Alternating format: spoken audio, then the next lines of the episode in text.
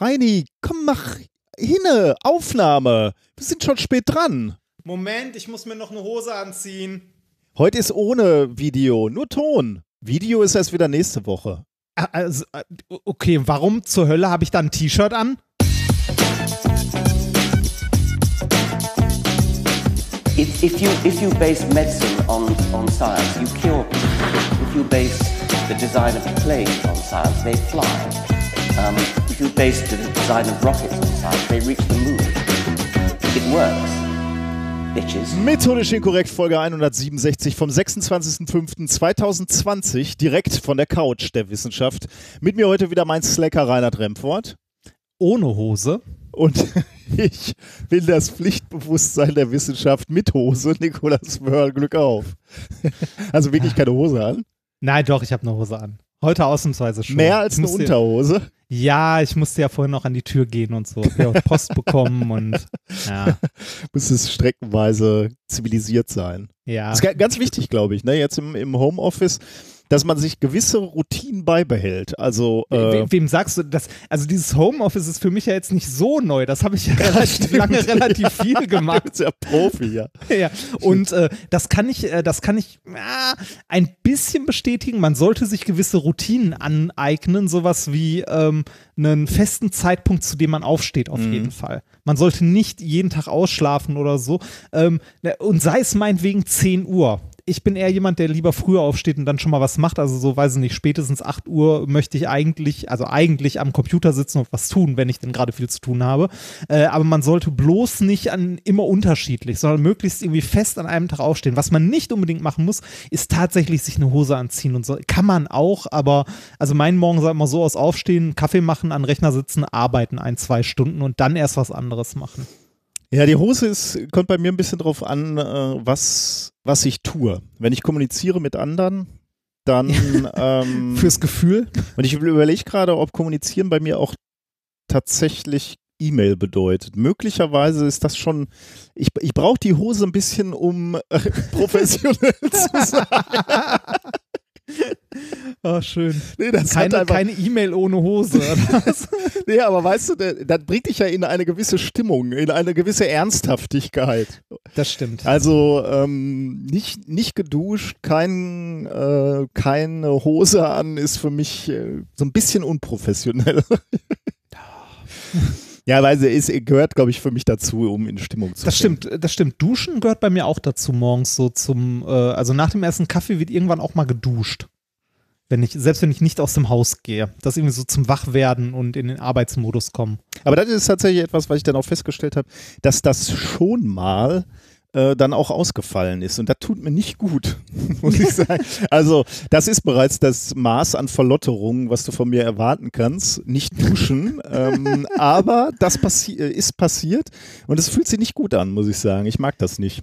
Äh, Ich, ich glaube, ganz schlimm wird es wirklich, wenn man in so einen Modus gerät, dass man irgendwann aufsteht zum Beispiel und irgendwann Sachen macht und Ah, nicht irgendwie so einen das- halbwegs ja, ja. festen Zeitpunkt hat. Weil dann, äh, also das habe ich immer noch, also ich schaffe es nicht immer, das so koordiniert fest zu einem bestimmten Zeitpunkt zu machen. Ich merke dann aber, dass mir das nicht gut tut, weil dann ähm, die, die Grenzen zwischen wann solltest du denn was tun und wann nicht verwischen.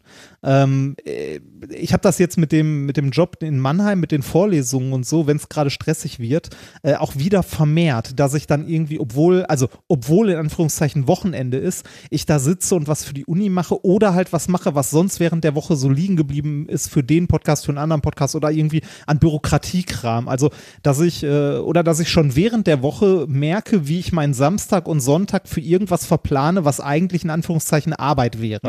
Ah, okay. Und äh, wenn man da irgendwann mal angekommen ist, ist das nicht gut, weil man nicht mehr trennt. Also, oder ich zumindest, ich trenne dann in meinem Kopf nicht mehr zwischen Sachen, die ich eigentlich mal tun sollte oder Sachen, die ich gerne tun möchte. Also irgendwas Freizeitmäßiges.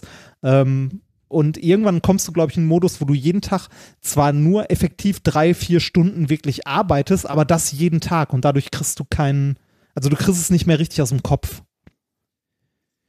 Ist Ja, nicht schön. Ist, glaube ich, eine Herausforderung, muss man wirklich Ja. sagen. Also äh, Homeoffice ist äh, nicht ganz einfach.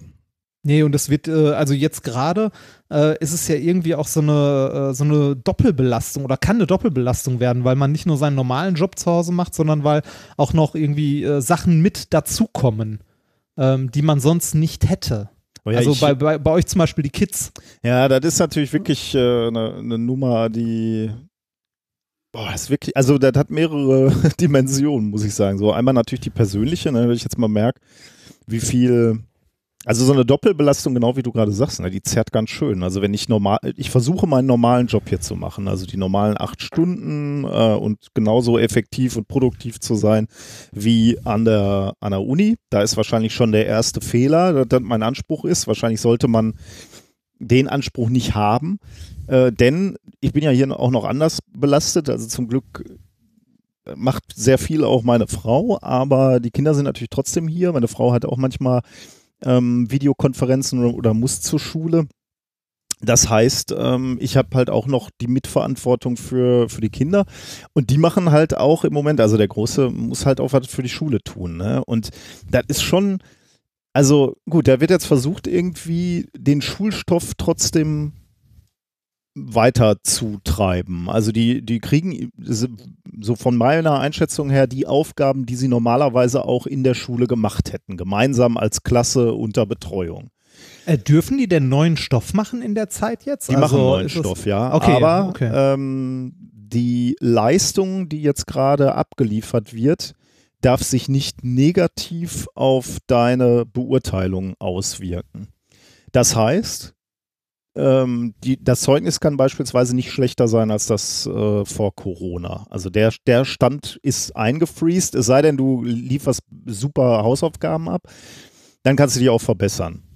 Mhm. Ähm, heißt aber auch, also Sohn ist in der sechsten Klasse, Erprobungsstufe, ähm, er wird nicht sitzen bleiben. Es wird keiner sitzen bleiben. Also ist natürlich, ist jetzt na- natürlich gut für, für die Schüler und Schülerinnen, aber natürlich für so eine Schule möglicherweise auch nicht so ganz gut, weil sie vielleicht auch äh, gehofft hatten, dass ein paar ähm, Kinder dann wieder loswerden am Ende der Erprobungsstufe. Aber okay, das ist, glaube ich, das kleinere Problem. Ähm, das Problem ist aber natürlich, also wenn jetzt so ein halbes Jahr wegfliegt, ne, den, den Stoff, den brauchst du als Schüler ja, ne? Also Mathe. Äh, du lernst jetzt Dinge, äh, selbst wenn das nicht in der Beurteilung reingeht, wenn dir aber dann nachher diese Skills fehlen, diese Techniken, diese Aufgaben, die du dann mal irgendwann gelernt hast, dann ist das ein Problem. Englisch, wenn du diese Vokabeln jetzt nicht lernst, dann mag sich das erstmal nicht negativ auf dein, äh, auf deine Beurteilung, auf dein Zeugnis auswirken, aber in the long run, also später, wirst du natürlich genau diesen Effekt sehen, wenn du die, äh, wenn du die äh, Vokabeln nicht kennst oder die Grammatik nicht gelernt kriegst. Das ist ja auch immer diese, dieses Missverständnis, was viele Leute bei Mathe häufig haben. Ne? Ja, habe ich nicht verstanden, aber ist ja nicht so wichtig. Geht ja weiter, ne? dass das immer wieder kommt und einen immer wieder genau. Und aufeinander einholt, äh, aufbaut halt. Ja, ne? gerade die Grundlagen, ne? auch wenn es jetzt im ersten Moment nicht so wichtig erscheint, irgendwann wird es dich von hinten Ja. äh, böse erwischen. Das ist halt wie ein Kartenhaus. Ne? Wenn unten das Fundament nicht steht, dann wird es irgendwann zusammenbrechen. Und ich spreche da äh, tatsächlich aus Erfahrung von einem Kartenhaus namens Französisch. Was ganz knapp nach dem letzten äh, Zeugnis in sich zusammengestürzt ist. Zum Glück habe ich es noch über die Ziellinie be äh, bekommen, aber es war sehr wackelig am Ende. Also das Ich wäre sag wirklich nur Latein. ja, genau. Nee, und weil, weil, jetzt, also jetzt hast du halt dieses Problem, die Kinder sind, äh, werden zwar, äh, haben Zoom-Konferenzen beispielsweise auch und äh, werden da angeleitet für, sagen wir mal, eine Stunde oder anderthalb äh, in Mathe. Aber sind dann im Prinzip auf sich alleine gestellt. Stimmt nicht so ganz. Natürlich kannst du dir Feedback holen und du kannst auch die, den Kontakt suchen, theoretisch, aber kann man sich vorstellen, wie gut oder wie schlecht sowas funktioniert. Das heißt, die Kinder Ja. sitzen zu Hause und machen ihre Aufgaben. Und du, als, also wir, stehen natürlich zur Verfügung, um da ein bisschen zu helfen. Wir können das jetzt zum Glück, weil wir ja auch irgendwie mal was gelernt haben. Ähm, aber ich stelle mir das extrem gruselig. Übrigens, wir können das heißt dann auch schon mal, dass sonntags abends, nämlich gestern beispielsweise, bis 23 Uhr haben wir nochmal Aufgaben nachgeguckt, die hochgeladen werden mussten. Ähm, die, äh, wo wir dann feststellten, okay, das war doch schwieriger und ähm, wir müssen da nochmal was erklären. Und dann sitzt du da, ne? Also gut, das war vielleicht auch mein schlechtes Zeitmanagement, das hätte man dann vielleicht auch irgendwann anders machen können. Aber damit verbringe ich halt Teile meiner Freizeit, ne? Das muss man jetzt, äh, muss man ja auch so sagen. Das mache ich natürlich gerne und vieles ist auch spannend, nochmal si sich selber drauf zu schaffen, so.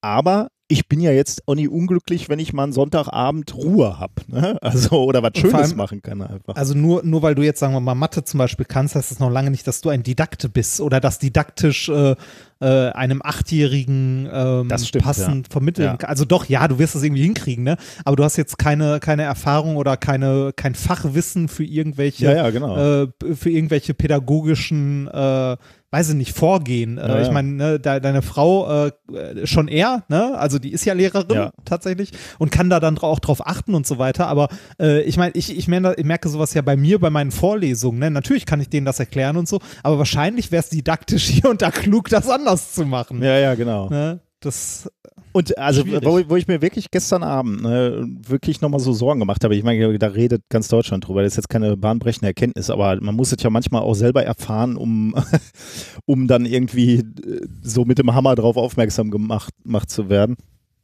Ähm, die, die Schere ne, zwischen, äh, zwischen Schülern, die, äh, die, also sagen wir mal so, unsere Universität Duisburg-Essen rühmt sich ja damit, die, die, ich glaube, die meisten oder eine der meisten äh, Akademiker der ersten Generation zu haben. Also echte. Aufsteiger, genau, Arbeiterkinder, die zum ersten Mal in deren Familie einen akademischen Abschluss machen. Und das ist ja natürlich eine ne, ne Sache, die wirklich wichtig ist für eine, äh, für eine Gesellschaft. Die Durchlässigkeit in diesen, wie will man das sagen, Hierarchien oder äh, sozialen Schichten. Durch, Durchlässigkeit in sozialen Schichten. Und jetzt hast du diese Situation, ne? Leute, also Kinder möglicherweise, die, die jetzt so gerade auf dem Gymnasium geschafft haben, die jetzt möglicherweise die Chance hätten, äh, weiterzukommen oder ja, sich frei zu schwimmen, sagen wir mal, oder, oder diese erste Generation Akademiker zu werden. Und die stehen jetzt alleine da, ne? weil, die, weil die Eltern nicht helfen können, weil die El- Eltern nicht diese Ausbildung haben. Das heißt, für uns ist es egal. Wir haben alle technischen Möglichkeiten, wir haben Zeit, wir haben die Skills, wir können unserem Sohn alles beibringen. Aber da sind einfach ganz, ganz viele Familien, die das nicht können. Ne? Und das ist wirklich eine Frage, wie wollen wir das auffangen? Das wird sich dann nämlich auch erst in einem Jahr zeigen. Ne? Wenn, wenn diese, die kommen jetzt alle erstmal zurück und alle sagen, ist kein Problem, wenn ihr nichts gemacht habt, äh, wir dürfen ja nichts bewerten, äh, schön, dass ihr euch Mühe gegeben habt oder auch nicht.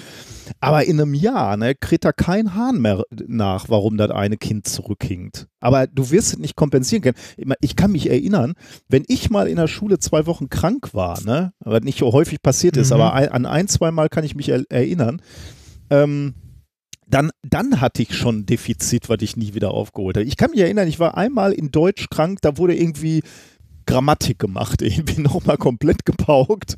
Ähm, ich, ich würde äh, behaupten, ich trage dieses Defizit bis heute mit mir rum. Gut, ich habe mir auch keine Mühe gegeben, es aufzuholen, aber sag mal so, wir kommen aus dem Ruhrpott, da fällt das auch nicht auf. ja, und wir sind ja jetzt auch keine Germanisten geworden. Ne? Nee. Aber äh, ich Aber vielleicht wäre, vielleicht wärst du ein berühmter Germanist geworden. was hätte alles aus mir werden können? Ja. Aber das sorgt mich wirklich ein bisschen, muss ich wirklich sagen. Also diese, ähm, diese, also klar, wir versuchen jetzt alle, da ist auch kein Vorwurf an die, an die Lehrer, das ist auch kein Aufruf, wir müssen die Schulen aufmachen. Es Mhm. ist nur meine Sorge, wie es äh, weitergeht in den nächsten Monaten und, und Halbjahren mit den, mit den Schülerinnen und Schülern. Das wird wirklich schwierig. Und er zeigt Ja. umso mehr, äh, dass wir in dieser Gesellschaft die Schwachen fördern müssen, ne? die, die äh, eh schon abgehängt sind. Denn die werden immer bei jeder Krise, egal welche Krise, Corona, ähm, Klima, die können sich auch nicht die coolen Autos leisten oder, oder sich oder nah an ihren Arbeitsplatz ziehen oder was auch immer. Es sind immer die Schwachen, die äh, verlieren bei solchen Krisen. Es sind immer die dicken, fetten Bonzen, die, äh, die sich durchschlawinern. Ne? Die verkaufen dann wieder Autos. Dann gibt es halt Prämien dafür. Ist doch überhaupt kein Problem. Und deren Kinder sind auf Privatschulen. Die, das wird alles, alles vernünftig laufen. Ja, das Ist natürlich, ist, schwierig. ist jetzt Vorsicht, ich will ja auch keine Neiddebatte machen. Ich will nur sagen, wir müssen aufpassen, dass diese Schere nicht durch so eine Krise wieder weiter auseinanderläuft. Ja. Ich, ich gönne jedem, der fleißig arbeitet, auch sein, äh, sein, seine Prämie. Aber äh, an die Schwachen denken ist, glaube ich, grundsätzlich etwas, was wir machen sollen. Reden wir mal kurz über was, was funktioniert, wenn wir schon bei der Schule sind. Äh, ich bin nämlich ganz geflasht. Ähm, mein, mein Sohn, also nach etwas äh, Anfangsschwierigkeiten, äh, konnte man sich dann irgendwie nicht nur an der Schule, glaube ich, sondern bei viel, sehr, sehr vielen Schulen auf ein System einigen, wie Aufgaben verteilt werden und Aufgaben wieder abgegeben werden. Am Anfang war das einfach irgendeine so Dropbox und das war ein heilloses Durcheinander und du hast total den Überblick verloren.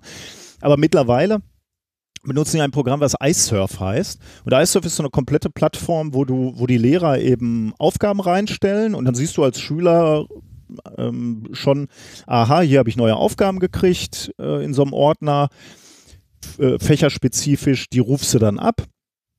Das sind auch meistens PDFs oder was auch immer, können auch einfach nur so äh, ja, in dem Programm geschriebene Texte sein. Die bearbeitet unser Sohn dann äh, lädt die dann mhm. wieder hoch in diesem Programm auch und äh, bekommt da dann auch, also in dem Programm dann auch wieder ein, ein, Feedback von den Lehrern. Also entweder ein korrigiertes PDF oder ein korrigiertes Word-Dokument oder wie auch immer. Oder einfach auch mal nur ein Schulterklopfen sozusagen und hast du gut gemacht oder hier kannst du dich noch ein bisschen verbessern. Und alles läuft in dieser App ab, die ist sehr übersichtlich, also verhältnismäßig übersichtlich. Ähm, und ich bin total begeistert, insbesondere weil unser Sohn mit einem iPad arbeitet und äh, ich das iPad war ja immer so ein bisschen so, ich war schon fasziniert von dieser Geräteklasse, sah Second aber das Screen, ne? Bitte? Also Second Screen, wie man so schön nannte. So, ja, man genau. benutzt es mal irgendwo bei. Genau, also ich, ich war fasziniert von der Geräteklasse. Ich habe auch das Potenzial gesehen, aber irgendwo waren immer Limitierungen. Und ja. jetzt muss ich sagen, bei all den Limitierungen ähm, für diese Aufgabe ne, ist das ein ganz tolles Gerät, denn äh, unser Sohn kann alles damit machen. Ne? Der lädt die PDFs runter, der bearbeitet die, teilweise mit dem Stift, teilweise füllt er die komplett, also mit der Tastatur aus, schreibt Word-Dokumente, malt Bilder da drauf, scannt Aufgaben, die er vielleicht auf dem, auf dem Tisch, auf dem Blatt gemacht hat, ein. Ähm, wir mussten für Physik ein Experiment machen, das hat er gefilmt. Diesen Film kannst du hochladen dann, ne? alles von diesem Gerät im Prinzip. Ähm, also für diese äh, für diese und Zoom-Konferenz macht er natürlich auch darüber, also für diesen Ein äh, Anwendungsfall ne, ist das eine ganz, ganz tolle Geräteklasse, muss ich sagen. Ich bin total begeistert, wie der, wie, wie der dieses Ding ähm, zum, zum Einsatz bringen kann, als vollwertiges Arbeitsgerät für diesen äh, Einsatz als äh, für, für einen Schüler. Hm. Ist erstaunlich, ne? Aber äh, es ist halt auch ein Tool, was jetzt nicht billig ist, ne? Nee, natürlich nicht. Natürlich äh, soll das jetzt nicht heißen, ja, ist doch super, kann ja sich jeder ein iPad kaufen. Weit gefehlt. Das Ding ja. ist natürlich viel zu teuer. Aber ähm, ich äh, sehe, wie sowas mal in den Einsatz kommen könnte. Also natürlich jetzt nicht, weil das einfach noch zu teuer sind und es wird in Gelsenkirchen keine Klassensätze von iPads geben. Ja. Ähm, Jedes und, Kind ein iPad. Und er, und er lernte halt auch tolle Skills. Ne? Ich meine, er war natürlich schon, äh, die, die Kids sind ja sowieso Digital Natives, der kann natürlich oder glaubt natürlich alles zu können, aber jetzt stellt er natürlich fest, hinter, ähm, hinter der Switch und irgendwelchen äh, Hearthstone-Spielen kommt noch mehr. Es gibt äh, Dokumente oder also Scannen oder so war natürlich jetzt nicht äh, ganz oben auf seiner Prioritätenliste oder ähm, äh, Dateiformate, ne? welche, welche Dateiformate gibt es, welche, welche Stärken und Schwächen hat ein, hat ein PDF beispielsweise und so. Und das wird jetzt so äh, ja in, in der Anwendung gelehrt oder wie formatiere ich Dateiformate um und so weiter und ich, ich motiviere ihn auch, das alle, halt alles auf seinem äh, iPad zu machen. Ähm, das ist natürlich schon spannend. Also da kann man natürlich auch viel lernen in dieser Krise, wenn du die Möglichkeiten hast, natürlich. Mhm. Ja, genau. Was hast du denn so erlebt? Äh, ich, ich muss, ich muss gerade, ich habe viel erlebt, aber ich weiß nicht, ich will nicht über alles davon reden. ich muss gerade mal gucken, was, was ich mir überhaupt aufgeschrieben hatte. Ähm, äh, tatsächlich, ähm, wir haben ja Livestreams gemacht. Oh ja. Ähm, falls du dich erinnerst. Nee. Beziehungsweise ein Livestream, äh, wo am Anfang die Technik echt nicht wollte. Also Ich dachte, das wäre der Plan. Also, äh, Ja, ja, genau. Das war alles so geplant. Das, das war, also, das war inszeniert wie ein Theaterstück. Nein, ähm, die, die Technik wollte am Anfang nicht und beziehungsweise nur ein Teil der Technik und zwar der YouTube-Teil, was daran lag, dass äh, das User-Interface von YouTube äh, nett ausgedrückt für Livestreams die Hölle ist, beziehungsweise zum Kotzen. Ähm, das hat nämlich da, also diese, äh, im YouTube-Studio hat es einen neuen Stream erzeugt, was es nicht sollte, neben dem Event und einen neuen Stream. Kiefer geht, also äh, große Scheiße, hat aber dann irgendwann doch funktioniert. Ähm, und ich habe mich, äh, weil, weil das halt so nach und nach läuft, der Ton ist, also nein, die Videoqualität ist besser geworden. Fürs nächste Mal habe ich schon einen Plan, wie der Ton besser wird. Ähm, ich äh, spiele gerade mit Overlays rum und bin ähm, ja ein, ein bisschen äh, ein bisschen hin und her gerissen äh, zwischen äh, vielleicht kann ich hier auch wieder unsere Hörerschaft fragen, die sich ja ein bisschen äh, hier und da mit diesem Streaming Zeugs auskennt. Ich bin ein bisschen hin und her gerissen zwischen Streamlabs und Stream Elements. Das sagt ihr beides wahrscheinlich gar Nee, nichts. sagt mir nichts. Gerade. Äh, nee, das, das, das sind so Dienstleister um Streams herum für Overlays, sowas wie den Chat direkt in den Stream einbinden, dass der so im Bild mitläuft. Äh, Animationen, Interaktionen mit dem Publikum und äh, ja, weiß ich nicht. Ich bin, äh, ich bin da gerade tatsächlich ein bisschen hin und her gerissen und musste mich mal durch zwei, drei Foren durchlesen, ähm, was so auf Dauer doch die bessere Vari also die, äh, die bessere Wahl ist. Äh, jetzt für als, als Plattform. Oder ja, als, als als Dienstleister Tool. quasi. So, okay. ist, also es ist ein Tool und ein Dienstleister, so eine Mischung. Ähm, ich muss mal kurz den Kater, dem Kater die Tür aufmachen. So. Hallo Kater.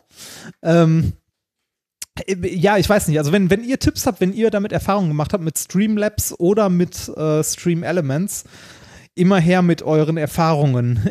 Ich will eins von beiden würde ich gerne benutzen, ich weiß nur noch nicht was. Wo du gerade äh, auch Chats und so gesagt hast, ne? Ja. Äh, mir, ich, das ist ja irgendwie ganz erstaunlich, welche Dynamik so Livestreams haben. Ne? Also ich war letztens wieder total geflasht, wie viele Leute dann währenddessen kommentieren. Also abgesehen davon mal, dass sie auch inhaltlich gut ko kommentieren. Ich erinnere äh, an unsere Agerschalen, mit denen wir da gearbeitet Oh haben. ja, Also wir ja. haben wir haben Pilzkulturen angesetzt, die wir im nächsten Livestream dann auswerten werden. Ähm, da haben wir auch ein, äh, äh, wie, wie sagen wir, ein, Einwürfe aufgenommen, beispielsweise Ideen, was mir, was wir denn mal testen sollen auf Keimbelastung. Und da wurde beispielsweise das Armbändchen genannt, was ich um, um den Arm hat, hab.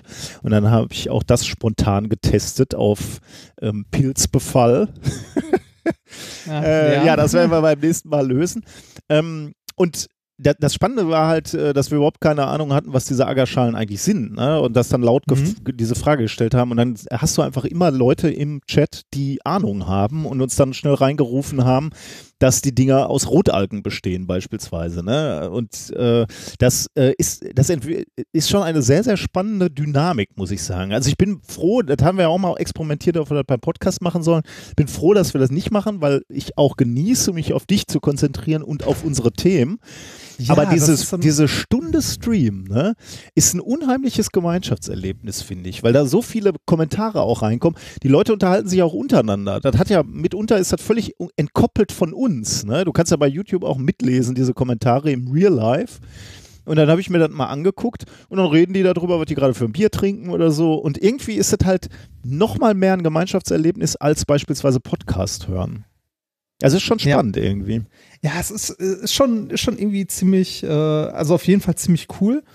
Ähm, ich, äh, also ich bin gerade ja auf der Technikseite noch ein bisschen, äh, ein bisschen gestresst hin und wieder bei unseren Streams, weil das alles noch so im Entstehen ist gerade. Und auch da mit den, mit den Chats noch nicht ganz glücklich, weil wir, also aktuell laufen ja zwei Chats Hm, ja, parallel. ja. Und äh, die müssen also irgendwie ja äh, zum Teil zumindest sollten die moderiert werden, weil bei Twitch ist man für das verantwortlich, Oh, was okay. bei im, im Chat. Ich glaube bei YouTube eigentlich auch. Ähm, ich habe mich gerade drum gekümmert, äh, da wir ja keine richtigen Moderatoren haben, Bots dafür. Ein, also es gibt entsprechende Bots und so weiter auch bei bei Streamlabs und ähnlichem. Ähm, aber ich äh, ich knabber da tatsächlich hier und da noch ein bisschen an der Technik. Nicht weil es so unglaublich kompliziert ist, sondern weil es so viel gibt. Es ist so Hm. unglaublich Ja, ja, ja. viel. Und äh, ja, weiß ich nicht. Ich werde ich werd wahrscheinlich demnächst einfach mal, ähm, ich habe ja auch noch so einen kleinen Twitch-Kanal, da mal äh, rumspielen, damit das nicht alles in unseren Mhm. äh, ordentlichen Streams landet. Ja. Ähm, da- das erklärt vielleicht auch, wer uns bei Twitter folgt und unseren Livestream nicht kannte. Ähm, da kam jetzt die letzten Tage, äh, haben viele Leute Lego-Modelle gebaut, so Tense Gritty-Modelle. Ähm, Ah, äh, das sind so. Äh, da, das war etwas, was wir auch in dem Livestream gezeigt hatten, äh, was auch wirklich extrem spannend ist. Das ist äh, ein äh, eine Erfindung, sagen wir mal, die Richard Buckminster Fuller zugeordnet wird, dem Menschen, der nachdem dann auch, also der, er war Architekt, aber nachdem wurden dann auch die Buckminster Fullerene benannt, also diese C60-Moleküle.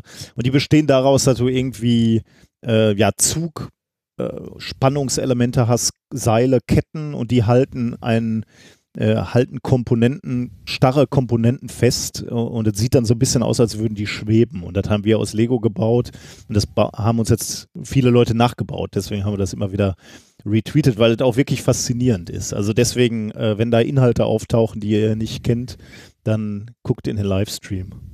Ja. Ich habe übrigens, weil du gerade gesagt hast, äh, Twitch oder YouTube, ne? Ähm, man kriegt aber auch äh, interessante äh, Kommentare dazu, ne? Ähm, was ich ganz spannend fand, ich sage jetzt mal den Namen nicht, aber äh, einer von unseren äh, blinden Followern hat gesagt, äh, bitte bleibt unbedingt bei YouTube, weil das Interface von YouTube für Blinde zu bedienen ist. Ah, Das von ja. Twitch aber überhaupt nicht, sagt er. Das, das funktioniert einfach nicht. Ähm, das finde ich irgendwie interessant, weil da machen wir uns ja nie Gedanken drüber. Ne? Nee, Ähm, stimmt. Wir hören diese Stimmen, aber wir müssen natürlich irgendwann mal gucken, wie wir das Ding auf Spur setzen. Äh, da kann man, Ja. kann man jetzt noch keinen. Also aktuell geht das noch beides parallel äh, zu bespielen, aber das wird zunehmend schwieriger, Mhm. weil man halt die, ähm, also äh, klar kann man solche Plattformen benutzen, die das nochmal remixen sozusagen und jeweils auf eine der Plattformen ausspielen oder auf beide Plattformen parallel, aber das wird auf Dauer, ist das halt, also wird man dann keiner der beiden Plattformen gerecht. Ja, ja, genau. Und das äh, ist halt irgendwie blöd. Naja, aber mal gucken, da ist noch, äh, noch viel Potenzial. Nicht mehr so viel Potenzial ist in unserem Spreadshirt-Shop. Äh, denn äh, hier vielleicht nochmal kurz die äh, Info, weil ich äh, heute auch schon wieder eine E-Mail bekommen habe, dass, die, dass der Shop down ist. Ja, der ist down und äh, aus gutem Grund, weil wir das absichtlich gemacht haben. Wir waren, sagen wir mal, nicht mehr so ganz mit der Plattform zufrieden. Das, äh, sagen wir so, das waren wir ja schon länger nicht mehr. Da haben wir auch schon mal drüber gesprochen. Ähm, aber äh, es gab einen, einen Grund, warum wir jetzt gesagt haben: Ja, komm, nee, jetzt reicht auch mal. Meinst du den Judenstern? Ja, den unter anderem und den ganzen anderen Kram. Also ja, da, da kann man, da kann man jetzt geteilt haben, also Ja. beziehungsweise da, ne, ähm, da kann man jetzt so, oh nein, Spreadshirt hat das nicht runtergenommen. So, ja, ich möchte aber ganz ehrlich auch nicht der sein bei Spreadshirt, der dafür verantwortlich ist, äh, jeden, äh, jeden Tag äh, hunderte von Designs, die da hochgeladen zu werden, zu prüfen. Andererseits ist das ein großer Laden und die sollten sich das leisten können, zwei Leute dafür anzustellen. Ein Großteil davon sollte man mit Software erschlagen Mhm. können, äh, die irgendwie, äh, also ich glaube, in, in jeder größeren äh, Programmiersprache, die in irgendeiner Form Bilderkennung als äh, Library hat, äh, gibt es ein Modul, das sowas wie Hakenkreuze erkennen kann Ja, ja. oder so. Ne? Und äh, äh, selbst, also okay, selbst, aber selbst damit kriegt man wahrscheinlich nicht jeden Scheiß rausgefiltert oder sowas wie den Judenstern, wo irgendwie nicht geimpft drin steht. Ähm, den sollte man rausgefiltert bekommen und das hat Spreadshirt nicht hinbekommen und äh, ja, sagen wir so, auch mit der Qualität von Spreadshirt haben wir schon lange gehadert und so und äh, das war jetzt nicht der Und- Grund, aber der Anlass, Ja. ähm, mal zu sagen, komm, wir machen den Shop dicht und kümmern uns endlich mal um eine Alternative. Genau. Und da sind wir gerade dabei und äh, Genau. das nimmt Form an und wir melden Ja, uns dann wir mal. haben, wir haben da schon einen potenziellen Kooperationspartner, mit dem wir schon viel geredet haben und so und äh, auch gerade die letzten Sachen eintüten und äh, dann geht's irgendwann, wird es einen neuen Shop geben. Genau. Ähm, da hier gra- ihr gerade kein, keine T-Shirts von uns kaufen könnt, ähm, könnt ihr äh, ein Buch kaufen. Ich wollte mal ganz kurz ein äh, Buch äh, empfehlen, weil es ähm, ja, ich, es ist irgendwie äh, spannend, weil es ein Buch aus einem Podcast ist qu- quasi. Ein Podcast ist zu einem Buch geworden und zwar Once You Start Asking von Markus Völter, ähm, Omega Tau. Ähm, und er hat ein Buch geschrieben, 500 Seiten. Ähm, Wow. zu, ähm, zu Themen aus dem Podcast natürlich. Also die großen, äh, also es ist ein englisches, äh, also es ist in Englisch geschrieben, aber der Podcast ist ja auch äh, quasi halb-halb in Deutsch und Englisch. Deswegen bietet sich das an. Ähm, und da sind so große Themenblöcke, wo er nochmal die, ja wahrscheinlich die Themen, die ihn am meisten interessiert haben, nochmal aufgreift. Also Detecting Gravitational Waves beispielsweise oder SOFIA, das Infrarot-Observatorium oder äh, Charting the Seas with äh, HMS Enterprise. Ähm, Flugzeuge sind natürlich äh, da und Segelflugzeuge. Äh, Modellierung in Wissenschaft und äh, Engineering, solche Sachen. Und das ist irgendwie ein sehr beeindruckendes Buch, muss ich sagen. Also äh, man merkt, also ich, ich weiß nicht, wie groß die Zielgruppe ist von Podcast-Hörenden, dass die sagen, oh, ich, äh, ich lese auch gerne, weil gerade die Stärke des Podcasts ist ja, dass ich irgendwie unterwegs bin und das so nebenbei alles hören kann.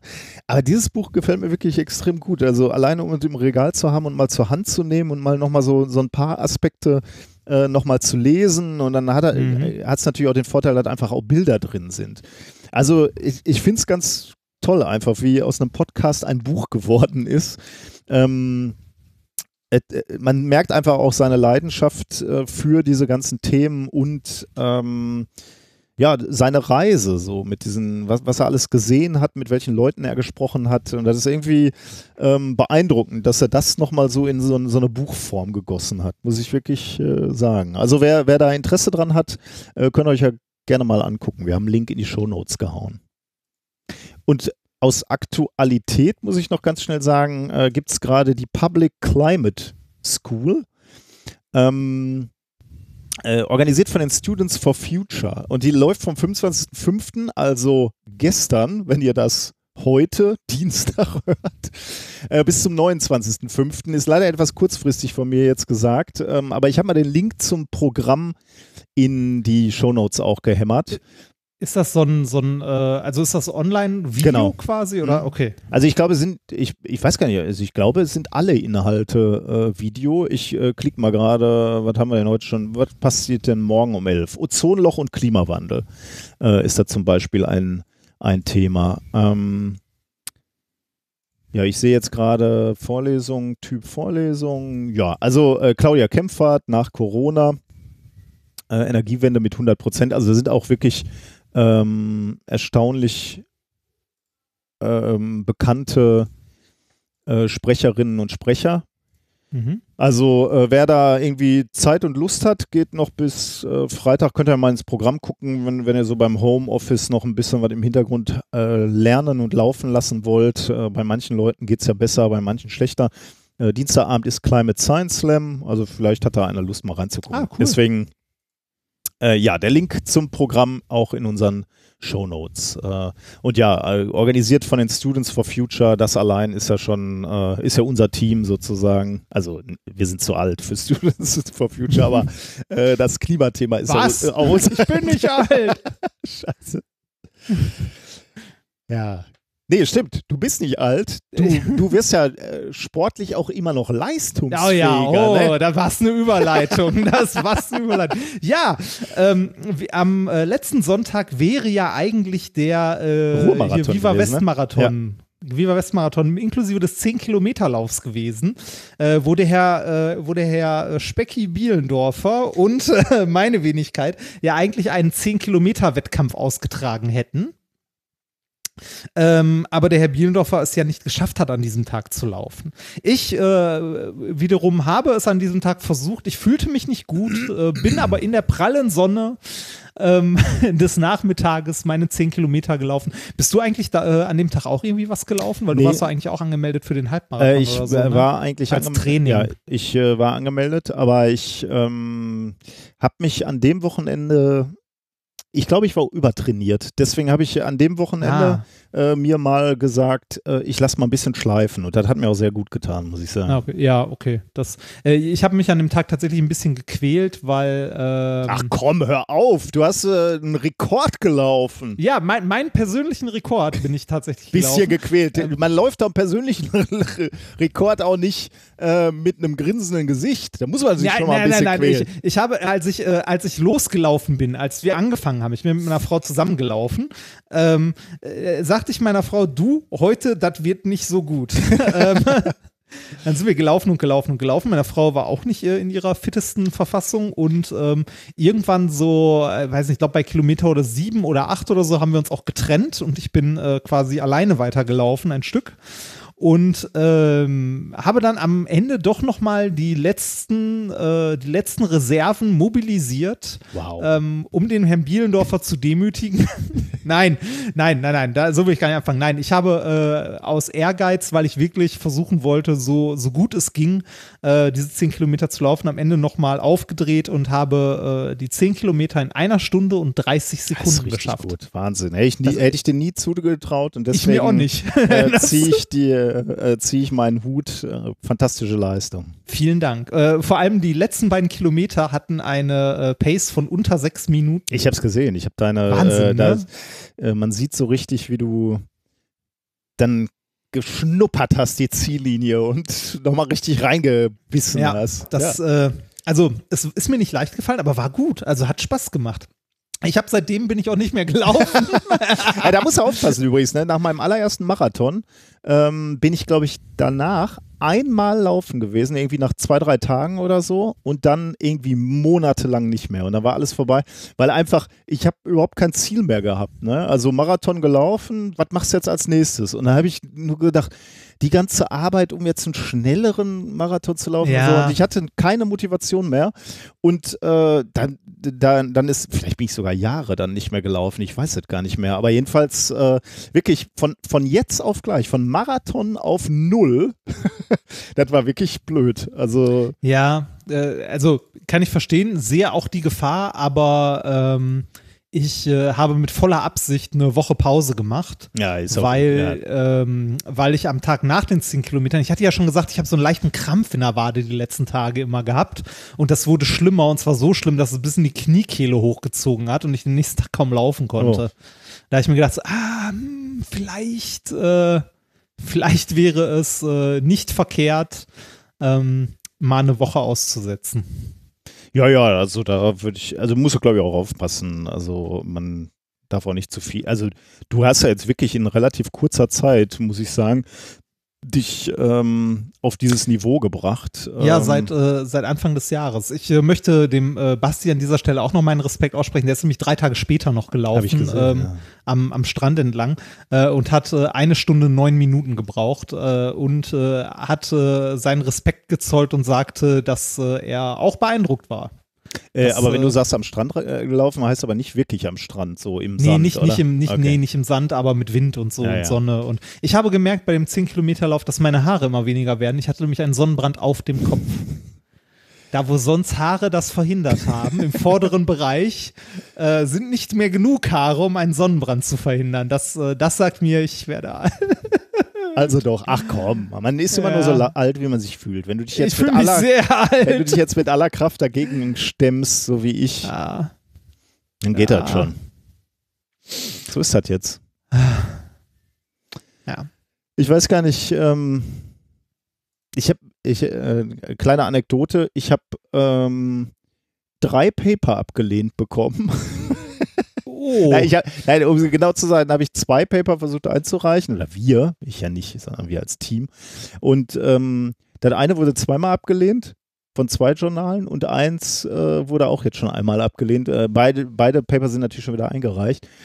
Und ich will jetzt sagen, das waren keine schlechten Paper. Also ich würde so aus meinem, äh, aus meinem Blick würde ich sagen, äh, schon so das Beste, was wir je fabriziert haben. Aber ähm, ich frage mich, ob es im Moment schwer ist, Paper einzureichen und äh, da fehlt mir aber noch die Erfahrung, aber ich schreibe gerade an einem und Anträge. Ähm, weil natürlich jetzt in der Corona-Zeit im Homeoffice viele Leute sich gedacht, also vor allem Wissenschaftlerinnen und Wissenschaftler sich gedacht haben, was kann ich eigentlich zu Hause machen? Und sich dann gedacht haben, ach, weißt du was, ich schreibe mal hier die äh, Daten zusammen, die ich noch in der Schublade habe. Oder ich schreibe mal einen Antrag.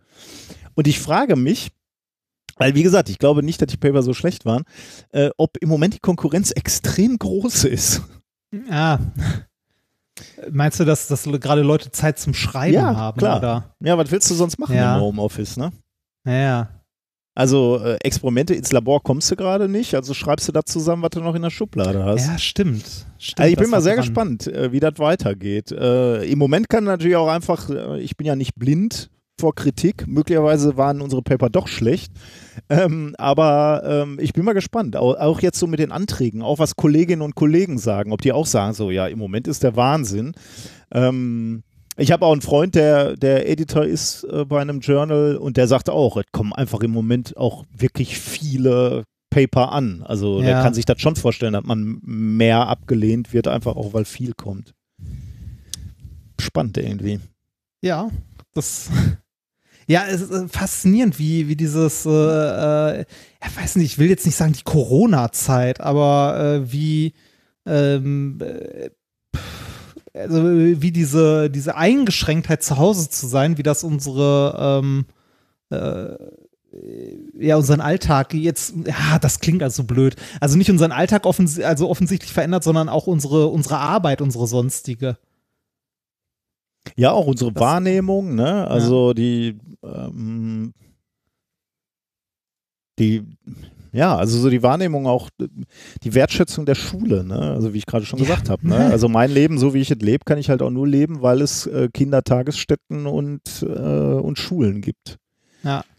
Ähm, ja, wir werden, glaube ich, ge- gesellschaftlich viel neu denken müssen auch. Also ist schon spannend, ja. Also äh, ich meine, Krisen sind ja immer spannend, um einfach auch mal bestehende Systeme durcheinander zu rütteln und zu gucken, was, was davon brauchen wir eigentlich wirklich oder äh, was war, also haben wir auch drüber gesprochen, Homeoffice, ne? Also äh, findet ja in Deutschland im Wesentlichen nicht statt. Kann man ja jetzt mal drüber nachdenken. Ne? Also es ist wirklich irgendwie. Ja, das ist schon faszinierend. Ich, die Leute waren jetzt gezwungen zum Homeoffice. ne? Wir haben ja vorher schon häufig drüber gesprochen und viel äh, unter verschiedenen äh, Gesichtspunkten. Ähm, ich glaube, dass äh, es am Ende, wenn wir wieder back to normal sind, wenn wir da irgendwann mal wieder landen, dass Homeoffice dann genau den gleichen Ruf hat wie vorher. Und genau, die, also ich glaube nicht, dass sich ernsthaft was ändert. Bin mal Also gespannt. zumindest, zumindest in, in, in, also ja, wobei, vielleicht in manchen Firmen doch, also ein paar gibt es wohl schon, wo es sich was geändert hat, ne? Also irgendwie Adobe oder Twitter oder so. Aber äh, das ist ja eher so äh, immer noch New Economy. Ähm, in den Traditionsunternehmen oder gerade an den Hochschulen oder so habe ich das Gefühl, da wird sich nichts ändern. Ich, äh, ich war so, also äh, bei manchen ändert sich auch was. Und zwar nicht aus gutem Grund oder aus, äh, wie würde man das sagen, ähm, aus zum Guten. menschenfreundlichem Äh, Grund, Ah, sondern einfach aus äh, ökonomischen. Ich, ich hörte von Firmen, die dieses ganze Konzept des Homeoffice, jetzt wo es einmal äh, funktioniert und läuft, embracen, ähm, mögen, umarmen, weil äh, sie feststellen, ach, dann brauchen wir ja gar keine Büroflächen mehr. Und die, die Idioten benutzen halt ihr eigenes Papier zu Hause oder den Strom Ja. zu Hause oder Wasser zu Hause. Das, der Markt regelt. der Markt. ähm, ja, also, äh, also die, gut, da kannst du vielleicht dein, dein Arbeitszimmer von der Steuer absetzen, aber da zahlt ja dann die Firma auch wieder nicht. Ähm, das ist schon irgendwie, ich weiß, also, ja, muss man mal gucken, wie sich das, ähm, wie sich das äh, entwickelt. Hm. Ich, also mein, mein letztes Thema, also Thema 3 heute geht auch so ein bisschen um, ähm, um Videokonferenzen und so ähm, und ein bisschen Homeoffice möglicherweise. Ähm, ich muss ja sagen, ich bin auch froh, wenn ich wieder in der Uni regelmäßig bin, um- einfach um mit den Kollegen zu sprechen, ne, um die Studierenden zu sehen und so. Das ist halt äh, auch schon was, also in dem Job, man kann Dinge zu Hause machen, ja, aber halt auch nicht alles. Da bleibt halt auch ein paar Sachen auf der Strecke. Ja, ich habe da auch ähm, äh, heute sehr deutlich nochmal gemerkt, was, ähm, was für einen Unterschied das macht, ob man jetzt im Büro zusammensitzt, mal kurz was bespricht oder zwischendurch mal, mal bespricht oder nicht. Wir bauen ja diese ähm, immer noch diese Booklets ne, Ja. für, für unser Edu Scrum und sind gerade beim letzten Booklet für dieses, für dieses Semester angelangt. Und zwar Booklet Nummer 6, es geht um ähm, Schwingungen im ersten Semester Physik. Ne? Mhm. Da ist jetzt die Frage, ja, okay, Schwingungen. Was mutet man denen im ersten Semester zu an Schwingungen? Ähm, äh, ganz klar natürlich irgendwie so das Standardbeispiel harmonischer Oszillator ohne irgendwas, ne? Dann, äh, Was denn? Ich find, klingt so wie so eine offizielle Aufgabe. Äh, harmonischer Oszillator ohne, ohne irgendwas. Ja, mit ohne. genau. Mit ohne alles. Nee, halt so da- das Standardbeispiel der Physik, ne? Ich meine, das ist ja auch so, so fast so ein Running Gag, ne? Wenn du kein Beispiel in der Physik hast, nimmst du einen harmonischen Oszillator, Ja, passt klar. immer. Ähm, äh, den mutet man denen halt zu, ne? Dann guckst du, okay, harmonischer Oszillator, dann äh, was gibt's denn da so? Fängst du an mit einem Standardfaden, also nee, Quatsch, hier, Federpendel. Dann nimmst du noch das Fadenpendel hinzu, irgendwie mit einer Näherung. Dann sagst du, okay, wenn wir ein Fadenpendel haben, machen wir noch ein physikalisches Pendel. Und äh, dann hast du irgendwann deine, deine ganzen tausend Pendel, die es so gibt, durch, ne? Und dann überlegst du, okay, das kann man machen. Was ist denn jetzt mit gedämpfte Schwingung? So ein Pendel in Honig oder so. Mhm. Oder was ist dann mit Resonanz, überlagerte Schwingung, äh, erzwungene Schwingung? Da wird es irgendwann, äh, also die, die Grenze ist fließend, dass man denen das, finde ich, nicht mehr im ersten Semester äh, Mhm. unterjubeln Die kann. Entscheidung Das- müsst ihr jetzt machen, bis wo ihr gehen wollt, oder? Genau, die müssen wir jetzt treffen. Und dann, also ich meine, natürlich, man, man kann denen auch noch erzwungene Schwingungen, Resonanz und so zeigen. Die Frage ist nur, wie? Also mit äh, wie hart. Ne? Ich kann das von der mathematischen Seite angehen und sagen, ja, hier kommt das die inhomogene Differentialgleichung zweiter Ordnung mit konstanten Koeffizienten.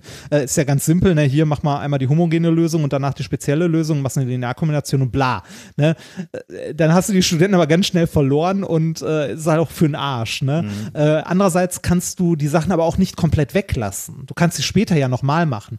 Was man aber machen kann, ist hingehen, denen das äh, zeigen und denen auch die Lösungen dazu zeigen und ähm, nicht quantitativ, sondern qualitativ erklären, was man dort sieht, wie man mit Differentialgleichungen an der Stelle umgeht und so. Weil Differentialgleichungen haben die bis dahin noch nicht gehört. Zumindest nicht in dem Umfang. Das hatten die in Mathe noch nicht. Ja, ja. Ähm, und äh, da sind, also äh, eigentlich ähm, wäre das mit dem Booklet so gelaufen, dass, äh, dass wir uns irgendwie zusammen überlegen, was sollen wir die denn fragen? Und ähm, das wäre dann, weiß ich nicht, während ich im Büro sitze und irgendwie an den Backlogs arbeite, ist ein Kollege von mir, der irgendwie Aufgaben zusammenstellt und so.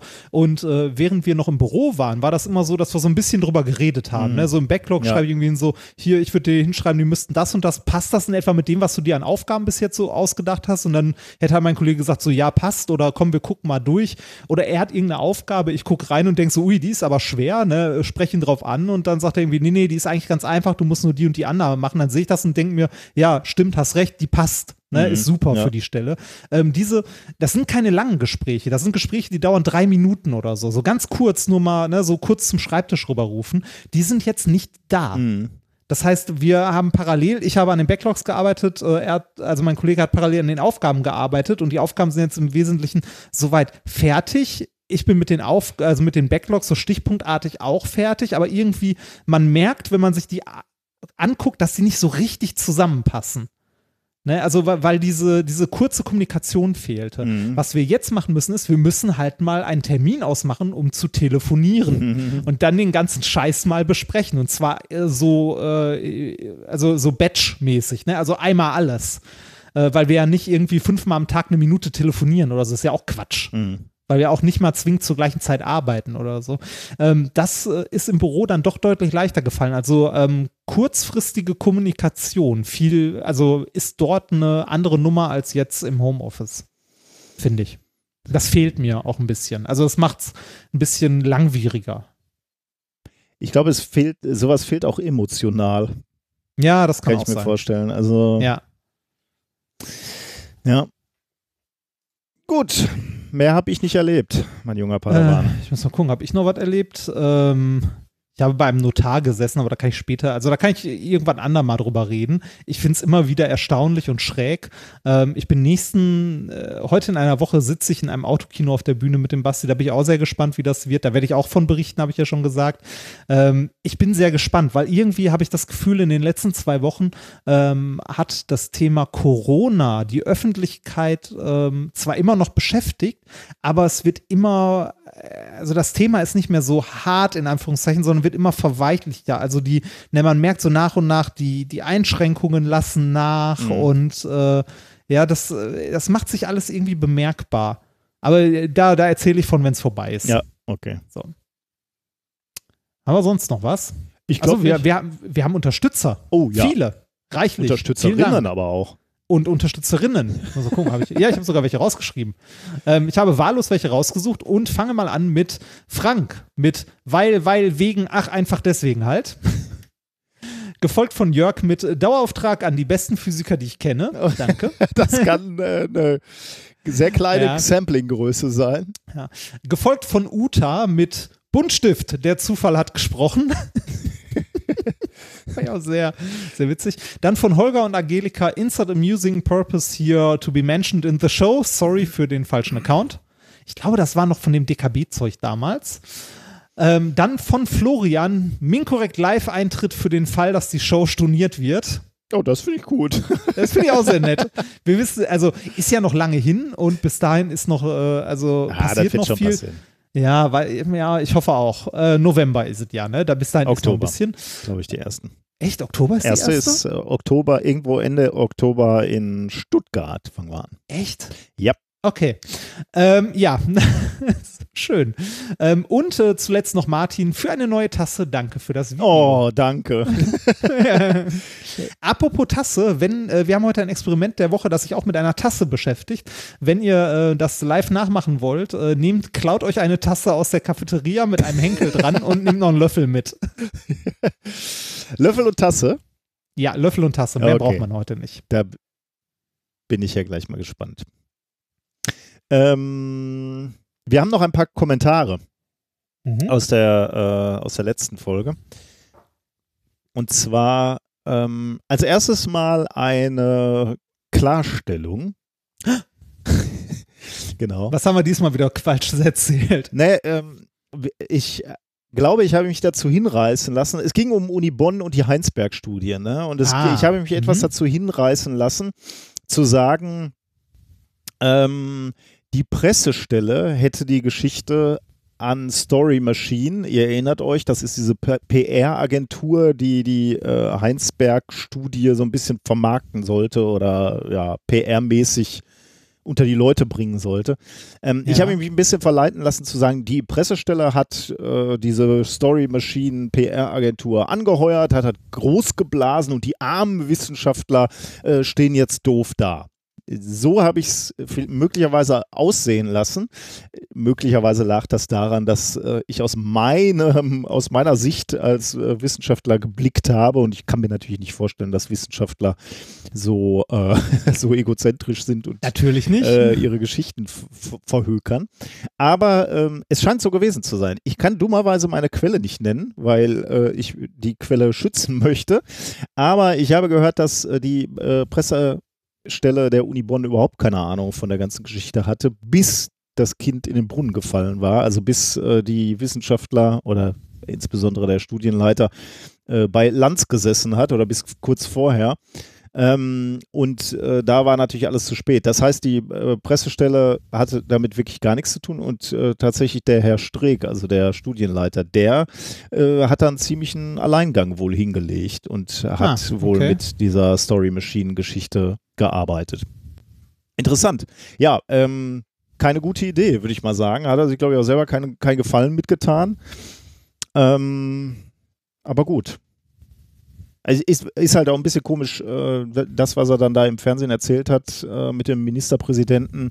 Ähm, die, die Sachen, die er da erzählt hat, die waren nicht mal nah an dem Preprint, äh, was wir da jetzt in der letzten Folge besprochen haben. Ne? Also es ist eben, Mhm. eben völlig entkoppelt irgendwie. Das ist natürlich irgendwie ein bisschen schade. Na gut, also das zum einen, also ich entschuldige mich dafür, dass ich da möglicherweise irgendwie ähm, die Pressestelle habe äh, schlecht äh, aussehen lassen. Da, da, ja. Genau. Ähm, dann das zweite, was ich noch erwähnen muss, ähm, wo, wo ich mich total gefreut habe. Dein zweites Thema in der Folge 166 Ja. war ja ähm, diese ähm, Schwarzkörperstrahlung. Ne? Genau. Schwarzkörperstrahlung des Universums, sage ich jetzt mal einfach so. Ne? Also Ja, einfach die ja, ja, Spektrallinien der Elemente und dann bla bla bla.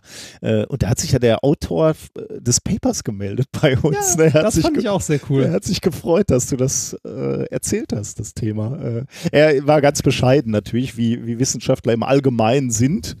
Ähm, es gibt Ausnahmen, wie ich gerade schon erzählt habe, aber wie sie, aber was? wie sie im Allgemeinen sind. Ähm, er sagt natürlich äh, Nobelpreis weit entfernt davon, aber sie wollten mal eine Diskussionsgrundlage. Ah, da bin ich mir noch nicht so legen. sicher.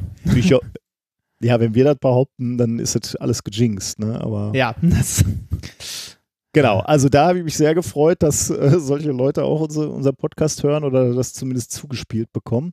Und das dritte ist ein Audiokommentar, den würde ich auch gerne spielen. Ja, bitte. von äh, Rembert. Es geht um Misophonie. Es geht darum, dass du Geräusche beim Essen machst.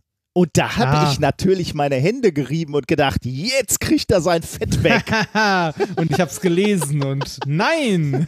es stimmt nicht so ganz, denn äh, eigentlich trifft mich die volle Wucht der Kritik. denn es wäre alles nicht so schlimm, wenn ich nicht, dich immer darauf aufmerksam machen würde, weil das scheint wohl das Problem zu sein. Also hier der, äh, also ich, ich mache deinen Spaß draus. Äh, vielen Dank, Rembert, für den, äh, für den Kommentar, weil äh, Misophonie ist nichts, was mir bekannt wäre. Deswegen ist es natürlich umso äh, spannender davon zu hören. Also hier, Rembert.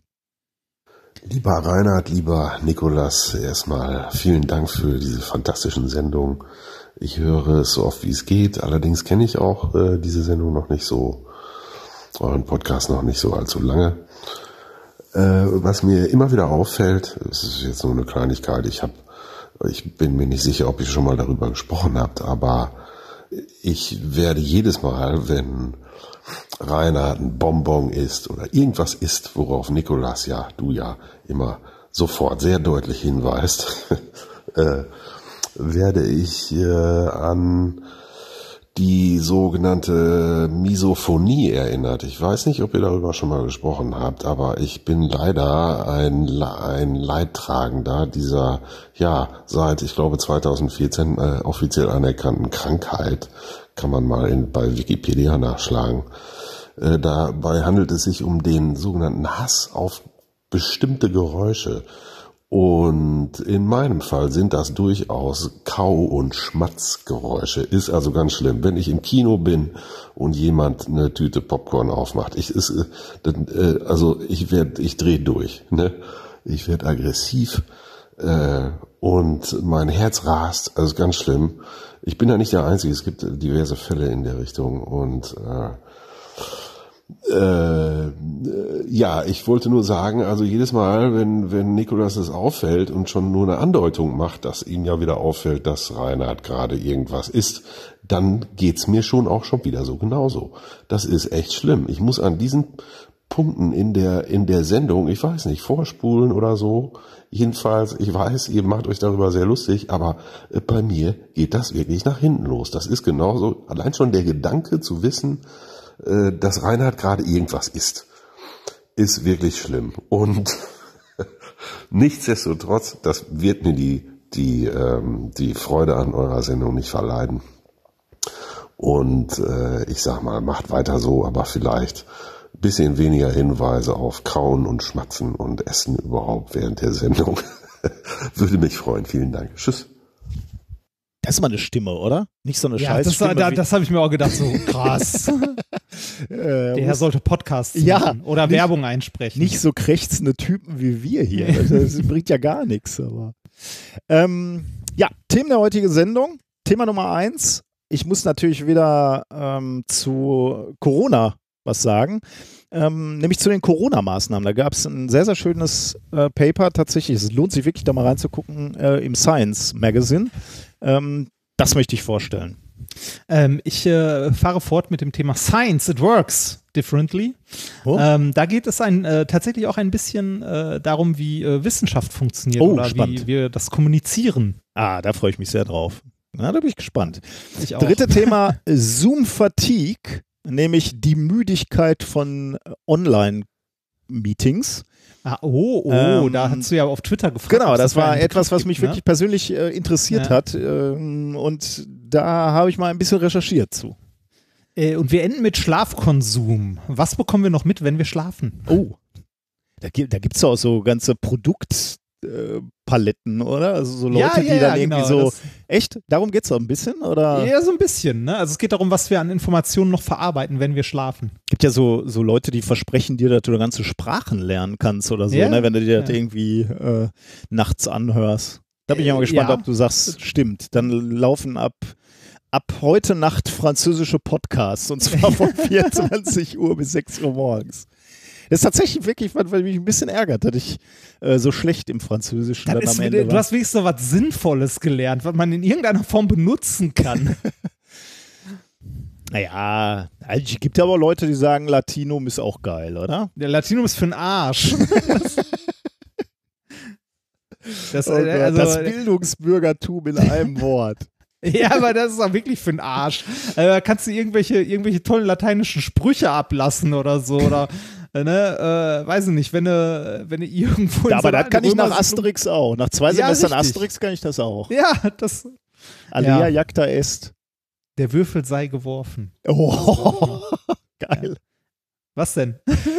Ja, das ist gut. Also das, das war, also äh, ich weiß gar nicht mehr, dazu hat uns unser Lateinlehrer irgendwas erzählt, dass ja eigentlich der Würfel ist gefallen, aber eigentlich müsste man es richtig übersetzen mit der, also äh, nein, eigentlich ist es der Würfel ist gefallen, aber gemeint im damaligen Kontext war irgendwie eher sowas wie der Würfel sei geworfen. Da, so. da, des, deswegen äh, gerade mein Raunen, weil ich direkt wieder merkte, mein Asterix-Diplom reicht ja nur so weit, ähm, dass ich die Übersetzung bei Asterix gemerkt habe. Und da steht halt immer, der Würfel ist gefallen. das, ja, die, und- die Würfel, ich glaube, es sind die Würfel, Oder, oder? die Würfel, vielleicht die Würfel.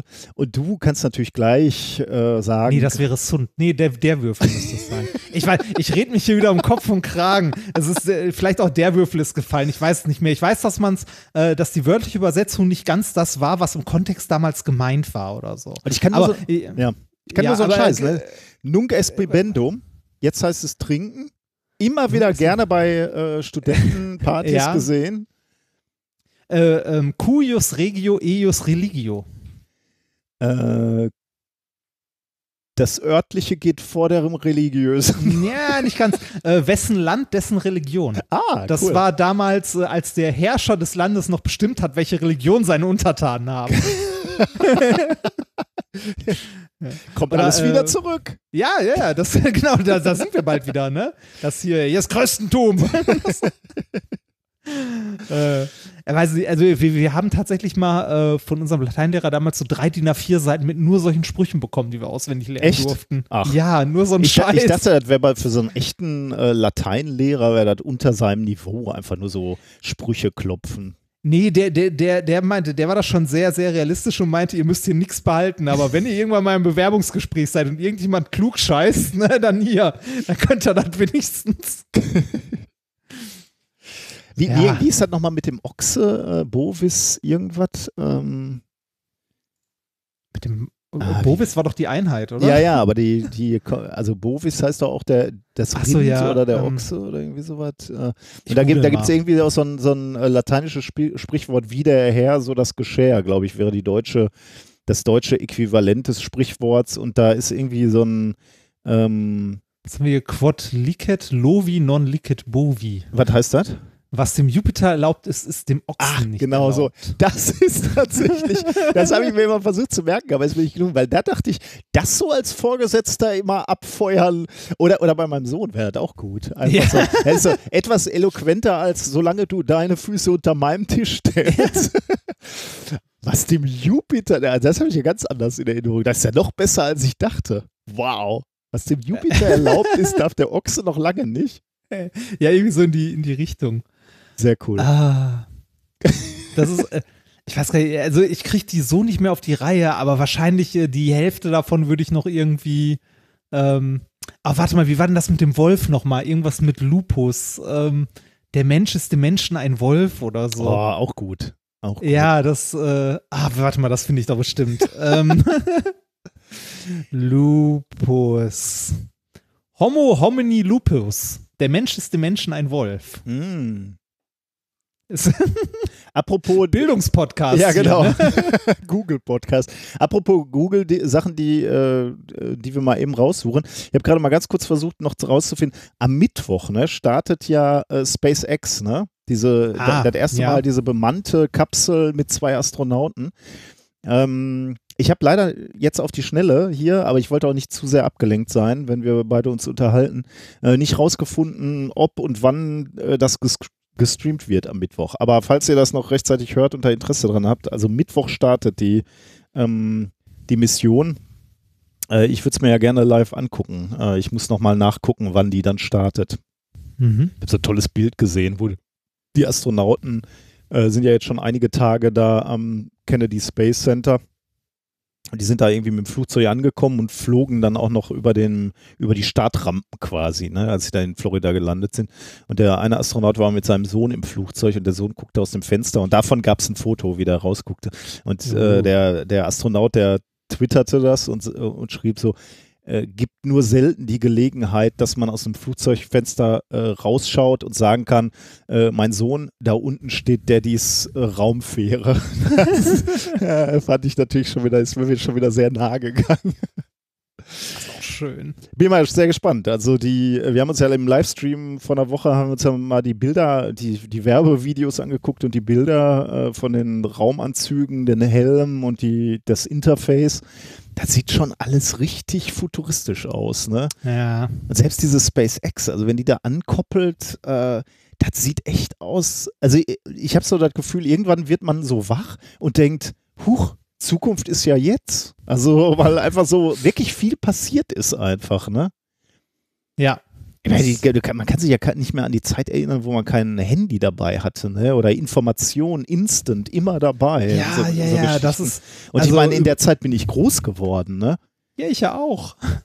Also wir haben uns, äh, hatten zwar ein paar Konsolen oder, oder ein Amiga oder ein C64 war mein, äh, naja, eigentlich war sogar der C16 mein erster Computer, aber ähm, das waren ja, man hat die Dinge hat man an den Fernseher angeschlossen, hat das Ding aufgebaut und dann ein bisschen was da dran gemacht, aber ansonsten war der Tag analog.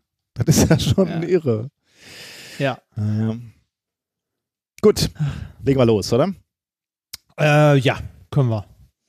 Thema Nummer eins. Es geht um äh, Corona und ähm, die, ja, im Prinzip die Corona-Maßnahmen und die Frage, wie, wie und ob sie denn geholfen haben. Und dass sie geholfen haben, kann man, glaube ich, allein am, am Verlauf sehen, denn die, die ganz große Welle, die wir befürchtet haben, der Coronavirus-Infektion, ist ja ausgeblieben. Also wir haben sa- sagen wir mal so, es ist in Deutschland relativ glimpflich abgelaufen, bis jetzt. Weil Man weiß ja nicht, wie es weitergeht, aber ähm, insgesamt ist es ja ganz gut gelaufen. So gut gelaufen, dass natürlich die Schwurbler schon wieder alle aus der Ecke kommen und sagen, Ja, klar. das mit dem Virus war ja gar nicht so schlimm. Also, das wäre alles nicht nötig gewesen. Alle überreagiert. Wir wollen endlich wieder auf Straßen tanzen und so. Ähm, ja, ist, ist natürlich total paradox. Ähm, das wäre ja so, als würde ich sagen, ich, ich, ich schalte den Virenscanner an meinem Computer aus, weil ich hatte ja in letzter Zeit kein Virus oder wir brauchen keine Feuerwehr mehr, weil brennt ja Hat ja nicht gebrannt. Ne? Genau, ja. Ähm, aber tatsächlich kann man natürlich wirklich mal die Frage stellen, ähm, wenn man sich den glimpflichen Verlauf in Deutschland anguckt, waren das unsere Gegenmaßnahmen? Also war, es ist glimpflich verlaufen, war der Grund, wa- waren der Grund der, die, die Gegenmaßnahmen oder haben wir also richtig reagiert? Ähm, hatte das, was wir getan haben, einen Effekt? Wenn ja, welchen Effekt? Ähm, und was lernen wir aus der Zukunft daraus? Denn das wird ja mit Sicherheit nicht die letzte Pandemie gewesen sein. Und ähm, von daher kann man natürlich sich jetzt angucken, wie, wie haben wir reagiert, was haben wir getan äh, und was können wir beim nächsten Mal vielleicht noch schneller machen oder äh, was können wir uns sparen an, als, als, äh, äh, als Maßnahme, weil es nicht äh, viel gebracht hat. Und das sind äh, Dinge, die sich tatsächlich ähm, Forscher angeschaut haben. Und zwar in dem Paper Inferring Change Points in the Spread of COVID-19 reveals the effectiveness of interventions, veröffentlicht in Science am 15. Mai 2020. Und da sind insbesondere Forscherinnen vom Max-Planck-Institut für Dynamik und Selbstorganisation in Göttingen, Göttingen äh, für verantwortlich. Ich glaube tatsächlich sogar Die kommen alle, auf jeden Fall, die Autoren kommen alle aus Göttingen. Ich habe das Paper jetzt gerade nicht offen, aber die kommen alle aus Göttingen. Ich weiß nicht, ob die alle vom Max-Planck-Institut kamen oder auch von anderen Instituten aus Göttingen. Aber jedenfalls eine rein deutsche Studie, wenn ich mich richtig, ähm, wenn ich mich richtig erinnere. Ähm, das, was ich gerade gesagt habe, ähm, das, was jetzt dazu führt, dass die Schwurbler äh, schon wieder aus der Ecke kommen, ähm, bezeichnen Wissenschaftler als Präventionsparadox. Ne? Gerade weil die vorbeugenden Ah, Maßnahmen ja. greifen, gibt es keine Belege für ihre Wirksamkeit.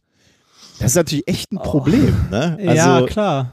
wenn, wenn du dir so vorstellst, äh, das ist natürlich auch schwer für Politiker, ne? Weil ja. immer wenn du das Richtige machst, ich, das habe ich früher mal so gedacht bei, bei, äh, bei dem Torwart als, als Position beim Fußball ne, oder bei anderen Sportarten. Solange du alles richtig machst, solange du keinen reinkriegst, sind die Leute zufrieden, aber du bist auch nicht der Held. Also du hast einfach nur deinen Job gemacht. Wenn aber hinten die Tore reinkommen, dann bist du der Arsch. So, du kannst es eigentlich nie richtig machen. Und bei Politikern ist es jetzt halt auch so, ne? Alles richtig gemacht, würde ich jetzt mal so äh, erst, erst so pauschal sagen. Ähm, dann kommen die Schwurbler und sagen, ja, scheiße, total überreagiert, Wirtschaft geht kaputt, äh, ich will endlich wieder meine Freiheit haben. Ähm, aber du kannst ja nicht nachweisen, dass, dass es anders gewesen wäre. Ist schon irgendwie äh, Ja, ja, scheiße, ne? Prävent Schwierig. Präventionsparadox.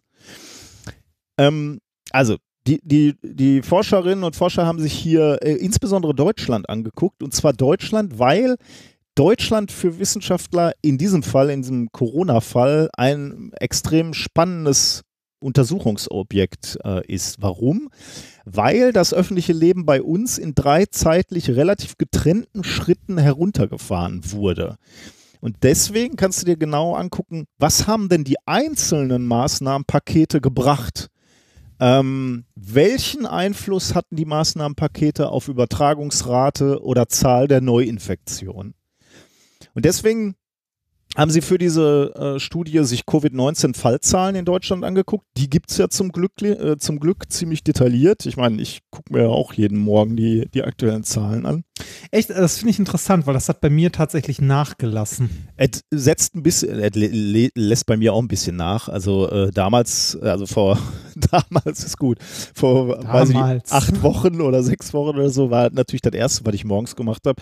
Und jetzt so im Laufe des Tages fällt mir mal ein, ach, kannst mal wieder auf die Zahlen gucken und dann gucke ich. Aber man, Ja. man hat natürlich auch gelernt, wie träge das System ist, ne? Oder? Ja. Das ist bei mir Ja, zumindest der. Grund. Also ich kann auch in einer Woche gucken, wie es, wie es sich entwickelt hat. Wobei, ich muss sagen, ähm, für die Heimatstadt oder für den Kreis Gelsenkirchen gucke ich dann schon immer ganz gerne mal äh, jeden Tag, weil ich schon ungefähr wissen will, was hier gerade vor meiner Tür abgeht. Ja. Wie sieht das eigentlich Das, bei äh, euch aus? Also, Ja, ähm, äh, ich muss ganz ehrlich sagen, ich, bei mir hat es sehr stark nachgelassen, danach zu gucken. Ähm, ich bekomme von der Uni immer regelmäßig halt so, ne, bei uns ist keiner krank. Echt? Äh, aber das, das ja, schreiben die bei uns gar nicht. das, äh, Ernsthaft? Doch, bei, bei, bei uns kommen immer so zwischendurch so Updates, so aktuell ist äh, hier, ne, keine positiven ähm, Aber ja, es gab keine- schon mal we welche oder gab es noch nie nein, welche? nein, nein, noch nein. nie? Bisher immer, Ah, immer okay. negativ und äh, das wird uns immer mitgeteilt.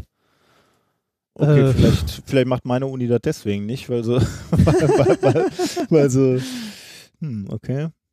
Ja. Na gut. Also äh, äh, bei mir hat es tatsächlich na, also äh, Schande über mich, aber bei mir hat es auch tatsächlich nachgelassen. Ja, wa- was heißt Schande über dich? Also, äh, ich meine, du, du extrapolierst einfach den Trend ne, und sagst, okay, im Moment geht der Trend zurück. Das heißt ja nicht, dass du jetzt die nächsten zwei Monate nicht guckst oder nichts mitkriegst oder die Augen verschließt. Ja, ja. Aber es macht ja wirklich keinen Sinn. Also dieser Hype-Cycle, jeden Abend eine Sonderbericht äh, auf, auf ARD oder ZDF, der macht ja auch keinen Sinn. Also, Nee, nee, genau. Es, also es, ähm, es passiert ja nichts Neues. Ne? Genau, Oder es genau. ist ja nichts passiert. Also zumindest nichts, was stündlich passiert. Ne? Also Ja. äh, in drei Tagen mal wieder zu gucken, äh, geht's weiter nach unten, macht sicherlich Sinn. Aber also von daher würde ich das jetzt nicht als Schande, sondern als Ja. sehr sinnvollen Umgang mit seinen persönlichen Ressourcen ansehen. Ich erinnere mich, in den ersten zwei Wochen war ich irgendwann so voll mit den Infos dazu, dass ich wirklich an einem Tag mir gesagt habe, äh, ich gucke jetzt keine Nachrichten, ich gucke kein Fernsehen, ich mache Twitter nicht auf, ich muss einfach mal einen Tag Pandemiepause haben. ja. Weil äh, du, Kann- du, äh, kann, du kann kannst ich ja gar nicht die ganze ja. Zeit erregt sein, so oder oder aufgeregt oder ähm, also ich habe richtig gemerkt, wie ich ausgebrannt war davon, von dieser, von diesem Hype. Ja, kann ich auch komplett verstehen, weil man, also man, man wird hier jede, jedes Mal, ne, damit halt äh, zugeballert, zugeballert, zugeballert. Es wird berichtet, berichtet, berichtet, auch wenn es eigentlich nichts zu berichten gibt. Äh, und irgendwann bist du da einfach erledigt. Mhm. Also, ne, dann willst du nicht mehr. Gut, in diesem Sinne äh, reden wir mal über Covid-19-Fallzahlen. Ja, bitte, bitte. Nein, Was also- gibt's Neues? Die, also die Wissenschaftler haben sich die Covid-19-Fallzahlen in Deutschland angeguckt und zwar in den vier Phasen, äh, die ich gerade schon angedeutet habe, nämlich vor Beginn der Maßnahmen, nach der ersten Maßnahme, nämlich der Absage großer öffentlicher Veranstaltungen um den 8. März, Mhm. dann die zweite große Maßnahme nach der Schließung von Bildungseinrichtungen und vielen Geschäften am 16. März und dann nach der weitreichenden Kontaktsperre am 22. März. Also du siehst, das sind so ähm, ja, Maßnahmen, die alle so etwa eine Woche auseinander liegen ähm, und die wo man bei allen eigentlich das Gefühl hat, das kann äh, einen Effekt zeigen. Ne? Öffentliche, große öffentliche Veranstaltungen absagen, ja, kann was bringen. Mhm. Schließung von Schulen, Kindergärten, Geschäften, 16. März, kann was bringen. Und dann natürlich die, die finale Keule dann am 22. März mit den Kontaktsperren. Also jeder, jeder bleibt mehr oder weniger erstmal zu Hause. Also, dass, dass da Wissenschaftler sich die Finger nachlecken nach den Daten und, und, und sich da drauf stürzen und sagen, okay, dann lass doch auch mal gucken, ob wir, ähm, ob wir da was sehen in den Zahlen, ähm, kann man sich vorstellen. Was haben die sich jetzt angeguckt? Äh, die haben das alles modelliert, dann, äh, da sind viele Parameter reingegangen, unter anderem beispielsweise die Berücksichtigung von Meldeverzögerungen, wo sie davon ausgegangen sind, dauert immer so fünf bis sechs Tage ähm, bis zum äh, Auftreten erster Symptome sowie zwei bis drei Tage bis zum Erhalt des Testergebnisses. Ähm, äh, also diese, diese Verzögerung in dieser Kette, ne? also wann geht jemand, also wann steckt sich jemand an, wann hat er Symptome, wann geht er zum Arzt, wann äh, kommt das Ergebnis von der Testung, ähm, die sind da alle ähm, mit berücksichtigt, weil dann werden die Fälle ja irgendwann gemeldet und dann haben sie sich genau diese, diese Verzögerung haben sie dann rausgerechnet, um rauszufinden, wann, äh, wann waren welche Zahlen ähm, aktiv und welche Zahlen haben sie sich da angeguckt. Dann haben sie sich die, die klassischen Kennzahlen angeguckt, über die wir ja auch schon gesprochen haben. Zum einen die Reproduktionsrate, haben wir schon ganz oft drüber gesprochen. Also äh, wie viel Menschen infiziert ein Infizierter im Verlauf der Erkrankung. Reproduktionsrate 1 heißt, wenn du krank bist, steckst du noch einen an. Das heißt im Mittel, wenn das für alle gilt, wird es nicht mehr, wird aber auch nicht weniger. Mhm. Und dann haben sie sich auch die Wachstumsrate angeguckt. Wachstumsrate heißt, ähm, äh, oder die, beziehungsweise die effektive Wachstumsrate äh, ist die Zahl der Neuinfektionen minus der Zahl der Genesenen. Das heißt, wenn du, äh, wenn diese effektive Wachstumsrate null ist, dann äh, gibt es genauso viele Neuinfektionen wie Genesene. Das heißt, wir bleiben alle auf einem Level. Wenn es Mhm. mehr Neuinfektionen gibt, dann wächst das, äh, die Menge der Infizierten halt wieder an. Und wenn, äh, wenn es mehr Genesene gibt als Neuinfektionen, also wenn dieser Wert unter Null liegt, dann ähm, sinkt der äh, Wert an Infizierten über die Zeit. Ähm, das sind die, so die zwei wichtigsten Kenndaten, die sich die äh, Forscher dort ähm, äh, angeschaut haben. Und dann haben sie sich eben genau angeguckt, ähm, ob es Veränderungspunkte im Epidemieverlauf gibt. Ne? Also sie haben sich, äh, und das ist wirklich ein, ein tolles, Äh, Eine, eine kurze Frage Klar. dazu. Wie, wie, wie haben die denn so Sachen, äh, also wie haben die das denn rausgerechnet, äh, beziehungsweise versucht anzugleichen, dass es halt so, ähm, ja, so Verschiebungen gibt, ähm, wann wo eine Information erscheint? Also im Detail ähm, kann ich dir das nicht sagen. Äh, also ich habe, habe eben das, das Paper gelesen und habe gesehen, dass sie das berücksichtigt haben. Also diese Meldeverzögerung meinst du oder welche? Hm, äh, genau, genau, diese, diese Meldeverzögerung, weil die kann ja vielfältig und sehr individuell sein. Ich glaube, sie haben das halt statistisch erfasst. Ne? Also wie Okay. äh, im Mittel, wie lange dauert die Meldeverzögerung, aber auch wie breit ist die Meldeverzögerungsverteilung quasi. Ne? Also das Ja. haben sie alles in dieses Modell reingeworfen, glaube ich. Okay. Ähm, also Ähm, äh, da müsste ich mir tatsächlich die Details angucken, weil da ge- gehen extrem viele Parameter rein. Da sage ich gleich Mhm. auch nochmal was zu. Ähm, ja. Und, und das halt, äh, also äh, auf welchen Bereich haben die das jetzt beschränkt? Also äh, Deutschland? Deutschland, oder? ja. Deutschland. Deutschland, okay. ja. Kann, Okay. Geht ja auch fast nur, ne, weil du willst, ähm, also nein, du könntest natürlich auch europaweit machen, aber dann hast du natürlich sehr, sehr unterschiedliche Momente Ja, ja, der, genau. äh, der Veränderung. Sie wollten halt wirklich dieses geschlossene System haben, äh, wo die gleichen Regeln ge gegolten Mhm. haben. Also wann, äh, weil, weil halt deutschlandweit ähm, beispielsweise öffentliche Veranstaltungen äh, ähm, verboten wurden oder größere Mhm. öffentliche Veranstaltungen. Kannst halt sehen, hat, hat einen Effekt gezeigt. Und das ist wirklich spannend Okay, ja. ja. weil sie sich dann eben den zeitlichen Verlauf angeguckt haben und über diesen zeitlichen Verlauf eben diese effektive Wachstumsrate angeguckt haben. Also die Frage, wo liegt diese Wachstumsrate oberhalb von null, bei null oder bei, ähm, ja, beim, bei einem negativen Wert, was dann effektiv bedeuten würde, dass die Fallzahlen in Deutschland sinken.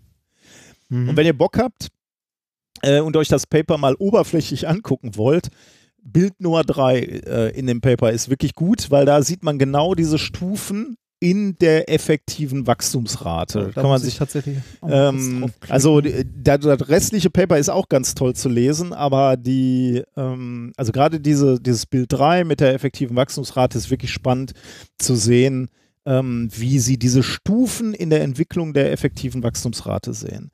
Ähm, denn den ersten. Wendepunkt oder die erste Änderung, hast du das Bild gerade offen? Ja, ich habe ich hab's gerade, ich hab's gerade auf. Man sieht tatsächlich wunderschön so Stufen. diesen, ne? diese, diese Änderung siehst du, ähm, also die erste Änderung siehst du am 7. März ungefähr, ne? also nicht, nicht präzise am 7. März, aber irgendwie um den 7. März. Ja. Da halbiert sich die effektive Wachstumsrate, also von ungefähr, ich sag jetzt mal so 0,3 auf 0,15. Ähm, und dieses Datum, 7. März, passt eben sehr gut äh, überein mit den Regierungsmaßnahmen, wo gesagt wurde, Großveranstaltungen werden abgesagt, ähm, aber natürlich auch einfach darüber schon so eine erhöhte Wachsamkeit oder ein erhöhtes Bewusstsein der Bevölkerung. Ne? Wenn, wenn deine Regierung dir plötzlich sagt, okay, die Großveranstaltungen müssen ab, ausfallen, dann sind die Leute natürlich alarmiert und ein bisschen vorsichtiger und fangen eben auch an, ähm, ja, vorsichtiger zu agieren. Mhm. Zweite Stufe siehst du so um den 16. März. Das ist der zweite, äh, das zweite Maßnahmenpaket. Da wurden äh, Schulen geschlossen, Kitas geschlossen, Geschäfte geschlossen. Und auch da sieht man eben, wie ähm, die ähm, wie, wie diese effektive Wachstumsrate sinkt und zwar knapp oberhalb von äh, Null nur noch ähm, nach diesem 16. Äh, März.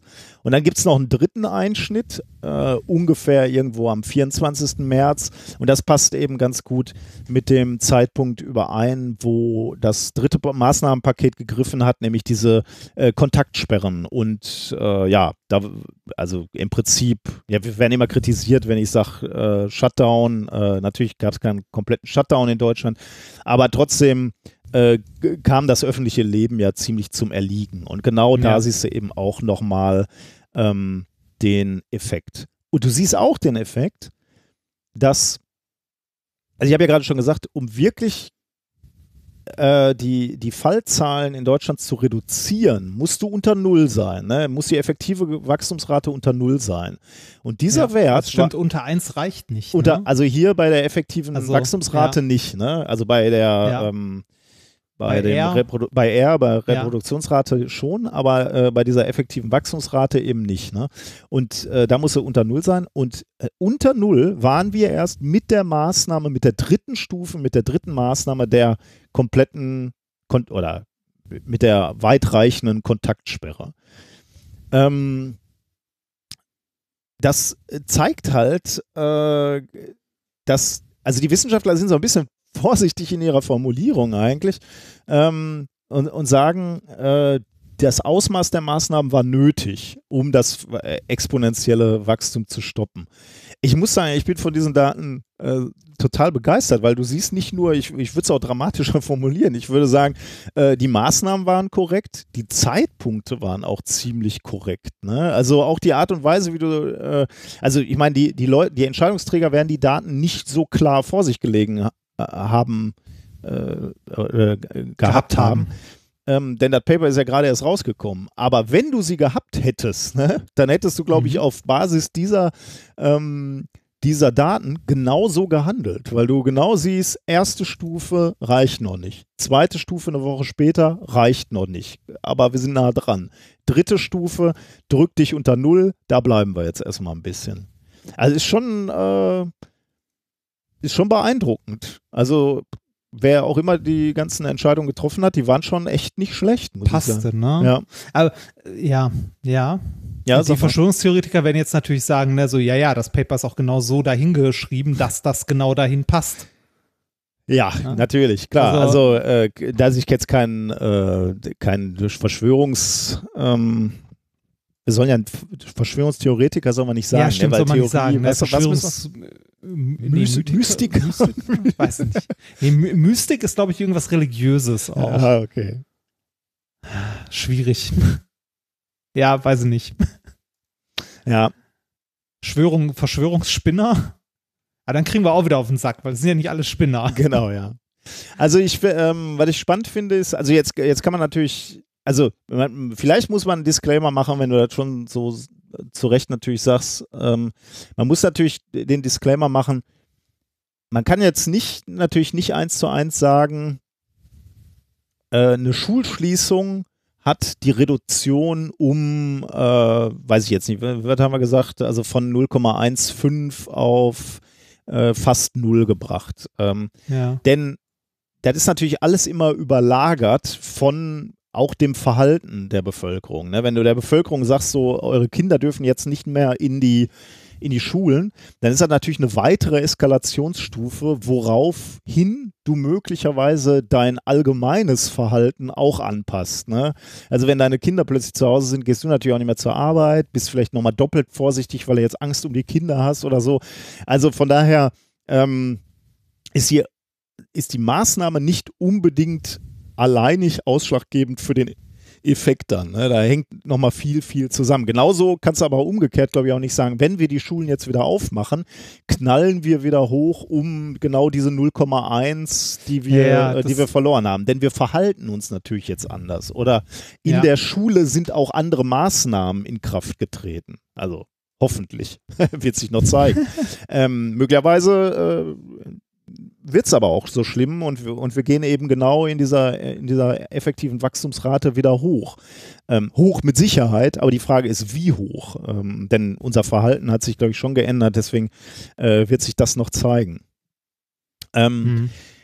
äh, wenn, da du mit dem Au Auge gerade noch auf diesem Blatt 3 bist, ne, äh, was wirklich beeindruckend ist, ähm, die, diese, dieses, äh, in, in der Abbildung 3b, ne, da siehst du den äh, täglichen Verlauf der Daily New Reported Cases in Germany, also die, Ja. die täglichen neuen äh, Neuinfizierten im Prinzip. Das macht ne? Wellenbewegung. Ja, genau, das sind die wöchentlichen Wellenbewegungen. Äh, Das das kommt davon, ja dass das wöchentlich gemeldet wird, oder? Genau, das, also, vom, also am Wochenende ja. wird nicht viel getestet, am Wochenende Ja, wird nicht viel ähm, äh, gemeldet, äh, auch nicht natürlich. Mhm. Am Wochenende bleiben dann schon mal Zettel irgendwo liegen und die werden fünf Tage später irgendwo gemeldet. Genau, das sind die, ähm, das sind die Datenpunkte, ne? Und da liegt ja dann so eine grüne Kurve drüber, ne? Mhm. Die grüne Kurve haben die dann tatsächlich simuliert, also mit all ihren Parametern oder modelliert, nicht simuliert, sondern modelliert mit all ihren Parametern, die sie in ihr Modell reingeworfen haben. Und du siehst, die folgt dem Verlauf der, ähm, der Infizierten, Neuinfizierten schon extrem gut. Äh, Sie modellieren Ja. auch diesen wöchent, diese wöchentliche Fluktuation, ne, dass am Wochenende weniger passiert. Ähm, diesen Abfall simulieren sie sehr, sehr gut, modellieren sie sehr, sehr gut. Ähm, äh, und äh, sie extrapolieren auch den Wert ähm, über die, äh, also in die Zukunft, was jetzt allerdings schon die Vergangenheit ist, also denn sie haben ja, Ja. irgendwann dieses Paper eingereicht. Und der Verlauf ähnelt schon extrem den aktuellen äh, Zahlen auch. Also sie haben hier auch, was, was ja ein gutes Modell leisten soll, eine Prognose gemacht, die, also mein laienhaftes Auge jetzt sagt, äh, auch tatsächlich so eingetreten ist. Also das ist schon echt äh, beeindruckend, muss ich sagen, weil da eben auch viele, viele Parameter reingeflossen sind. Ein paar von den Parametern siehst du auf der rechten Seite in diesem Bild. Also diese Modulation, diese Wochenendsmodulation, ähm, Erholungsraten, äh, wie schnell erholst du dich von der, von der Krankheit, Das ist ja auch nicht so, dass du sagen kannst, okay, wenn einer infiziert ist, ist nach 14 Tagen wieder gesund. Das geht bei einem schneller, bei einem äh, langsamer. Ne? Und all das ist da reingeflossen in dieses Modell. Also das finde ich schon, äh, ist ein schönes Paper, muss ich sagen. Ja. Äh, hat, ähm, äh, eine kleine Frage, jetzt äh, haben die da ja ein Modell gebaut auf den gemeldeten ähm, äh, basierend auf den gemeldeten Fallzahlen mit einem Forecast. Kann man was dazu sagen? Wie wahrscheinlich ist es jetzt mit äh, die Geschichte mit einer zweiten Welle? Das ist ja das, was gerade sehr viele Leute interessiert. Ne? Ähm, wie, wie sieht es aus? Äh, wenn, also wir haben ja gerade gesagt, natürlich kann man nicht sagen, wenn wir die Schulen jetzt wieder aufmachen, haben wir diese 20 Prozent oder was auch immer, was wir eingespart haben, dass es so wieder zurückkommt. Mhm. Aber kann man anhand der, äh, der Wirksamkeit der Maßnahmen, die Sie hier dokumentiert haben, äh, irgendwie äh, Abschätzungen geben, wie wahrscheinlich es ist, dass es, wenn wir jetzt in Summe alles wieder quasi runterfahren, dass es eine zweite, eine zweite Infektionswelle gibt? Das ist die Hoffnung, äh, dass du mit diesen Modellen jetzt schneller ähm, reagieren kannst oder schneller Aussagen über die Zukunft ja. treffen kannst. Äh, die, die, äh, die Forscherinnen und Forscher, die hier beteiligt waren, die sagen, die ersten Lockerungen, die so wirklich stattgefunden haben, 20. April, sehen die jetzt erst gerade in ihren äh, aktuellen Fallzahlen. Und bis sie die Lockerung vom 11. Mai bewerten können, müssen wieder zwei bis drei Wochen vergehen. Und also 11. Mai, jetzt rechnen wir mal zwei Wochen weiter, dann sind wir ungefähr bei heute, noch eine Woche drauf. Dann können Sie bewerten, was haben diese Lockerungen bewirkt. Ja. Ähm, aber es ist ja schon mal mächtig, dass sie dieses Werkzeug haben, dann möglicherweise, also dieses Werkzeug anwenden und dann sagen, okay, jetzt können wir bewerten, wie, also welchen Effekt hatte die Lockerung auf ähm, die effektiven, ähm, die effektive Wachstumsrate und liegen wir wieder über Null und dann kannst du eben äh, relativ schnell, also immer noch mit einem Verzug natürlich, aber äh, kannst du dann reagieren und möglicherweise wieder härtere ähm, härtere Maßnahmen ergreifen. Aber, aber so eine wirkliche Vorschau wird schwierig. Ja, kannst ne? du nicht, ne? Also ja, ja, ich ja, glaube, ja, klar, kannst du nicht. Die Zukunft kann niemand vorhersagen, ne? Also ich, ich glaube, das würden sie jetzt auch nicht machen, weil ich glaube, das Wiederlockern von Maßnahmen ist für das Modell was völlig anderes als das Einführen von Maßnahmen, weil es eben nicht so ist, äh, wie ich gerade gesagt habe. Ne? Eine Schule schließen und nach Hause ist ein völlig anderer psychologischer oder du, du reagierst als Mensch völlig anders dann, weil du siehst, okay, das ist eine Extremsituation, habe ich noch nie erlebt, ich muss mein Verhalten ändern. Und wenn ja. du dann, wenn du dann sagst, okay, Schulen sind wieder auf, dann geht, läuft keiner zurück und sagt, alles ist wie zuvor, wir umarmen uns jetzt wieder, wir nehmen uns in den Arm. Zumal die Schulen ja auch sagen, äh, keine ganzen Klassen, wir sitzen weit voneinander entfernt. Ähm, da kannst du jetzt nicht sagen, wir nehmen die Schrau oder den ganz, also den, den, den Maßnahmenschritt können wir einfach zurücknehmen und dann gucken wir, wo wir wieder sind, weil es einfach ein völlig anderer Vorgang ist quasi. Ne? Mhm. Aber du kannst den Vorgang bewerten natürlich, wenn du die Zahlen angeguckt hast. Aber ich, also eine Prognose dazu machen bei einem bei, einer, bei einem Vorgang, den es so noch nie gab, also die Lockerung von, von Pandemie-Maßnahmen äh, auf ganz Deutschland betrachtet, da kann, also das wäre ja nicht seriös, ja, ja, das, wenn du da eine Prognose nee, nee, machen stimmt, würdest. Stimmt. Aber du hast ein Werkzeug, um schneller zu reagieren, glaube ich. Das ja. ist die Stärke von dieser Studie. Ah, interessant, auf jeden Fall. Ich äh, bin, äh, muss auch wirklich, also unsere Entscheidungsträger, die hatten echt ein glückliches Händchen oder ein äh, gute Berater, wahrscheinlich beides. Denn die haben also wenn man sich die Zahlen jetzt anguckt, äh, genau richtig gehandelt. Ey, mit, der, mit, der richtigen Härte und mit der richtigen Dauer. Gut, aber das sehen natürlich manche Leute anders. Ja, ja, ja, ich wollte gerade sagen, das, das kannst du jetzt, ne, äh, da kannst du jetzt lange Diskussionen lostreten, wenn ja. du möchtest. Also. Ja. Okay. Was hast du uns okay. denn Schönes mitgebracht? Dann äh, mache ich mal mit äh, dem nächsten Thema weiter. Und zwar äh, Science, It Works differently. Oh ja, ja, ja, da bin ich gespannt. Und es geht äh, auch äh, gerade jetzt in Zeiten von Corona, ich kann das schon nicht mehr hören, aber äh, gerade jetzt in der Corona-Zeit. Ähm, meine, meine, Tochter, meine, meine, Tochter sagt immer so niedlich, die Corona-Zeit. Das klingt immer so ein bisschen wie die Adventszeit. Als ja. die, einmal im Jahr kommt die Corona-Zeit. In der Corona-Zeit müssen wir das und das tun. Ja, bis die Krankenhäuser brennen, wenn es dann doch nochmal. Nee, ähm, ich finde ich muss ja ganz ehrlich sagen, ich, ich finde es ja toll, in, äh, wie, wie gut die Menschen ähm, so das am Anfang ähm, oder der, der größte Teil der Menschen das immer noch mit Verständnis hinnimmt und auch auf die Wissenschaft vertraut. Ne? Mhm. Und äh, ich hoffe, dass das auch so bleibt. Aber da kommen wir jetzt gleich zu. Ähm, Gerade in der Zeit von Corona, also jetzt in der Corona-Zeit, haben wir ja ähm, mitbekommen, dass äh, Wissenschaft teilweise ja äh, falsch wahrgenommen oder falsch verstanden wird. Ne? Beziehungsweise ähm, laut Wissenschaftsbarometer hat äh, die Wissenschaft zu Beginn der Pandemie ja einen großen Zuwachs in ihrer, Akzeptanz, mhm. äh, in ihrer Akzeptanz erlebt, wie wir ja auch äh, berichtet haben. Mich würde immer noch der aktuelle Stand oder der, äh, der Verlauf mal sehr, sehr interessieren sobald ich neue Zahlen habe, ja, ja, das wird jetzt spannend, ja. ob es einen Backlash gibt. Ne? Ja, ja, ernsthaft. Also, ne, ob, ob die Spinner mehr werden, ne? weil äh, neben, wenn man sich das mal anguckt, ein Wissenschaftsbarometer, also nicht nur die Wissenschaft hat so viel Zuspruch bekommen oder Zuwachs, sondern auch die, äh, die andere Seite. Wenn man sich mal die äh, Statistiken von beispielsweise dem unglaublich seriösen KenFM anguckt, ne? Äh, die haben auch seit Anfang Corona haben die einen exponentiellen Anstieg. Echt? Oh Gott. Ja. Ja, es ist, es ist krass. Also warte mal, ich kann das mal kurz gucken, ob ich das auf die Schnelle finde. Ähm, wenn du mal äh, Ken FM und äh, Social, Social Blade, Social Blade äh, dir anguckst, das ist so die, äh, das erste Suchergebnis dann äh, Summary Profile. Ähm, da siehst du dann äh, diverse, äh, also Social Blade ist so, so, ein, so, eine Abschätzungsplattform für YouTube und ähnliches, so was Reichweite, Subscriber-Rang mhm. und so weiter und so weiter angeht.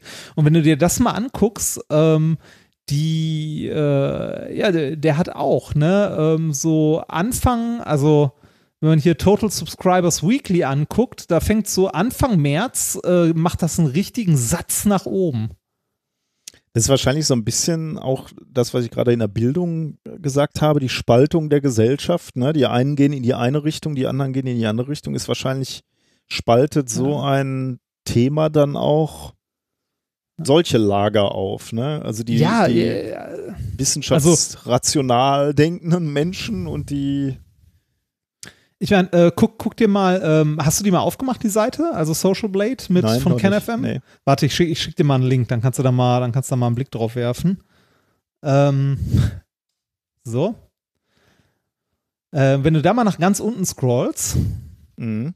dann siehst du aus der YouTube-Analytik äh, die, äh, das Anwachsen der Subscriber und der Video-Views. Oh je. Ja, und oh. da sieht man, ne, so März also Februar, Februar, März rum. Okay, das ist so da, äh, amerikanische äh, Covid-19-Zahlen. Äh, so sieht das ja, ein bisschen so aus. Nix, ne? nix, nix, zack nach oben. Ne? Also so, auch die. Ja, genau. Ja. Also ja, auch die, äh, die Ecke hat ordentlich, äh, ne, also ordentlich zugelegt, genau. Äh, kann einen, also kann einem Sorgen machen, ne? Das. Ja, ja, auf jeden Fall. Ja. Also es geht da in, in beide Richtungen. Ne? Und äh, gerade jetzt in der Zeit äh, ist es, glaube ich, wichtig, dass äh, wir immer deutlicher ähm, kommunizieren, was Wissenschaft ausmacht oder was Wissenschaft ist. Ne? Weil abgesehen davon, dass die Leute am Anfang oder dass viele Leute sagen so, ja, wir können der Wissenschaft vertrauen, sagen aber viele, also viele von den Idioten oder nicht nur Idioten, sondern auch Leute, die irgendwie äh, vielleicht noch so am, am, Rande stehen, überzeugt zu werden, sagen, also was man immer wieder hört, sind dann solche Sachen wie, ja, der Wissenschaft kann man ja nicht vertrauen. Also jetzt gerade sieht man ja, dass der nicht vertrauen kann, ne? Weil der eine Wissenschaftler sagt ja was anderes als der andere Wissenschaftler. Okay, dann. Ne? Ähm, aber die, so, so Leute darfst du natürlich nicht als Idioten bezeichnen, sondern die wissen einfach nicht, wie Wissenschaft funktioniert. Ne? Ja, genau. Ja, ja, ja, ja, das war jetzt also okay. Ja, ja, äh, ja. Idio also Idioten Jeder, sind die, die auf der Straße. Ja. Ja, man, man, weiß, was ich meine. Idioten sind die, die auf der Straße stehen, für ihre Freiheitsrechte demonstrieren und sagen, dass Bill Gates sie chippen will. ne, das, und Impfungen böse sind. So. Ähm, also, aber man, man hört trotzdem äh, aus verschiedenen Lagern sowas wie, ja, die Wissenschaft weiß ja selber nicht. Ne? Der eine Wissenschaftler sagt das, der andere Wissenschaftler sagt das. Also verschiedene Studien. Ne? Letzte Woche hat der Drosten noch gesagt, Masken helfen nichts, jetzt sollen wir alle Masken tragen. Mhm. Ne? Äh, die machen ja eh, was sie wollen und äh, planen alle uns zu unterdrücken oder äh, die Wissenschaftler sind ja alle weltfremd, was sie sagen, geht ja eh nicht oder, äh, weiß nicht, Wissenschaftler XY äh, weiß, dass, äh, dass das, äh, ne, äh, nicht Wissenschaftler, also irgendwie äh, Karl-Heinz von nebenan weiß, dass das alles gar nicht stimmt, ne, weil Karl-Heinz ist ja immerhin Professor für Ökonomie, ne, so, also so, so, falsche Fachleute, ne, ähm, oder diese Virologen sind ja nicht mal Ärzte, was sollen die schon wissen? Fragt lieber mal einen Arzt, der oh wirklich Gott. damit zu tun hat. Das hört man und das liest man in solchen Foren auch, ne, das sind ja Virologen, die sind ja komplett weltfremd, die haben ja noch nie einen Patienten gesehen. So. Und das ist ein Problem. Und ein Grund für dieses Dilemma ist, äh, wie du gerade schon gesagt hast, dass, glaube ich, viele Leute nicht wissen, wie Wissenschaft im Detail funktioniert. Ähm, und das äh, ja falsch verstanden wird häufig. Und da müssen wir uns als Wissenschaftler auf jeden Fall auch ein bisschen ein die eigene Nase fassen, ne? weil wir da anscheinend über mehrere Jahrzehnte ähm, irgendwie einerseits ähm, vielleicht vergessen haben oder ähm, von einem hohen Ross herunter nicht ordentlich, äh, ja, nicht ordentlich kommuniziert haben, wie Wissenschaft funktioniert, sondern als äh, so ein bisschen den Anspruch immer äh, vor uns hergetragen haben, wenn eine wissenschaftliche Erkenntnis ist, ist die, also ne, wenn wir eine äh, Wahrheit haben, dann äh, in der Wissenschaft, dann ist das so. Mhm. Ja? Aber das ist ja eigentlich falsch. Ja, ich glaube, also wie du sagst, ne, also ich glaube, in der Wissenschaftskommunikation wurde äh, lange Zeit viel Wert auf äh, die Ergebnisse gelegt. Also es wurde immer kommuniziert, welches, was haben wir rausgefunden, was ist ja. die neue Erkenntnis so. Die, ähm, die Methode, ne, oder die, die Art zu arbeiten, die Art zu denken, die ist so ein bisschen zu kurz gekommen. Die, da muss man auch länger für ausholen. Das schaffst du dann nicht in zwei Minuten 40 im Radio, sondern das kann man in solchen Formaten wie unserem Podcast oder anderen Podcasts ganz gut machen. Aber dafür brauchst du halt Zeit und das wurde lange nicht getan in der Wissenschaftskommunikation. Ja, genau. Und ich glaube, das ist ein Grund dafür, dass ähm, viele Menschen teilweise falsche Erwartungen an Wissenschaft haben oder was, was Wissenschaft leistet, äh, welcher Aufwand hinter so einer Erkenntnis mhm. steht, wie viel Irrtümer dahinter stehen. Ne? Also es gibt diesen Spruch, wir irren uns vorwärts oder so, also wobei das ein bisschen überzogen ist, aber ähm, das äh, äh ja, das, äh, man, man kommuniziert immer noch zu wenig Negativexperimente.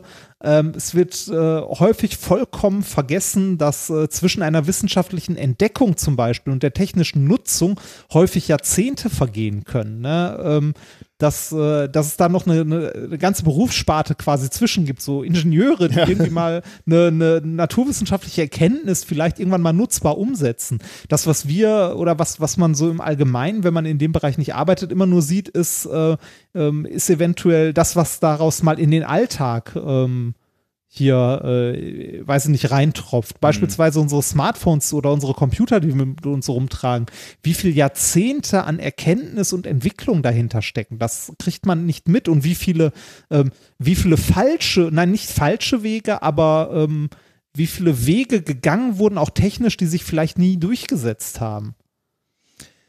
Ja. Also, also, also, was ich natürlich auch immer spannend finde, ich weiß nicht, äh, in welche Richtung du jetzt gehen willst, aber die, die Schwurbler, ne, die ja. haben ja immer hundertprozentige Angaben, ne? Also die können die einfach haben sagen. Immer Wahrheiten. Ja, die haben immer ne? Wahrheiten. Also die, die wissen halt, ähm, dieses Medaillon, was du kaufst, hat 15.000 Bovis. Exakt, ne?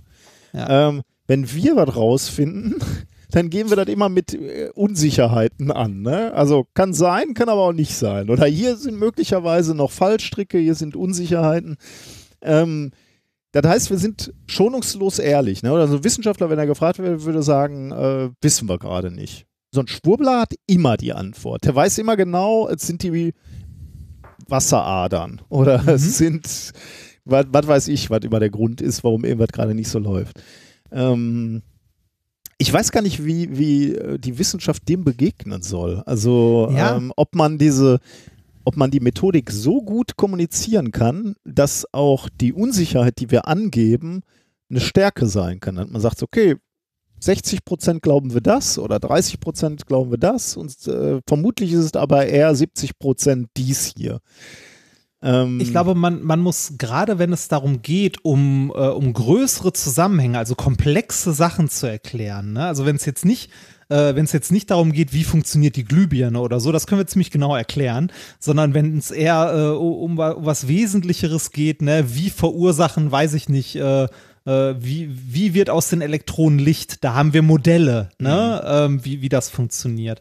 Ähm, und je, je komplexer ein, ein Problem wird, das man beschreibt oder ein Sachverhalt, ähm, desto ungenauer wird es eigentlich, was wir darüber sagen können. Ne? Und äh, man muss vielleicht auch ein bisschen mehr in der Wissenschaft kommunizieren, dass unterschiedliche Fachrichtungen ähm, unterschiedlich eindeutige Lösungen angeben. Also wenn ein Mathematiker eine Lösung für ein Problem angibt, kann er ziemlich genau definieren, in welchen Grenzen dieses, äh, äh, dieses Problem gelöst ist. Ne? Oder, oder halt nicht gelöst ist. Wenn, äh, wenn wir aber zum Beispiel als Physiker irgendeinen äh, Sachverhalt der Natur beschreiben, ähm, und das in vielen anderen in der Medizin zum Beispiel genauso, ähm, äh, wie jetzt mit, mit dem Virus oder ähnliches, wenn, wenn wir da von größeren, komplexeren Sachen reden, dann re arbeiten wir mit Modellen, die den aktuellen Kenntnisstand widerspiegeln. Und das ist was, was in der Kommunikation, finde ich, häufig hinten runterfällt. Dass man muss ein bisschen mehr betonen, dass wir, ähm, äh, ne, dass, dass wir halt mit Modellen Sachen beschreiben, so gut wir es halt können, mit unserem aktuellen Kenntnisstand. Wir aber keinen Anspruch auf hundertprozentige Wahrheit wie jetzt zum Beispiel die Schwurbler äh, Mhm. erheben, sondern nur sagen, in, mit unserem aktuellen Wissen ist das so am ehesten erklärt. Ne? Hm, ja. Ähm, das ist aber auch ein, Verst- also es ist auch ein Stück weit verständlich, dass das in der Kommunikation häufig hinten runterfällt, weil wenn man das zu sehr betont und zu sehr kommuniziert, dann kommen äh, Leute an mit, ach, nur ein Modell. Du weißt Ja, ja, also genau. gar nicht, wie Ja, das funktioniert, ne? Könnte ja alles auch ganz anders sein. Könnte ja auch, könnte ja auch sein, dass Homöopathie trotzdem wirkt. Wir wissen nur noch nicht wie, ne? Das ist, da, ich denke, das ist lange Jahre beispielsweise in dieser Klimadiskussion äh, ungünstig gelaufen. Denn äh, die, die Wissenschaftler und Wissenschaftlerinnen waren immer so ehrlich und haben gesagt, ja, unsere Modelle sagen, wenn Ja. wir so weitermachen, äh, dann könnte es schlimm werden. Und dann haben Leute gesagt, was heißt das denn? Ja, dann wird es vielleicht so ein Grad wärmer. Dann, Mhm. Aber wie sicher ist das denn jetzt wirklich der, der, der menschgemachte Beitrag? Beziehungsweise äh, wie sicher ist denn ein Prozent? Und dann sagst oder ein Grad und dann sind da, sagst du so 60 Prozent, also riesiger Fehlerbalken oder so. Ne? Also mittlerweile nicht mehr, aber vielleicht vor 20, 30 Jahren oder so. Und dann kommt so ein Schwurbler daher und sagt, stimmt nicht, Sonne wird heiß. Deswegen löst sich CO2 aus dem Meer. Der weiß das 100 Prozent, ne? Keine Wahrscheinlichkeiten, einfach klatscht die Aussage dahin. Und ich, ich glaube halt, der wissenschaftlich ungebildete Mensch sagt, ah, hier ist die klare Antwort. Und der Wissenschaftler mit seinen schweren Modellen und so, der, äh, der tut sich noch schwer mit der Aussage, der weiß es noch nicht so genau. Ja, und das Problem an Modellen ist auch, je, ähm, je komplexer das System wird, desto schwieriger wird das Modell. Ja, auf und jeden desto, Fall, klar. desto mehr Annahmen muss das Modell auch machen und desto ungenauer wird es. Ne? Also ungenau in Anführungszeichen, sondern es kann nur bestimmte, also in bestimmten Rahmen, unter bestimmten Rahmenbedingungen äh, irgendwie etwas vorhersagen. Und Rahmenbedingungen sind nicht zwingend immer konstant. Ne? Also äh, beim Klima haben wir zum Ja. Beispiel, dass sich jetzt irgendwie in den letzten zehn Jahren was geändert hat. Dann muss man die Modelle anpassen. ja. Ne? Das heißt aber nicht, dass sie vorher falsch waren.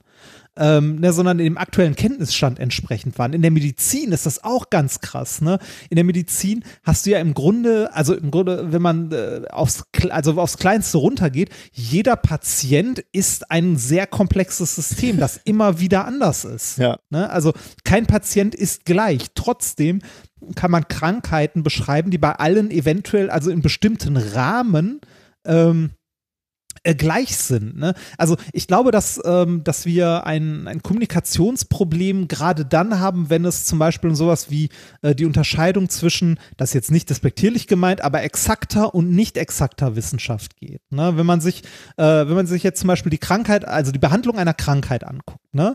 das ist schon in irgendeiner Form eine, äh, eine, eine, also das ist eine Wissenschaft, ne? aber es ist in einer anderen Form, und wie gesagt, das ist nicht despektierlich gemeint, eine andere Form von Exaktheit, wie jetzt zum Beispiel die Beschreibung äh, von ein paar Elektronen, die irgendwo durchs Vakuum fetzen und da irgendwas machen. Ne? Allein, also allein schon, weil du äh, Millionen und Milliarden Elektronen testen kannst und äh, nur eine absehbare Anzahl von, von Patienten. Ne? Allein deswegen hast du schon ganz andere immer- Fehlerbalken. Und die sind genau, nicht und, mal und das identisch. System, ne? Genau, das System ist komplex drumherum. Also ähm, in der, also Beispiel in der Medizin, der Patient an sich, also das System Patient, lässt sich äh, so nicht mit, äh, in mathematischen Formeln beschreiben. Natürlich über Statistik, wenn ich mit vielen, vielen Patienten irgendwas mache.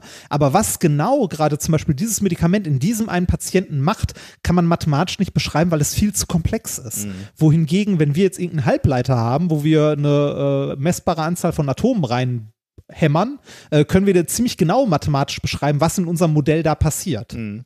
Ja?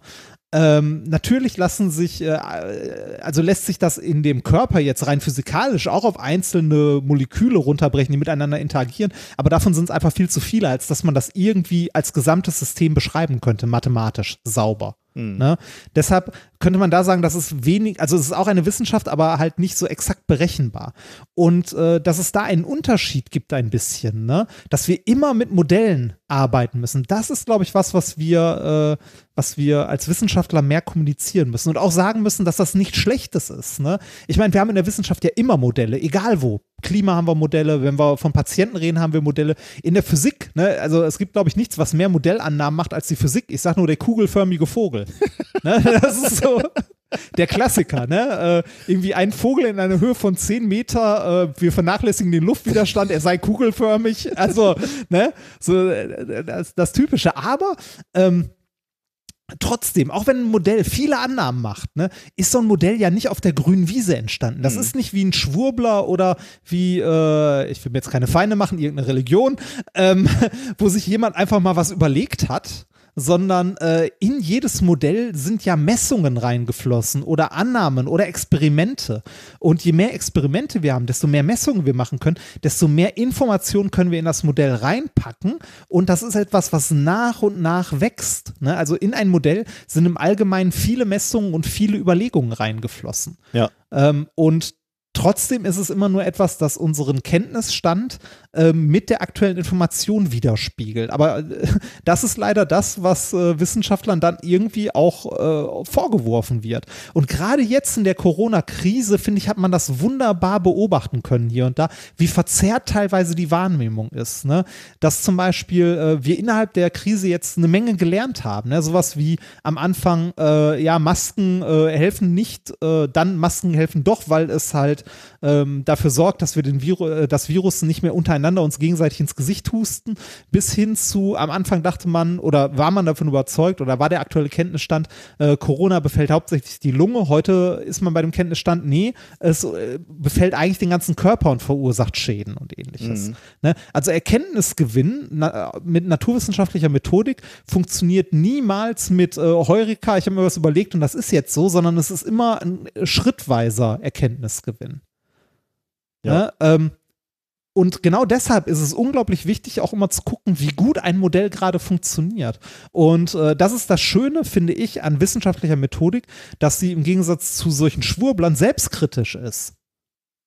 In ja, gewissen Grenzen zumindest. Ne? Dass man immer wieder überprüft, ob denn das, was man da tut, wirklich richtig ist. Und wenn nicht, dann wird es halt verworfen. Oder ne? verbessert. Ne? Muss ja nicht immer gleich komplett verworfen nee, genau. werden, sondern. Oder erweitert. Erweitert, ne? also. Genau, erweitert.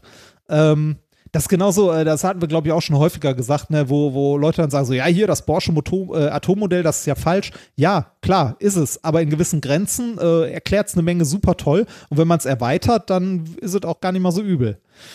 Ähm, ich sag mal so, ne? Ähm, was glaubst du, äh, also äh, das, worum es geht, äh, die Studie, die ich kurz vorstellen möchte, ist ähm, eine, wo man sich, also wo ein paar Wissenschaftler hingegangen sind und sich genau damit mal beschäftigt haben. Ähm, und zwar die Frage, äh, bei den Wissenschaftlern, wenn wir etwas wissenschaftlich untersuchen, wie viel Einfluss hat der Wissenschaftler selbst auf seine Messungen? Also ähm, äh, hat das Modell, also wie, wie, wie gut funktioniert ein Modell gerade? Hm. Ne? Also ist das Modell an sich ausreichend oder brauchen wir mehr, wenn wir veröffentlichen? Ist es zum Beispiel wichtig, Rohdaten zu veröffentlichen in einer Veröffentlichung? Ähm, und genau das haben, ähm, hat hier ein Team untersucht in der Studie. Äh, und äh, was wäre deine Einschätzung, wenn wir äh, 70, also in der Studie jetzt waren es tatsächlich 70, wenn wir 70 Teams von einer Messung die gleichen Messwerte geben und es ist ein sehr komplexes System, ne? Äh, bekommen wir, äh, also wie gut sind die Ergebnisse? Naja, das kommt natürlich jetzt drauf an, wie wackelig das System ist. Ne? Also ich. Äh, also, ah, es, ist, es ist wunderbar, dass du das genau so gesagt hast, weil die Antwort aus der Wissenschaft ist fast nie Ja oder Nein, sondern immer kommt drauf an. Ne? Ja, es ist, es ist wirklich so. Es ist unglaublich wichtig. Und das ist auch was, was wir jetzt in dieser, äh, also in, in der ganzen Diskussion, in der öffentlichen Diskussion um Corona mitbekommen haben. Wirken irgendwelche Maßnahmen ja oder nein? Ist das gefährlich, ja oder nein? Die Antwort ist so gut wie immer, kommt drauf an. Ja, aber da, da siehst du dann natürlich auch die Sehnsucht der, der Menschen äh, nach klaren Anweisungen. Ne? Ja, die sehnen ja, sich natürlich nach den Leuten, die sagen, es ist so, mach das. Äh, und wenn die Ja. sagen, äh, nimm diese Elektroden in der Hand oder nimm die Heilfrequenz äh, oder die Heilzahlen, dann äh, gibt es einen Teil der Klare Bevölkerung, die Anweisung. sagt, juhu, ne? hier ist die Antwort, ja. Ja. Okay, Okay. aber äh, also äh, interessant schon mal. Also wir haben einen Satz an Daten und du gibst Ja. die jetzt unterschiedlichen Forschungsteams oder Wissenschaftlerinnen und Wissenschaftler und die werten die Dinger aus und äh, du guckst mal, was rauskommt. Ja, das, äh, ich sag mal kurz, wie das Paper heißt, dann siehst du auch, was für Daten es sind. Variability in the analysis of a single neuroimaging dataset by many teams. okay. Erschienen ist es Ja. am 20.05. Äh, diesen Jahres, also vor fünf Tagen in Nature. Ähm, und Autoren habe ich nicht gezählt, es war irgendwas um die 50 bis 100 Autoren. also wahrscheinlich, weil jedes Team mit draufstehen Ja, wollte. Ja, genau. ne? ähm, was haben die, äh, was haben die äh, in dem Paper gemacht? Und du kannst mal äh, gleich mal sagen, was du glaubst, was rausgekommen ist. Ähm, die haben geschaut, wie sich Ergebnisse äh, unterschiedlicher, also wie sich Ergebnisse unterscheiden, wenn man 70 Teams die gleichen Messwerte gibt. Und zwar hier die Messwerte von einem, äh, wo ist mir aufgeschrieben? Ähm, von funktioneller Magnetresonanztomographie. Und zwar haben die ein Datenset bekommen von 108 Hirnscans. Ähm, und zwar Hirnscans aus einer anderen Studie, wo Patienten ähm, untersucht werden, was bei denen im Gehirn abläuft, wenn die Entscheidungen treffen müssen. Hm. Da ging es, glaube ich, um irgend so ein, so ein wirtschaftlich, äh, also ob wirtschaftlich das oder das eine gute Entscheidung ist. Auf jeden Fall ist auch relativ egal, worum es ging. Ähm, es waren insgesamt 108 äh, Hirnscans, die an 70 Teams rausgegeben äh, wurden. Und man wollte gucken, ob die Teams, äh, wenn sie diese Daten analysieren, zu den gleichen Schlussfolgerungen kommen. Dazu sollte jedes Forscherteam ähm, die Standardmethoden, die es immer benutzt, um solche, also um die solche Datensets, also ähm, funktionelle Magnetresonanztomographie, um die auszuwerten. Also ne, jedes, also man kennt das ja, ne, wenn wir FTIRs auswerten, haben wir auch unsere Standarddinger, die wir da halt draufhämmern, weil das Spektrum riesengroß ist. Wir beschäftigen uns irgendwie mit, äh, ne, wir, wir, wir, wir, wir wissen ja, was für Bereiche für uns interessant sind, die gucken wir uns an und standardmäßig gucken wir den, den Peak an und bla bla bla. Ne? Also Standardmethoden. Hat jede Gruppe so ihre eigenen, wie man das halt so macht.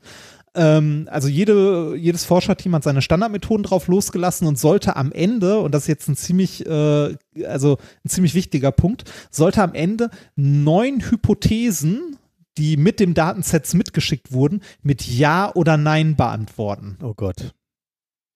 Zeit dafür hatten sie drei Monate, also genau genommen bis zu 100 Tage. Hm.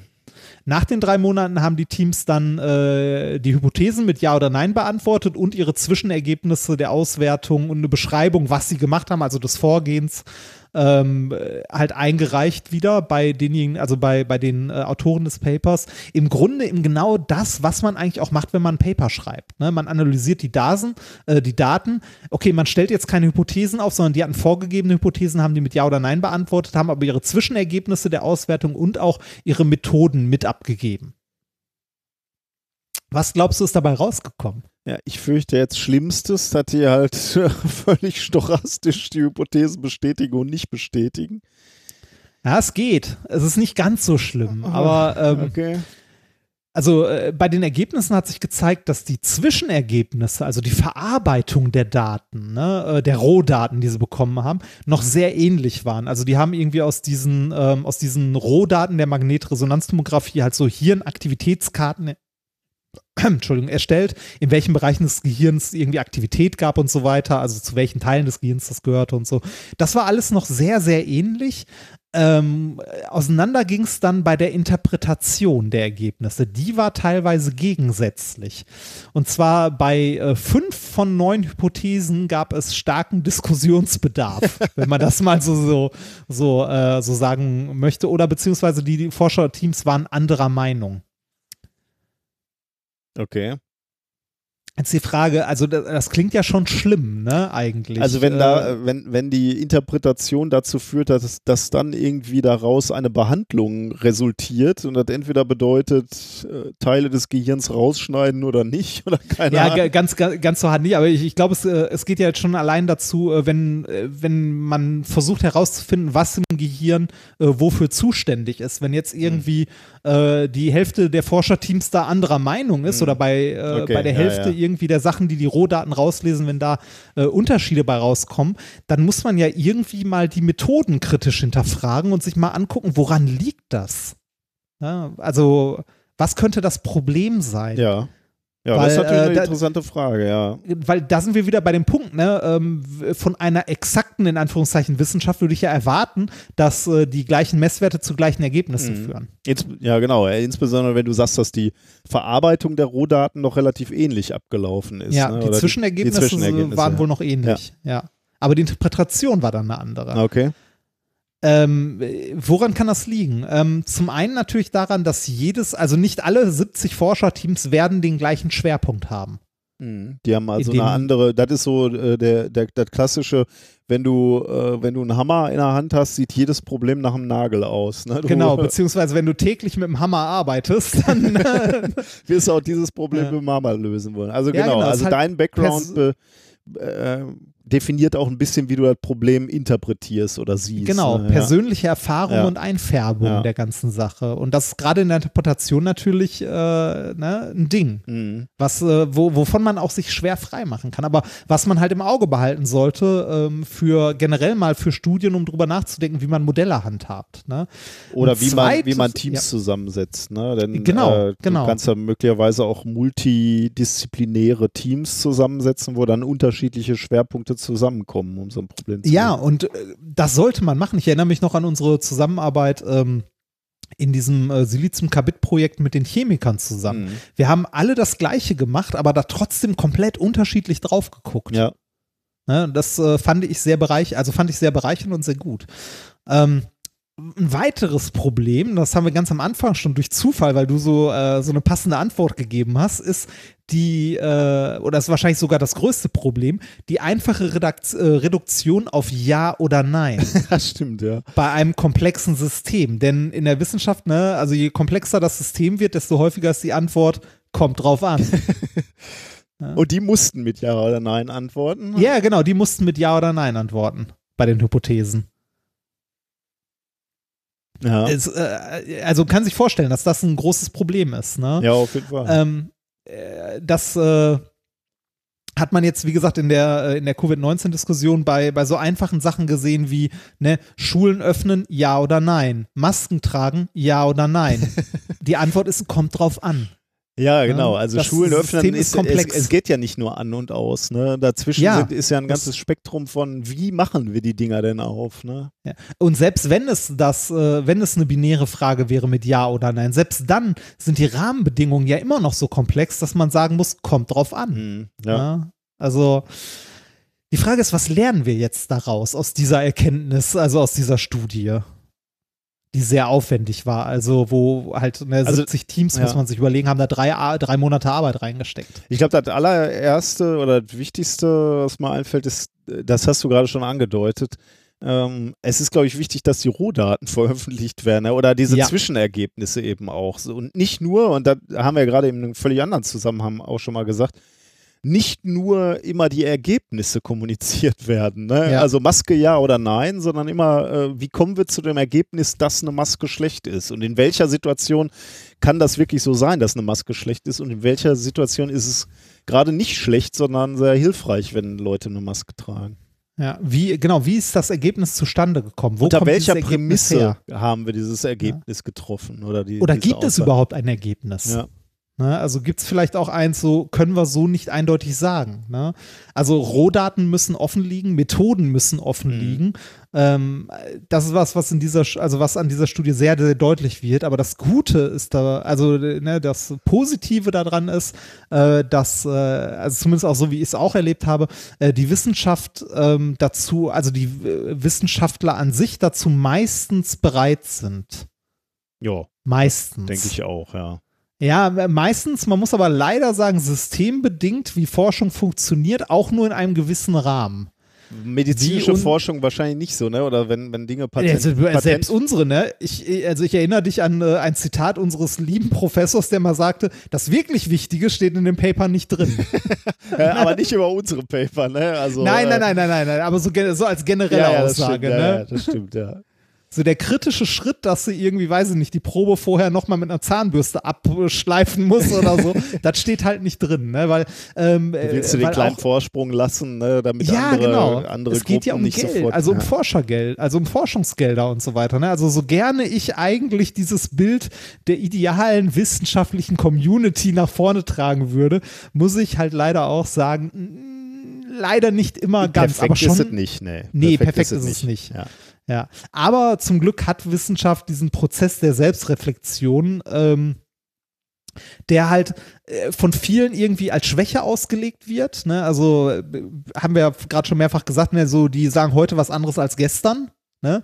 Aber eigentlich ist das eine Stärke in der Mhm. Wissenschaft, dass wir keine absoluten Wahrheiten verkünden wollen, sondern immer nur ähm, die, also alles im einem Modell im Rahmen der bisherigen Erkenntnisse beschreiben. Ne? Also sagen wir mal so, das hat uns als Menschheit in den letzten 200 Jahren echt weit gebracht. so, ne? Ja, das äh, war mein erstes Thema. ja, spannend, auf jeden Fall. Also so wissenschaftsphilosophisch eigentlich fast. Ne? Ja. Ja. Ja, ich, äh, ich fand, ich habe das super gern gelesen. Also ich fand das sehr, sehr interessant. Äh, Das Experiment der Woche passt auch ein bisschen dazu. In welchem äh, Journal war das? Äh, Nature. Äh, äh, bevor du die Überleitung zum Experiment der Woche machst, äh, wie ich gerade höre, äh, mir, mir ist gerade noch eine Sache eingefallen, als du darüber gesprochen hast, was ich äh, gestern, vorgestern gelernt habe, also ein neues, einen neuen Begriff eigentlich. Du kennst ja auch diese Situation, dass äh, die, die Schwurbler dann immer irgendwo stehen und sagen, ja, ja klar, werde ich jetzt angefeindet und als Schwurbler bezeichnet, aber Galileo wurde auch ausgelacht. Ähm, Ja. Und nachher kam raus, äh, er hatte doch recht, obwohl alle gegen ihn waren. Also ist kein Argument, dass, äh, dass ich hier alleine stehe als, als Aluhutträger. Äh, nachher kommt raus, ich bin Galileo. Habe ich gelernt, äh, wie, wie dieser, dieser rhetorische Trick, der da angewendet wird, äh, genannt wird, nämlich Galileo Gambit oder Gambit. Galileo Also, Gambit, nett. ähm, äh, also genau diese Aussage, ne, äh, Galileo wurde auch verlacht.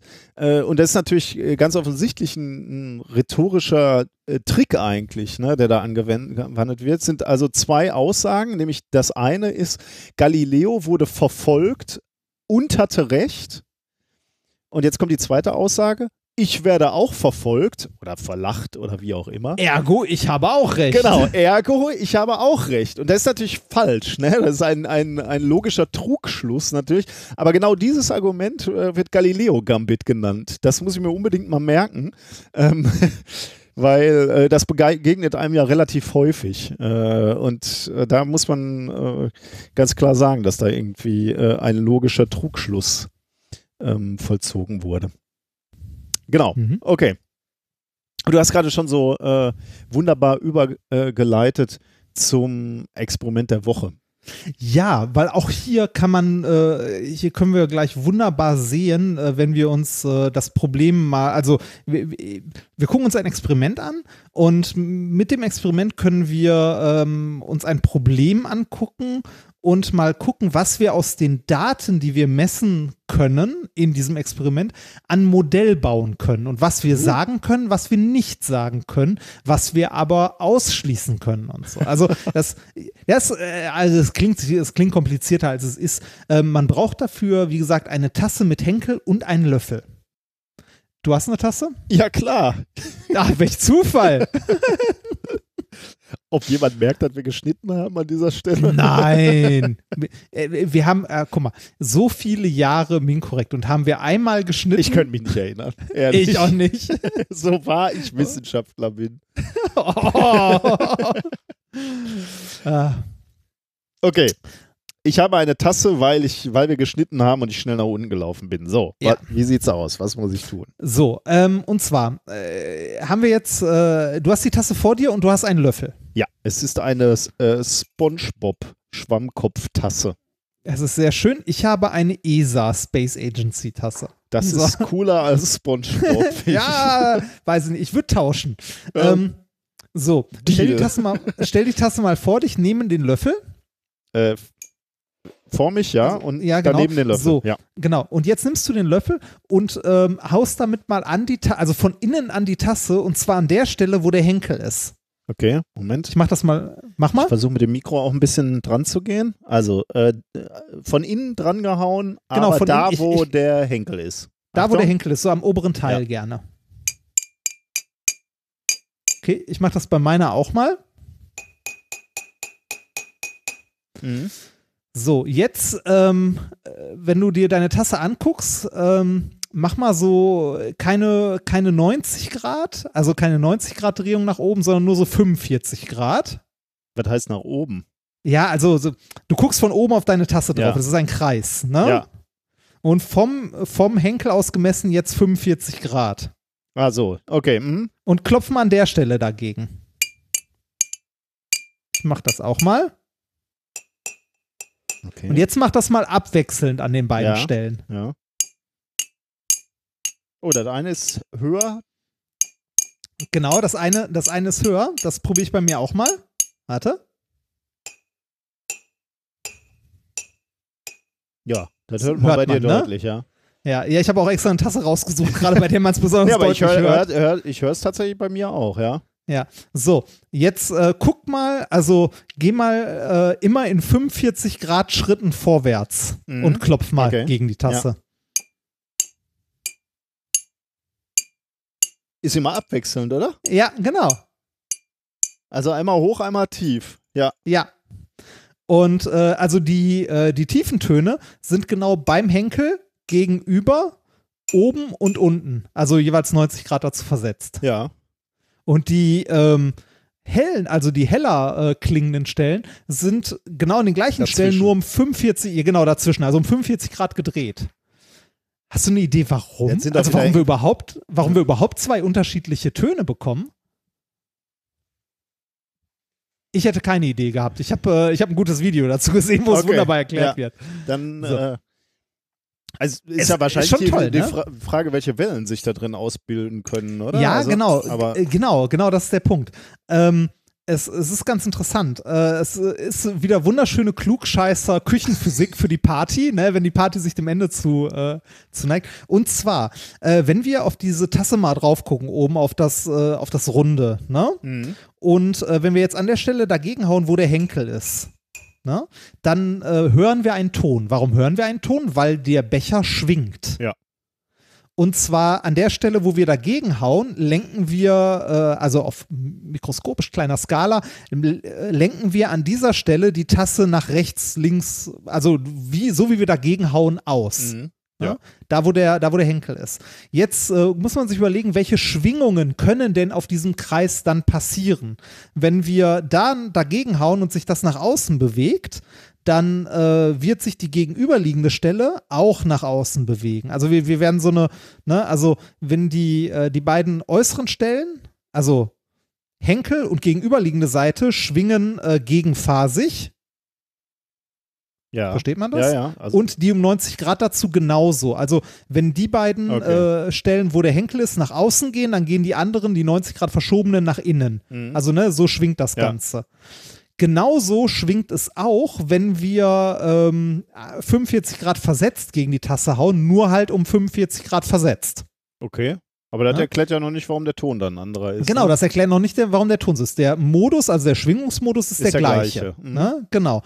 Aber wenn wir uns jetzt mal das angucken, an der Stelle, wo wir gegen den Henkel hauen, ne? also von innen, da schwingt der Henkel mit. Ja. Und Der dämpft Henkel- dann wahrscheinlich die Schwingung ein bisschen. ne? er, er dämpft nicht, sondern es ist zusätzliche Masse. Ah. Ne? Zusätzliche Masse, die mitschwingt. Und wenn wir uns jetzt ein Federpendel mal vorstellen, also eine große Feder, wo wir einmal ein schweres Gewicht dran haben und einmal ein leichtes Gewicht Hm. und das auslenken, ne? also wir nehmen uns eine Feder, dickes Gewicht dran, äh, lenken das Ganze aus nach unten, dann ähm, wird die Feder mit dem schweren Gewicht langsamer ähm, schwingen Mhm. Als das mit dem kleinen Gewicht dran. Ja. Das kann man sich vorstellen. Ja, ne? So. Jetzt aber die Frage, warum ist das denn unterschiedlich? Warum schwingt der, äh, also offensichtlich schwingt der, ähm, schwingt der Henkel ja nicht mit, wenn ich 45 Grad versetzt an diese eine Stelle haue. Da ist der Ton ja höher, also es ist eine schnellere Schwingung. Das heißt, der ähm, Henkel schwingt nicht mit. Wenn wir uns das mal angucken, dass äh, so um 45 Grad gedreht die Tasse nach außen und innen schwingt, ne, dann befindet sich der Henkel genau an einer Position, äh, wo wir einen Knoten haben von der Schwingung. Also der bewegt sich nicht. Mhm. Ja, ja. Und deshalb haben wir zwei unterschiedliche Töne. Und deshalb ist es auch egal, wo, also wo an der Stelle wir gegen die Tasse hauen, ob wir jetzt genau beim Henkel oder gegenüber oder um 90 Grad versetzt. Solange wir in diesem Schwingungsmodus, also an dieser Stelle irgendwo gegen die Tasse hauen, haben wir halt den tiefen Ton, weil der Henkel an einer Stelle ist, die eine Amplitude darstellt Ja, und mitschwingt. Und wenn wir um 45 Grad versetzt hauen, liegt der ähm, Henkel genau an einer Stelle, äh, wo ein Knotenpunkt der Schwingung sich befindet, wo Mhm. er sich nicht bewegen muss. Und deshalb das Ganze mit einer höheren Frequenz schwingt. Ja, das ist schon sehr cool, ja. Ist witzig, ne? Ja, finde ich gut. Und jetzt, äh, jetzt wird's interessant, weil jetzt lernen wir ein bisschen was über, äh, also wieder was über Modelle und was wir denn aus, aus Messwerten sagen können. Angenommen, was macht der Kater denn? Der, der Kater jagt irgendwas hinter meinem Rechner. Wenn ich gleich weg bin, hat der Kater irgendwo einen Stecker gezogen. so.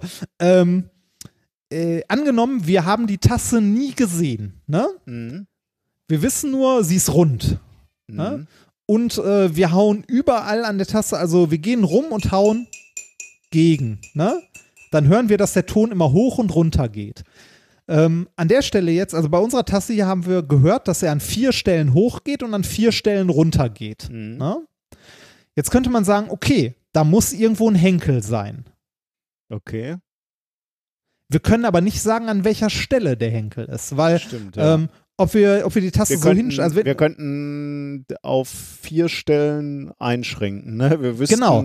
an einer der vier Stellen, wo es so besonders hoch klingt, da ist er. Aber wir wüssten nicht wo. nee, wo es tief klingt. Äh, wo es tief klingt, ja. Genau, genau. Also es könnte, also wenn ich jetzt drumrum gehe und äh, gegenhaue und immer rechts, links, oben und unten klingt es tief, dann kann der Henkel halt rechts, links, oben oder unten Ja, sein. ja, ja. Mhm. Ne? Aber an den anderen Stellen halt nicht. Das ist aber nur, wenn wir davon ausgehen, dass es wirklich nur einen Henkel gibt. Mhm. Es könnte auch zwei Henkel geben, ne? mit jeweils halber Masse. Stimmt, ja. Dann hätten wir genau das gleiche Muster. Ja. Also von Also Messwerten her. Vorausgesetzt, die beiden Henkel sind äh, 90 Grad, also ein Vielfaches von 90 Grad voneinander getrennt. Ne? Wenn sie genau. Ja, ja, 45 ja, ja. Grad voneinander getrennt sind, dann nicht. Ähm, ja. Nee, genau, aber, aber es könnte genauso gut sein, dass die Tasse rechts und links einen Henkel hat, der halt halb so viel Masse hat wie der ursprüngliche Henkel. Wäre jetzt keine Ne? schlaue Tasse, aber ähm, Also geht so eine Suppentasse, ne? so eine stimmt. Suppenterrine Ah, ja, oder so. Okay. Ne, es könnte, könnte halt auch sein. Es könnte, der, die Tasse könnte sogar vier Henkel haben, die jeweils ein Viertel der Masse haben. ne? Das heißt also, wir können aus dem Schwingungsmuster, äh, das wir ablesen aus der Tasse, wenn wir die Tasse nicht sehen, können wir nur sagen, sie hat ein bis vier Henkel, die in, also die so verteilt sind, halt, äh, ne, also entweder einer an einer Seite, zwei an zwei Seiten oder vier an allen, an allen vier Punkten, wo wir Oder- den tiefen Ton hören. Äh, dann jeweils mit entsprechender Masse. Mhm. Ne? Ähm, das heißt, unser Modell, äh, also wir müssen ein Modell aus unseren Messwerten bauen und können halt nur mit einer bestimmten Genauigkeit sagen, wie die Tasse aussieht. Was wir aber ausschließen können, ist zu sagen, wir können sagen, die Tasse wird keine drei Henkel haben. Und keine fünf Henkel, Ja. weil das von der Symmetrie her nicht passt. Mhm. Ne? Also ich, äh, ich finde, das ist ein Wobei wunderschönes theoretisch Be- aber drei, drei Henkel könnte, könnte er doch haben, wenn, wenn der eine Henkel doppelt so schwer ist wie die anderen zwei Henkel, oder? Mm, Ach nee, warte mal, dann- Nee, dann passt es nicht mehr. Weil dann äh, die Symmetrie kaputt ist. Ah. Oder? Warte mal. Äh, wobei doch, das könnte, glaube ich, auch noch. Müsste Gehen. eigentlich auch noch gehen, oder? Du regst ja, ist ja egal eigentlich, wo du. Ja, ja, stimmt. Das ist egal, wo du anregst. Das, ja, doch, das, das könnte auch gehen. Das könnte auch noch gehen. Also, äh, ne, äh, aber sagen wir dazu, sagen wir dazu, wenn alle Henkel gleich sind, Okay, ja, dann, äh, äh, ja. dann, äh, dann kannst du drei Henkel ausschließen. Auf jeden Fall. Aber ich finde, dass dieses kleine Experiment ist ein wunderschönes Beispiel dafür, um zu zeigen, dass Messwerte zwar nicht zwingend eine eindeutige Antwort geben, aber man ein Modell bauen kann, mit dem man äh, seine Erkenntnis abbildet und trotzdem noch offene Fragen hat, aber andere Sachen ausschließen. Ja, kann. stimmt, ja. Ne? Also deshalb, also es finde ich passt so wunderschön zu dem ersten Thema eigentlich. Ja, das ist wirklich gut, ja. Ja, das, also, äh, es ist jetzt ein sehr banales Experiment, aber ich fand es wunderschön. Es Also, ist, äh, es ist kein, es ist nicht banal, es ist ideal, denn es ist Ja, wieder das- genau das, was man auf Partys äh, machen kann. Das mögen wir Ja. doch ganz besonders gerne. Ich, also ich fand's, also ich habe äh, ein Video dazu gesehen äh, von Numberphile, äh, Ah, das können wir cool. auch gerne verlinken. Äh, da wird's ganz, also die machen das schön mit Animationen und äh, erklären das noch ein bisschen ausgiebiger. Ähm, ich fand's äh, großartig. Also ich habe das gesehen, dachte mir so geil, schönes Da Experiment. muss ich mir nachher, nach dem Podcast gucke ich mir das auch an. Sehr gut. Macht es mal. Ja. Gutes Video, sehr gutes Video. Wie immer. Von denen. Ähm, gut, dann machen wir Musik, oder? Ja, bitte. Was Die- haben wir diesmal? Diesmal haben wir jetzt was äh, Fantastisches von einem alten Bekannten der Show, würde ich sagen. Denn ähm, wir hatten Tommy Krapp weiß schon mal und zwar mit dem gleichen Lied, Ah. äh, den Dunning-Kruger Blues. Ähm, aber er hat ein Remake gemacht oder ein, ja, eine aktuelle Version, nämlich den Dunning-Kruger Blues äh, in der Corona 2020 Version. Oder Corona Edition nennt das, glaube ich. Äh, Mhm. Ja, aus aktuellem Anlass. Ähm, er hat erlaubt, dass wir es spielen dürfen äh, und das lassen wir uns natürlich nicht nehmen, weil äh, der Song ist an sich schon gut, aber in der Dunning-Kruger Corona-Version nochmal doppelt gut. Schöner. Viel Spaß damit.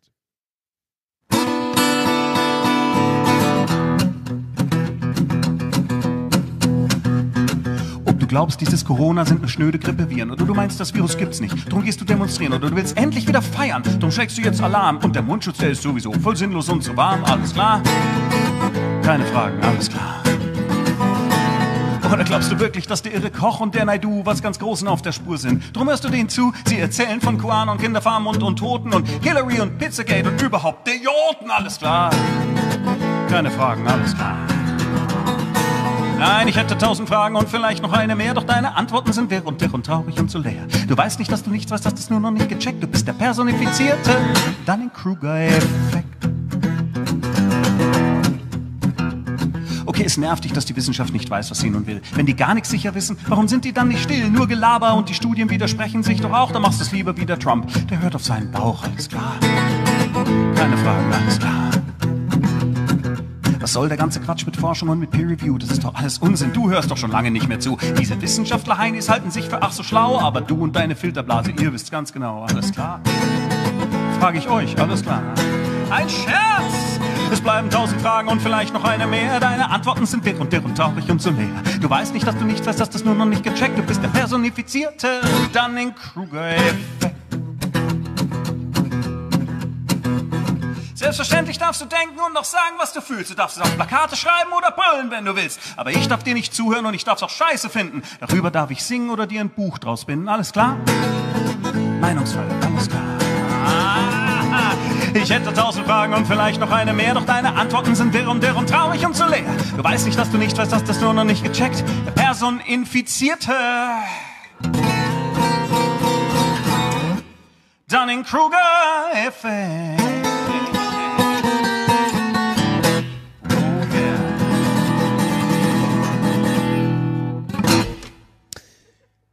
Ja, großartig wie immer. Ah, ja, ein, großer, ein großes Idol von dir, oder? Hast du zumindest find's damals erzählt. ja. Also du, ja, ja, äh, ich habe hast- äh, also damals RTL mit RTL Samstagnacht Samstagnacht und so, äh, geguckt, ne? sehr geliebt als Kind und so, ja. ist schon lange her. Ähm, gut, kommen wir zu äh, Thema Nummer drei, nämlich, oh, ich muss eine Kapitelmarke setzen, sorry. Wir haben nämlich Kapitelmarken, wissen ja auch die wenigsten. Uh, uh. Äh, Sieht man ja auch nicht überall. Kapitel Nummer drei, äh, Zoom-Fatigue. Äh, ich hatte in der letzten Woche, du hattest es gerade schon mal so angedeutet, in der letzten Woche Mittwoch hatte ich mal wieder so einen Tag voll mit Online-Meetings. Ja. Und dann hatte ich endlich Feierabend. Dann äh, stand noch eine Elternpflegschaftssitzung in Zoom an. Oh, schön. Das, äh, das klingt nach Spaß. Und äh, da war ich immer wieder total alle. Also ich saß hier so und hatte so das Gefühl, wieder den ganzen Tag irgendwie mal Loch zu haben, wirklich, aber irgendwie nichts geschafft zu haben. Ähm, und schrieb dann genau wie du wie du gerade schon erwähnt hattest, schrieb ich dann auch so einen Tweet, äh, wo ich geschrieben habe, ernsthafte Frage, gibt es einen Namen für den psychologischen Effekt, dass ich mich nach einem Tag Online-Meetings leer und erschöpft fühle? Mehr als nach echten Meetings. Und da kamen halt interessante Antworten. Also Leut, Leute hatten, haben darauf auch reagiert. Und ich dachte dann so, okay, da scheint also irgendwie schon Interesse dran. Also ich bin nicht der Einzige, der das so wahrnimmt und äh, offensichtlich gibt es da ein gewisses Interesse. Deswegen habe ich mal ein bisschen dazu äh, recherchiert. Ähm, genau. Die Elternpflegschaftssitzung war natürlich nochmal speziell, weil da natürlich sich auch nicht jetzt jeder mit dieser Technik auskennt. Ne? Ich Also, wollte gerade fragen, hat Spaß gemacht? aber war okay eigentlich, war weniger schlimm, als Ja. ich dachte. Ich dachte, es wäre noch schlimmer, aber ähm, ist natürlich schon, ist schon lustig. Aber äh, an dem Tag war es nicht so lustig, weil ich einfach keine Lust mehr hatte, äh, in Online-Meetings äh, rumzuhängen. Also wo, woran könnte das liegen? Also äh, erstmal die Frage, empfindest du das auch so? Hast du das auch so, dass du sagen würdest, so ganzen Tag Online-Meetings ähm, ist schon anstrengend oder? äh, sehr.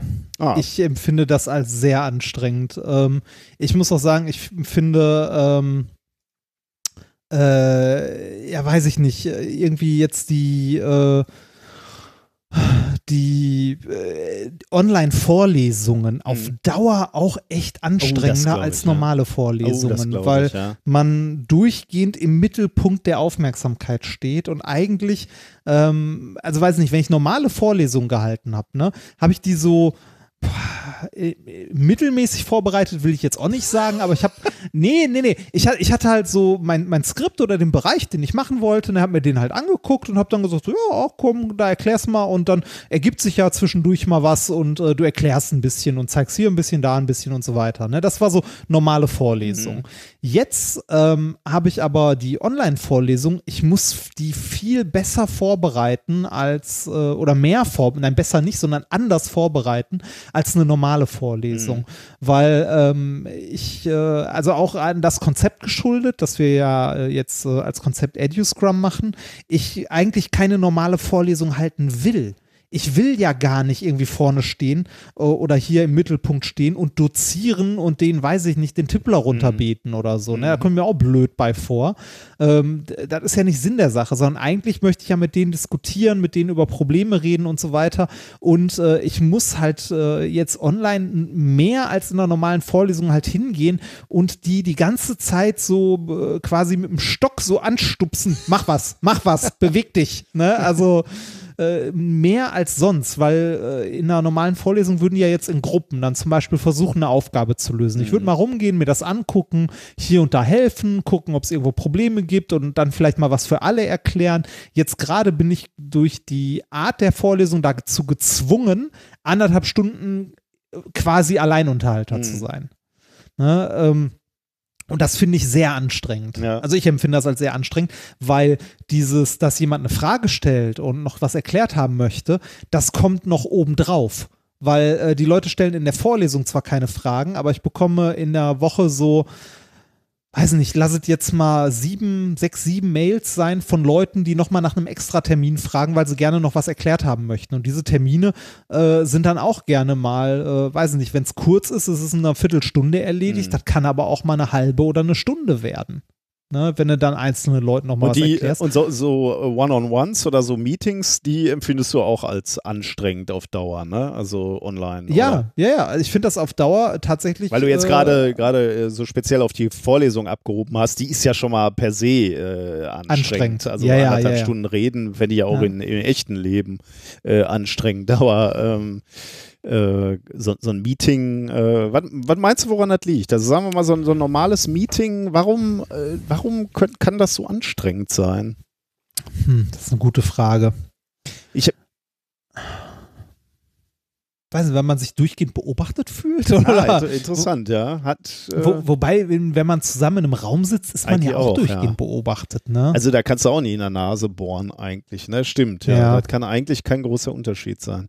Ich habe äh, bei mir so überlegt, ob es daran liegt, dass ich in meiner Kommunikation beschnitten bin. Also beispielsweise so Gesten funktionieren ja eher schlechter, ne? Also ähm, du müsstest zumindest sehr, äh, äh, sehr gezielt darauf achten, dass der Kameraausschnitt so ist, dass meine Hände auch in Gänze zu sehen sind, beispielsweise. Ne? Ja, Und dann äh, äh, dazu eine, eine, ein ganz, ganz kurzer Einwurf. Ähm, ich äh, hatte letztens einen Termin, wo ich mir, äh, also wo ich mit mehreren Leuten an einem Tisch saß und alle eine Maske auf hatten.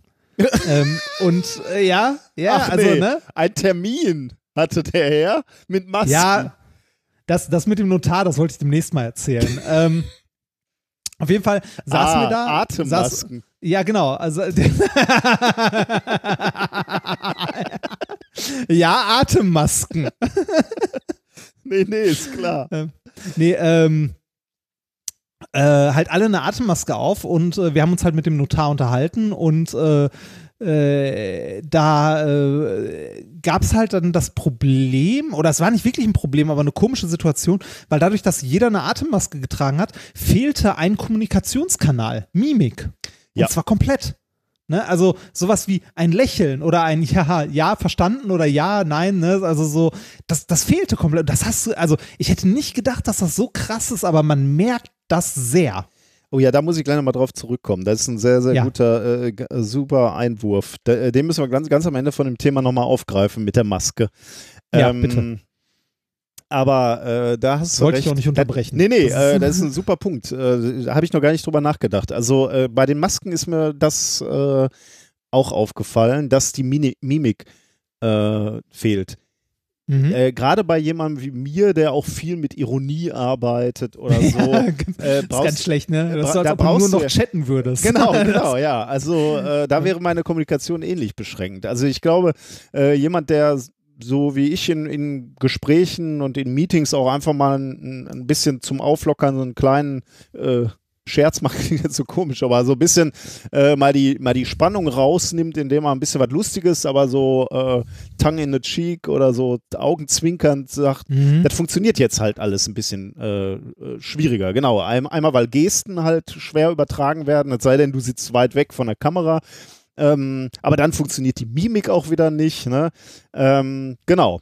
Äh, der zweite, was ich an mir beobachtet habe, ähm, ist, dass bei so einem bei so einem Online-Meeting, wo möglicherweise eine gewisse Latenz drin ist äh, oder auch äh, ja, die Qualität nicht so besonders ist, dass man immer mal wieder nachfragen muss, wenn die Übertragung nicht so gut ist, dass jeder, jeder Wortbeitrag auch eine potenzielle Unterbrechung ist. Also wenn jetzt irgendwie zehn Mann zusammen sind und ich setze an zum Reden und jemand anders fängt auch an zu reden, dann gibt es diese awkward Ey, heute rede ich ständig Englisch. Ich weiß gar nicht warum. Also diese, diese merkwürdige Situation, wo dann äh, Leute sagen, nee, sag du, sag du, sag du. Und dann, oh, und dann denkst du schon wieder, will- ge- genau, das, das kommt bei uns hier im Podcast ja weniger vor. Erstens, weil wir uns kennen. Zweitens, weil das quasi latenzfrei ist. Ja, ich glaube auch, wir kennen uns einfach auch. Ich höre dein Atmen äh, und ich, ich, ich, ich höre, du setzt an zum, zum ja, Reden. Ja, ja. Ähm, auf der anderen Seite hörst du auch, wenn, wenn, wenn ich dann nicht äh, innehalte, sondern weitermache, weißt Ja. du auch, ah, ist ihm jetzt wichtig, den Punkt noch zu machen. Aber wir sind natürlich extrem eingespielt, glaube ich. Ist übrigens ein gutes, äh, gutes, guter Vergleich. Ich habe mich nämlich auch gefragt, drei Stunden Online-Meeting ne, macht mich fertig mit Zoom. Drei Stunden mit dir podcasten ist auch ein bisschen anstrengend. Aber, Ja. aber nicht auf dem Niveau, ne? Also einfach natürlich, weil man sich drei Stunden konzentrieren muss, ist das natürlich auch anstrengend. Aber es ist halt wie ein Gespräch. Ja, gut, wir beide sind Freunde und wir reden einfach gerne miteinander. Das ist Ja. halt nicht anstrengend, ne? Und da, da frage ich mich halt auch, wo ist denn da der Unterschied, ne? Also klar, zum einen Studio-Link, glaube ich, da kommen wir gleich nochmal drauf. Wir haben hier eine wirklich gute Soundqualität. Ich höre halt, wenn du atmest, ne? Oder Ja, wenn ja, du stockst oder wenn du, äh, wenn du druckst, dass du rein willst Und, Gespräch. und es ruckelt auch nicht oder so. Ja, ne? genau, Also, das. Ähm, aber ja, jeder, jeder Wortbeitrag ist bei, bei, so einem, äh, bei so einem schlechten Meeting, also technisch schlechten Meeting, äh, eine potenzielle Unterbrechung und äh, es reißt den Fluss des Gespräches völlig hin. Und deswegen Ja. sage ich manchmal lieber nichts oder weniger, als, ähm, als dass ich riskiere, dass irgendwie äh, das Gespräch ins Stolpern kommt. Ähm, und dann, was ich gerade gesagt habe, natürlich Mimik ist natürlich auch so eine, äh, so eine Sache, beziehungsweise das Essentiellste an der Mimik eigentlich der Blickkontakt. Ähm, der fällt ja auch schwer, sagen wir mal. Ne? Also äh, prinzipiell, also viele gucken ja sowieso schon mal an der Kamera vorbei. Äh, ich auch, weil ich halt vielleicht irgendwelche Aufzeichnungen mache oder mitschreibe oder Ja. ähm, aber selbst wenn du in die Kamera guckst, also oder also der hauptsächliche Grund ist wahrscheinlich, weil du auf dem Bildschirm guckst, wo die anderen hingucken und eben nicht in die Kamera, in den kleinen Punkt über dem über Ja. deinem Monitor sozusagen. Ähm, aber selbst wenn ich da äh, reingucken würde oder mein Gegenüber schaut da rein, dann ist die pixelige Grafik, die ja häufig äh, das Resultat von vielen kleinen Vorschaubildern von, von diesen Menschen ist, äh, ist, hat halt den Effekt, dass ich überhaupt nicht sehe, ob derjenige mich anguckt oder nicht anguckt. Das heißt, dieser, dieser nonverbale Kommunikationskanal, der fehlt halt auch irgendwie so ein bisschen. Ne? ja. Ähm, also da hatte ich, da- das war so meine Vermutung auch schon, dass da so ein bisschen der Grund liegt, warum, warum mich das so auslaucht. Aber ich konnte es natürlich nicht so richtig äh, fassen. Übrigens, äh, weil ich das dann getwittert hatte, gab es dann natürlich auch, ähm, auch andere Vermutungen und, und Kommentare, die sich dann auch nachher bewahrheitet haben. Da komme ich gleich nochmal drauf. Äh, also zum einen, dass man viel zu wenig Pausen macht, äh, dass das Gehirn beschäftigt ist mit der Latenz äh, oder Audio-Decoding. Äh, also die, die Qualität des Audios ist halt reduziert und das Gehirn muss aktiv dran arbeiten, die Lücken auszufüllen quasi oder, oder auszugleichen. Und ähm, also der Kommentar war gar nicht schlecht, da, da gibt es tatsächlich auch eine Studie zu, die ich jetzt gleich referieren werde. Aber ähm, ich war ja schon mal beruhigt zu sehen, dass ich nicht der Einzige bin, dem es so geht, weil ich schon ein bisschen Sorge hatte, dass äh, alle, alle so glücklich sind im Homeoffice äh, und ich darunter so ein bisschen leide. Aber nee, äh, das, das ist so äh, verbreitet, dass es dafür auch einen Begriff gibt, nämlich im Englischen Zoom Fatigue äh, oder im Deutschen, wenn du das übersetzen möchtest, mit Zoom Müdigkeit. Ne? Tut natürlich Zoom etwas Unrecht, weil es ist natürlich kein, kein Spezifikum von Zoom, sondern natürlich von allen äh, Schnittstellen für Videogespräche. Ne? Also Ist nur gerade so weit verbreitet. Genau, genau, ja. Könnte also auch Skype-Fatigue sein oder FaceTime-Fatigue oder wie auch immer äh, Mhm. du das nennen willst. Aber es ist halt gerade sehr verbreitet, genau wie du sagst. Ähm, wir machen hier ja gerade ein soziales Experiment im Bevölkerungsmaßstab ne? oder äh, sogar Weltmaßstab. Alle machen ja gerade Homeoffice und, und äh, viel Videokonferenz, selbst die Kinder in der Schule, wie ich gerade schon erzählt habe. Und deswegen können wir uns hier halt wirklich mal angucken, was macht das denn eigentlich mit uns?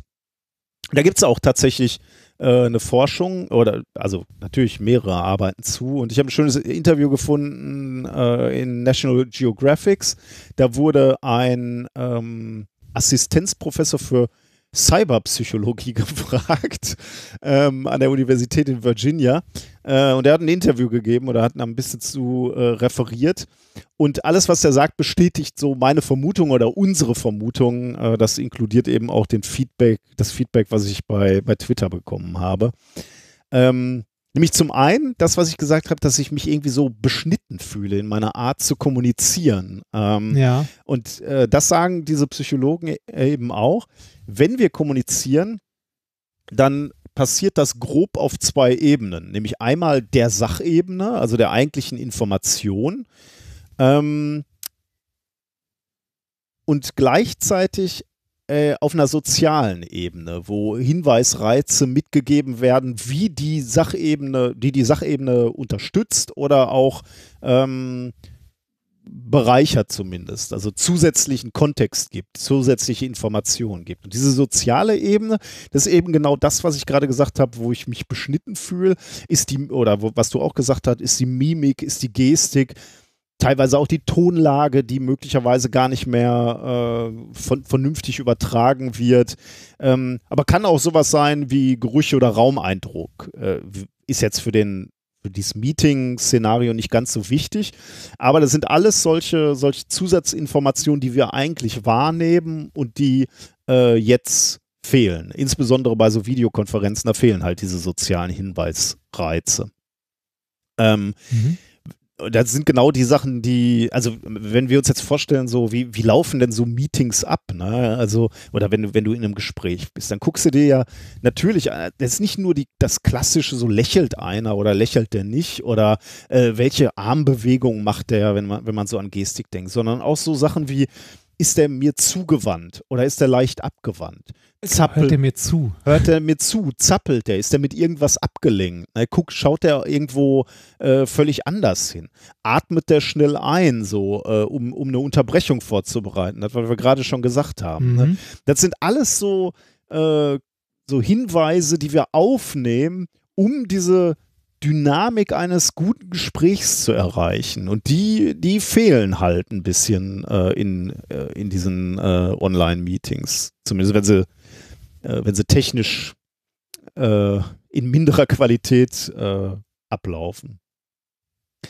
Ähm, genau also, äh, die Psychologen sprechen hier wohl von drei Effekten oder zumindest da äh, in dem Artikel, den ich gefunden habe, gab's, äh, wurden drei Effekte rangeführt.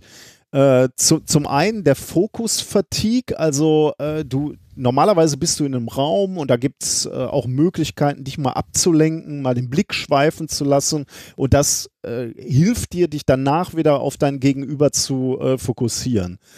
Ähm, in, in diesem Fall jetzt, in diesen Situationen, äh, kannst du zwar auch abgelenkt sein und äh, ich muss zugeben, das passiert mir auch. Das heißt, wenn in so einer Besprechung, wenn es dann irgendwie wahnsinnig äh, in, in eine ganz andere Richtung geht, dann mache ich halt schon mal, lese ich schon mal E-Mails dabei oder so oder beantworte die schon mal. Aber das ist halt auch anstrengend, weil du dann schon wieder mehrere Sachen gleichzeitig machst und nicht so fokussiert bist, wie äh, also auf das Gespräch fokussiert bist.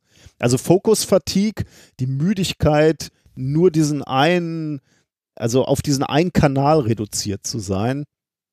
Äh, er sprach von Freedom Freeze, äh, also die, die Einschränkung deiner Freiheit. Du kannst keine Gesten übermitteln, du kannst nur eingeschränkt Mimiken ähm, nutzen, um, um deinen, deinen Punkt zu machen oder auf diesem sozialen Kanal zu kommunizieren.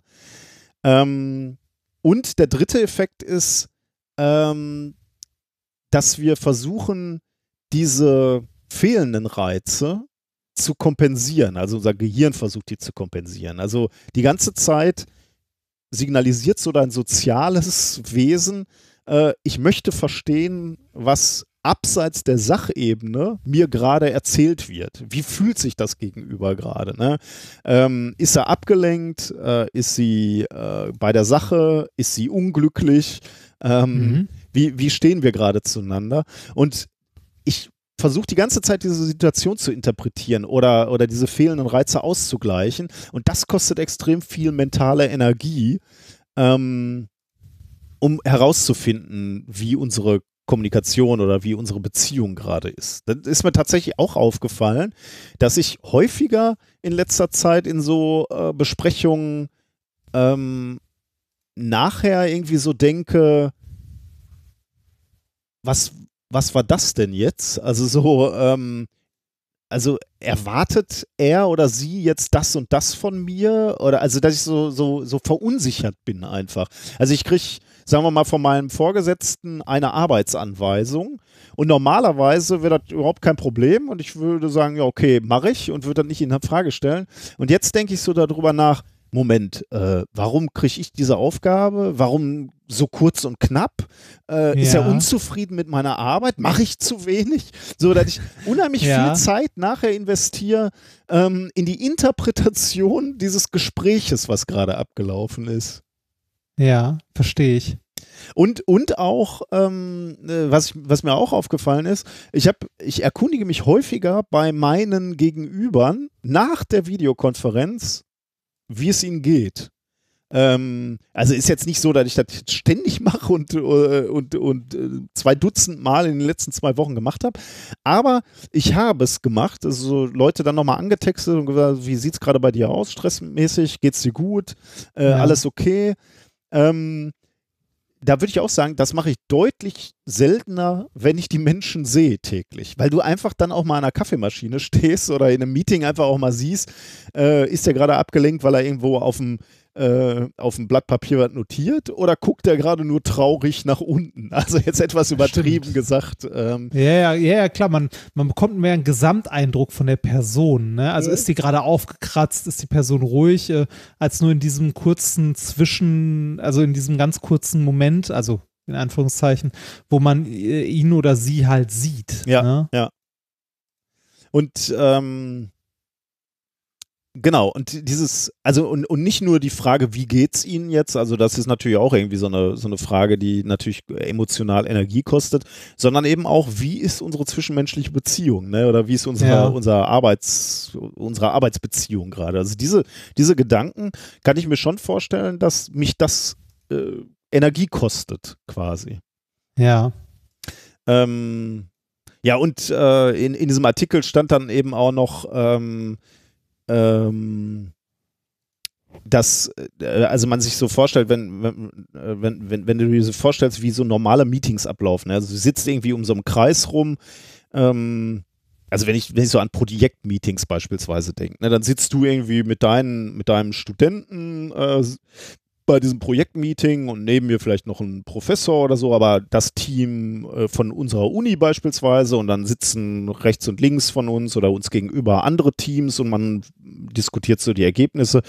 Und da passiert ja auch ganz, ganz viel nebenbei. Ne? Also du siehst einfach, wie deine, dein Gegenüber oder deine Kollegen, ob die sich was notieren, ob die was interessant finden, Mhm. äh, ob die genervt sind. Äh, und das sind ja so ganz kleine, manchmal nur Blicke, ne? man sich anguckt und, und denkt so, äh, ja, hier der Projektpartner X hat wieder nichts gemacht, so, aber du guckst halt mit deinem Kollegen, du guckst dich an und du verstehst dich und du siehst, okay, wir denken gerade das Gleiche. Und das Ja. sind einfach Dinge, die, die so viel wahrscheinlich sogar manchmal mehr aussagen als der, das ein, der eigentliche Inhalt des Gespräches. Und ja. das fällt halt alles ab, ne? Oder fällt, fällt jetzt alles weg. Und äh, deswegen sagen die äh, halt, dass es äh, dieses, ähm, die, diese, diese Aus, die, oder dieses Gefühl des Ausgelaugtseins ist, ähm, und gleichzeitig das Gefühl, nichts erreicht zu haben, weil du halt emotional extrem beansprucht bist oder ja, genau, also auf dieser sozialen Ebene die ganze Zeit versuchst irgendwie äh, Ausgleich zu schaffen, ähm, und, aber gleichzeitig irgendwie das Gefühl hast, ich habe nichts ge gebacken gekriegt, weil du anderthalb Stunden irgendwie in einem Meeting warst und am Ende, äh, naja, du bist halt nicht weiter als vorher, hast ein paar Sachen be besprochen, was zu erledigen ist. Ne? Mhm. Ähm, ja, jetzt äh, schlagen die dann in diesem, in diesem äh, Artikel schlagen sie dann vor, dass dann manchmal es vielleicht sogar besser sein könnte, wenn man sich, äh, das, wenn man kein Videokonferenz macht, sondern ein Telefongespräch, ähm, weil äh, sagt dieser Psychologe dann, äh, dieser Cy- Cyberpsychologe, äh, weil das Telefon ein kleineres Versprechen einlöst, nämlich nur eine Stimme vermitteln zu wollen und nicht alles andere. Das halte ich aber für ein bisschen, ähm, das finde find ich ein bisschen weit hergeholt, weil ich Ja. glaube, man würde auch keine zwei Stunden telefonieren. Wenn du zwei Stunden telefonieren würdest, dann wäre ich auch ziemlich fertig, fürchte ich. Ja, ja, das glaube ich auch. Also ich muss ja auch sagen, also auch wenn, wenn wir uns gut kennen und so weiter und so weiter, aber wenn wir hier drei Stunden Podcast aufgenommen haben, bin ich danach auch durch. Also, ja, ne, natürlich, klar. Dann, äh, Allerdings, äh, ich glaube, das ist aber auch nochmal eine spezielle Situation. Also in einem, in einem Zwei-Personen-Podcast musst du halt die ganze Zeit drei Stunden dabei sein. Ne? ja, du, ja, Du das, bist, da du gibt musst es keine Monologe. Genau, du musst, äh, also entweder redest du gerade, dann musst du irgendwie deine Idee oder das, was du gerade gelesen hast, irgendwie rüberbringen. Das ist ja schon anstrengend. Oder ich höre dir halt zu und versuche zu verstehen, was du sagst. Ne? Und versuche, Ja. Ja, äh, Fragen, also eine, eine wache, fragende Haltung zu haben. Und das ist, glaube ich, äh, anstrengend. Außerdem, glaube ich, ist unser Anspruch auch ein bisschen lebendig in unserem Podcast zu sein und nicht äh, Energienehmer zu sein, sondern eher Energiegeber. Also ich glaube, da Kann ist man so sagen.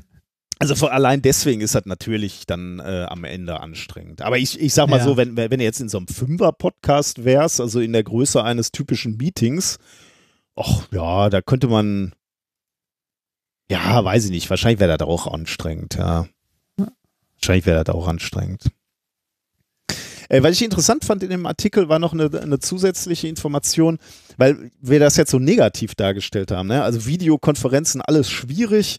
Ähm, ähm, und äh, strengt unheimlich an. Ist aber nur unser, unsere spezielle Sicht auf die Dinge, denn es gibt auch äh, Personengruppen, für die das äh, dieses äh, Videoconferencing-Ding äh, ein ziemlicher Segen ist. Nämlich äh, wird da zumindest berichtet. Ich habe keine Erfahrung damit und ich kenne eben nur diesen Bericht.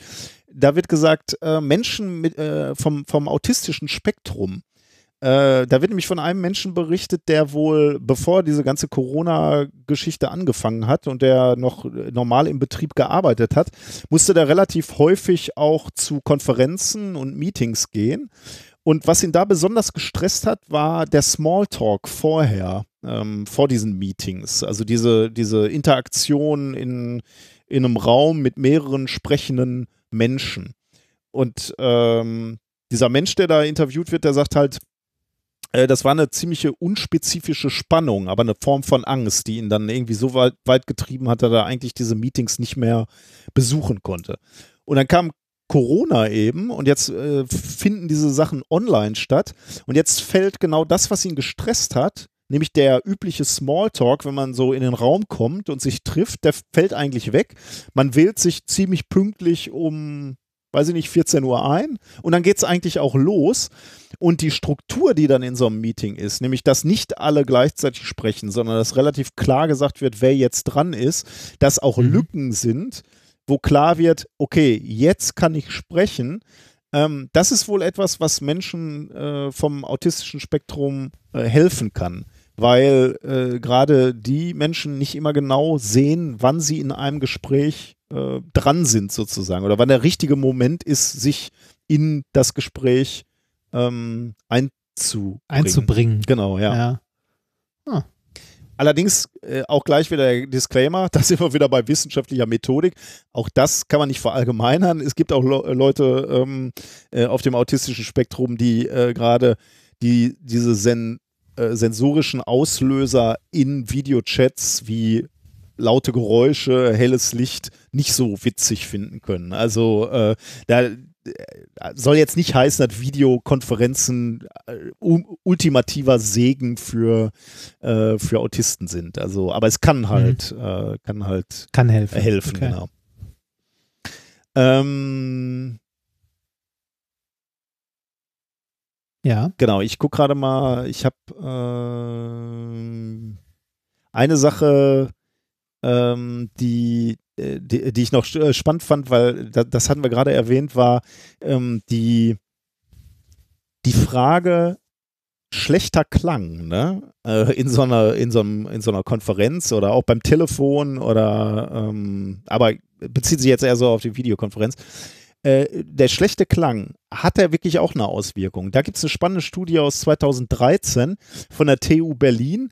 Da haben die sich genau das mal angeguckt die haben Testwörter und ganze Sätze vorgespielt, Testpersonen, ähm, die äh, mal in schlechter Qualität und mal in guter Klanggüte übertragen wurden. Ähm, also äh, gestört durch äh, Hintergrundrauschen, aber auch durch Kompression, also Kompression von äh, ja, Datenreduktion im Wesentlichen. Ne? Das, das, was für digitale Musik typisch ist. Oder bei Mobilfunkgesprächen oder so. Ja. Ähm, und auch wenn die Versuchspersonen subjektiv keinen Unterschied gehört haben, konnte man in der Gehirnaktivität einen Unterschied feststellen. Man hatte also gesehen, wenn, äh, wenn schlechte äh, oder reduzierte ähm, Töne vorgespielt wurden oder Sätze oder Wörter, dann musste das, ähm, das Gehirn war das Gehirn aktiver, also mu musste, musste härter arbeiten sozusagen, wenn du so willst, um, um, die, um die akustischen Signale zu interpretieren. Das gleiche äh, haben sie dann noch mit, äh, mit einer Text-to-Speech-Software gemacht, wo Texte vorgelesen wurden in unterschiedlichen Qualität. Und da wurden die Leute auch gefragt, wie äh, fühlt ihr euch jetzt gerade nach dieser, äh, nach dem, also nach dem Vorlesen? Und ähm, da war in diesem Paper war eben auch die Erkenntnis, je schlechter die Töne, desto angestrengter, also desto negativer bewerten die Kandidaten äh, das Erlebnis und desto angestrengter, weil, weil das Gehirn angestrengt ist, sind die Kandidaten auch. Weil eben genau das, was ich gerade schon gesagt habe, bei den äh, bei den Mimiken und Gestiken, weil das Gehirn die ganze Zeit damit beschäftigt ist, die Lücken auszugleichen. Ähm, Das ist krass. das ist auch, Also- ja, das ist auch, glaube ich, was, was, äh, was ich auch erlebt habe, so in Kneipen. Ich, je älter ich werde, desto weniger ertrage ich Gespräche in lauten Kneipen, weil mich das extrem anstrengt. Stimmt, das ist auch, äh, das ist auch mit, ähm, ah, das ist auch in Diskos. Ich habe es ja nie verstanden, warum Menschen in, äh, in so Diskos gehen, äh, also äh, so Tanz schon mal so, so, ja, tanzen, schön und gut, aber selbst drei Räume weiter sind immer noch so laut, dass du dich nicht unterhalten kannst. Das fand ich immer super nervig. Also ich fand das anstrengend wie Sau. Ja, Deswegen haben wir auch nie eine abgekriegt in der Disco. ne? richtig. Deshalb waren wir immer außen vor. in den Diskos. Ja, also ähm, es scheint also wirklich so zu sein, dass ähm, unser Gehirn, also Bottom Line, letzter Satz, äh, die ganze Zeit damit beschäftigt ist, die fehlenden Signale, sei es jetzt äh, auf dieser sozialen Ebene, Gestik, Mimik oder eben in der äh, im, im, im Video, im Audio, also die, die reduzierten Signale aufzufüllen und deswegen sind wir so extrem angestrengt. Hm. Und das, das deckt sich absolut mit meiner Erfahrung. Ja, würde ich auch, würde ich auch so unterschreiben. Und das ist Also übrigens, das- äh, weil, weil du, äh, weil, weil du Also ist, ist, ja, mach erst ist, mal. das, ist, ist, äh, ist das der Grund, warum diese Zoom-Meetings oder generell so Meetings so anstrengend sind, weil uns Informationen fehlen und das Gehirn die ganze Zeit damit beschäftigt ist, das nebenbei irgendwie zu ergänzen, also selbst mit guter Soundqualität und so, weil uns halt diese, diese zwischenmenschlichen Infos fehlen? Also ich, äh, ich habe jetzt keine äh, Studie gefunden, die, man, man könnte das ja mal experimentell nachweisen, indem du wirklich eine Top-Ausstattung äh, zur Verfügung stellst. Ne? Also irgendwie ein Video, wo ich dich komplett sehe oder zumindest Oberkörper komplett. Ne? Also das, was ich auch an einem, an einem Meetingtisch von dir sehen würde. Mhm. Und eine Top-Qualität vom Audio, wo mir also nichts verloren geht oder scheinbar nichts verloren geht. Äh, und da wäre mal spannend, wie ich das bewerten würde. Also ob es wirklich auf der ähm, auf der reduzierten Qualität äh, oder an der reduzierten Qualität liegt. Ähm, ich habe keine, äh, keine Studie gefunden, wo das mal getestet wurde. Das wäre natürlich super spannend, um das mal zu gucken. Oder zumindest eine Studie, die wirklich systematisch jetzt Videoconferencing-Software miteinander vergleicht. Oder also die Qualität jedenfalls von diesen äh, Übertragungen und sagt, okay, der, der eine Mensch ist deutlich gestresster, weil die Qualität halt schlecht war. Mhm. Aber ich kann es mir ehrlich gesagt sehr, sehr gut vorstellen, weil ich äh, merke, an Tagen, wo unsere Verbindung äh, bei den Meetings schlechter ist, bin ich gereizter einfach und genervter. Vielleicht auch, weil ich einfach ungeduldiger bin. Äh, dann, äh, pff, ich weiß es nicht, ja. Hm. Eben, Aber äh, ist, ist interessant. Also äh, ich fand's, ich fand's schon allein interessant, dass du, äh, also dass mehrere Leute diese Erfahrung gemacht haben, dass es anstrengender irgendwie ist. Und äh, weil, ich gerade, deswegen musste ich gerade mir das noch notieren, was ich auch extrem spannend fand, ich war nämlich auch in einer ähnlichen Situation. Ähm, ein, wie sagtest du das? Ein, ich hatte einen Termin mit Masken. Äh, ich hatte auch einen Termin mit Masken, wo alle Ja. Masken getragen hat. Ähm, und da, da habe ich es genauso wie du empfunden. Und ich habe es auch auf zwei äh, Dinge äh, zurückgeführt. Äh, zum einen genau das, was du gesagt hast, mir fehlt die Mimik, ob jemand mal lächelt. Es geht mir auch wahnsinnig auf den Geist, wenn ich irgendwie an der, über die Straße gehe oder, oder durch die Uni mit der Maske und mir kommt jemand entgegen und ich kann diese Person nicht anlächeln. Das finde ich ganz schrecklich. Ähm, Ja. und also Ja, die fehlende Mimik ist eins und auch äh, die, die, die Masken dämpfen ja auch ein bisschen die Sprache, ne? Das ist ja auch so gemuffelt irgendwie. Ja. Und da hatte ich auch äh, das Gefühl, dass ich sagte, oh, das nervt mich auch irgendwie. Ja, kann ich, kann ich verstehen. Also, Also da haben wir ja fast unser Experiment. Also äh, die perfekte Welt, die perfekte Übertragung eigentlich. Also ich sehe dich in Gänze. Äh, allerdings nimmst du mir diese sensorische, oder nicht sensorische, sondern also du, du nimmst mir die Mimik. Ich kann nicht einschätzen, ob du lächelst, ob du grimmig guckst oder was auch immer. Die, diese Ja. Information, diese soziale Komponente nimmst du mir. Und du machst den Sound ein bisschen schlechter durch die Maske. Und ich finde es auch wieder anstrengend. Also von ja, daher. das. Und man ist gereizt auch. Also ich habe merkt das auch, dass man schneller gereizt ist oder schneller genervt ist. Ja, ich finde das ganz schlimm, dass ich mich da auch nicht so gegen wehren kann, aber das schlaucht mich wirklich, also das, ja, ja, ich bin auch gereizter dann. Ja, ja aber witzig. Ich bin auch tatsächlich mal gespannt. Also ich, ich habe das ja gerade so gesagt, ne, irgendwie so ein äh, also riesiges Experiment mit, mit ganzen Bevölkerungen. Ähm, da wird bestimmt auch viel psychologische Studien rauskommen zu dem ähm, Effekt von Homeoffice oder, oder diese Online-Meetings und so, ähm, weil er ja jetzt einfach unheimlich viele Leute als Studienobjekt hast. Da bin ich mal gespannt, was da rauskommt auf Dauer. Aber ist schon spannend, ja. Ist sicherlich auch spannend, wie du, wie du dann die Systeme weiterentwickelst, um das ja, auf äh, jeden besser Fall. zu machen. Genau, okay. Aber da steckt ja auch im Zweifelsfall Geld hinter, ne? Also ich meine, ähm, hier der, äh, die zweite Studie, die ich gesagt hatte mit, den, mit der Soundqualität, äh, da, da, die haben dann auch äh, dann die Lösung oder die als Ergebnis gesagt, so, das ist natürlich auch scheiße, wenn du irgendwo bei einer, bei einer ähm, bei einem Laden anrufst und dich über dein Produkt, über das Produkt beschwerst. Also hast du irgendein Problem und dann redet der ähm, Service-Mitarbeiter aus Indien mit dir und die Soundqualität ist schlecht. Da wirst ja. du dann, da wirst du dieses Erlebnis mit der Firma negativ äh, beurteilen. Das heißt, du wirst als Firma schon den Wunsch haben, dass du in guter Qualität mit deinem Kunden sprechen kannst, weil du im Zweifelsfall dann bessere Produkte verkaufen kannst und so. Also von daher hat das auch einen echten wirtschaftlichen Effekt, ne? Wenn du jetzt als äh, Sales, oh, schon wieder Englisch, wenn du als Verkäufer irgendwie jetzt ähm, deine Produkte nicht mehr vor Ort verkaufen kannst, sondern ähm, ja, irgendwie jetzt versuchst irgendwie online ähm, Beratung zu geben oder so, dann hast du ja auch ein Interesse daran, dass das ein äh, angenehmes Erlebnis ist. Und wenn das, das ja. im Moment nicht ist, äh, dann musst du dir Gedanken machen, wie du das technisch auf die, auf die Beine stellst. Mit ja. einem Premium äh, Videoconferencing-System, wo du dann halt möglicherweise noch irgendwie zusätzliche Informationen übermittelst. Und das Schöne ist, und wieder, wieder ne? hauen wir Geschäftsideen raus. Ne? Das ist, äh, wir lernen es auch nicht.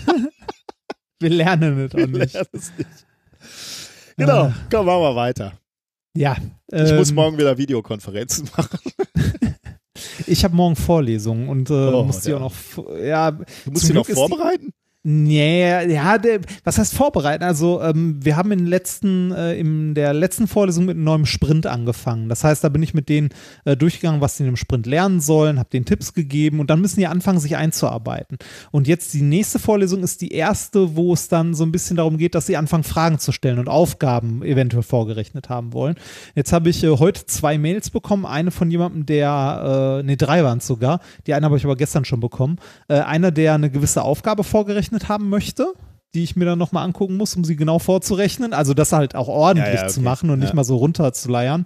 Ähm, dann jemand anders, der noch eine andere Aufgabe vorgerechnet haben möchte. Und dann habe ich noch jemanden, der eigentlich noch äh, Aufgaben vom letzten Booklet okay. irgendwie äh, gerne nochmal vorgerechnet haben möchte. Wobei das aber irgendwie was ist, was eigentlich eher dann so eine Einzelunterhaltung wird und nicht äh, in die Vorlesung an sich hört, weil, also gehört, weil eigentlich sind wir thematisch ja schon weiter. Mhm. Ähm, auch wenn es halt, äh, also wenn es da ein bisschen individueller ist, dass die Leute auch mal alte Sachen, natürlich können die auch alte Sachen fragen, aber ähm, eigentlich ist morgen ein anderes Thema dran, beziehungsweise in dem, äh, in dem Modus, in dem wir fahren, gibt es ja eigentlich nicht nicht das Thema, das gerade mhm, dran ja. ist. Nur jetzt gerade sind wir in so einem Modus, wo halt, ne, wo irgendwie alle trotzdem mir zuhören. Also wäre das jetzt normale Vorlesung, würde ich halt bei dieser einen Gruppe sitzen von zwei, drei Leuten, die gerne noch was aus dem alten Booklet machen würden und würde danach zu der nächsten Gruppe gehen, die was im neuen Booklet machen mhm. wollen. Aber das geht jetzt gerade irgendwie nicht. Also, ähm, pff, ja, ich muss tatsächlich noch ein bisschen was vorbereiten, aber das mache ich immer so in den ein, zwei Stunden vor der eigentlichen Klausur. Weil du kennst das Phänomen vielleicht, äh, nicht Klausur, vor der Vorlesung. Ja. Du kennst das Phänomen vielleicht auch, man, äh, das hatte ich, das ist mir auch schon passiert. Ähm, ich habe gedacht, ah komm, bereitest für die Vorlesung, äh, die jetzt irgendwie in zwei Tagen ist, rechnest mal aus dem Booklet die ersten 15 Aufgaben und schreibst dir die irgendwo ordentlich auf. Habe ich gemacht. Dann hatte ich in der Vorlesung das Phänomen, dass ich ähm, äh, zwar äh, meine Handschriften alles noch lesen konnte, aber gedanklich nicht mehr in der Aufgabe drin war. ja, und, dann, und dann gerätst du auch ganz schnell mal ins Stocken. Ja, ja, ja. ja. ne? Also, ja, das ist auch nicht gut. Deshalb habe ich mir angewöhnt, wenn ich was vorrechnen möchte, also denen wirklich eine Aufgabe erkläre, mache ich das nicht drei Tage vorher, sondern maximal einen Tag davor. Ja, okay. Ja. Achso, ich bin dran, ne? Genau. Wir machen äh, weiter mit Thema Nummer 4. Es ist kurz, aber schön. ähm, es trägt den Namen Schlafkonsum. Wir alle oder viele von uns hören ja Podcasts oder auch Hörspiele zum Einschlafen. Oh ja.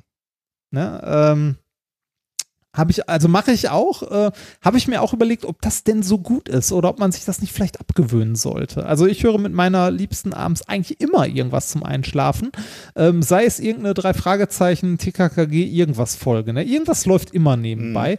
Und ähm, es ist ja so, das läuft ja auch weiter, wenn man schon eingeschlafen ist. Da habe ich mir schon häufig die Frage gestellt, warum gibt es dafür noch keine App? Die erkennt, wann du einschläfst. Ja, wie, also gerade bei du, langen du, du setzt einen Timer irgendwie, ne? Ähm, manchmal ja. Okay. Nicht immer. Also ich, wenn, ich wenn setze mir immer einen, einen Timer, 30 Minuten, das reicht eigentlich. Ähm, dann, dann Ja, bei mir ist das irgendwie so, wenn, wenn ich so eine Drei-Fragezeichen-Folge oder so, die geht ja eh maximal eine Stunde oder so, das ist dann egal. okay. Also, ähm, beziehungsweise eine, eine halbe Stunde wird es da nicht ausmachen. Also ich, ich fände es geil, also ich frage mich das wirklich schon häufiger gefragt, warum gibt es keine App, die erkennt, wann ich eingeschlafen bin? Weil äh, es gibt doch tausende von diesen Ja, Schlaftracking-Apps. die sind aber auch scheiße zum größten Teil, oder? Also wie oft äh, mein, meine Uhr, also gut, ich habe jetzt keine toll integrierte Uhr, also ich habe ja so eine Sportuhr, ähm, aber selbst, ich hatte ja mal eine Zeit lang so eine, so eine Apple Watch und selbst die hat dann, selbst wenn ich nachts dann mal aufs Klo gegangen bin, nicht registriert, dass ich wach war oder ähm, wie wir uns neulich auch mal, ich mich mit meiner Frau unterhalten habe, wenn du nachts ans Telefon gehst, weil dir langweilig ist und du lach, wach liegst und dir einen Podcast anmachst, selbst dann registriert diese scheiß Sleep-App von Apple nicht, dass ich, äh, dass ich Dass wach, wach war. bist. Wer, wer ist Ja. denn bitte ans Telefon gegangen? ja, okay, das, ja, das ist schlecht. Also, äh, ich weiß nicht, ich glaube, so richtig gut sind die Dinger nicht. Also, ja. weiß ich nicht, ja, keine Ja. Ahnung. Äh, nichtsdestotrotz habe ich mich das häufiger schon gefragt, warum es nicht sowas gibt, was dann automatisch anhält und dann irgendwie, wenn ich äh, irgendwie nee, sage, weiterspielt, weil es merkt, dass ich noch wach bin. Ne? Also irgendwie so, ich will das Handy nicht in die Hand nehmen müssen und auf weiterklicken. Ich will irgendwie einmal auf, äh, auf das Laken neben mir hauen, also auf die Matratze oder so, oder einmal so einen Grundslaut von mir geben, dass es bitte weiterläuft. Also, Man sollte überhaupt viel mehr über Grundslaute mit Siri kommunizieren, finde ich sowieso gut. stimmt. Ein, Naja. Einfach wie so eine gute Ehe auch funktioniert. ja, genau. Ach.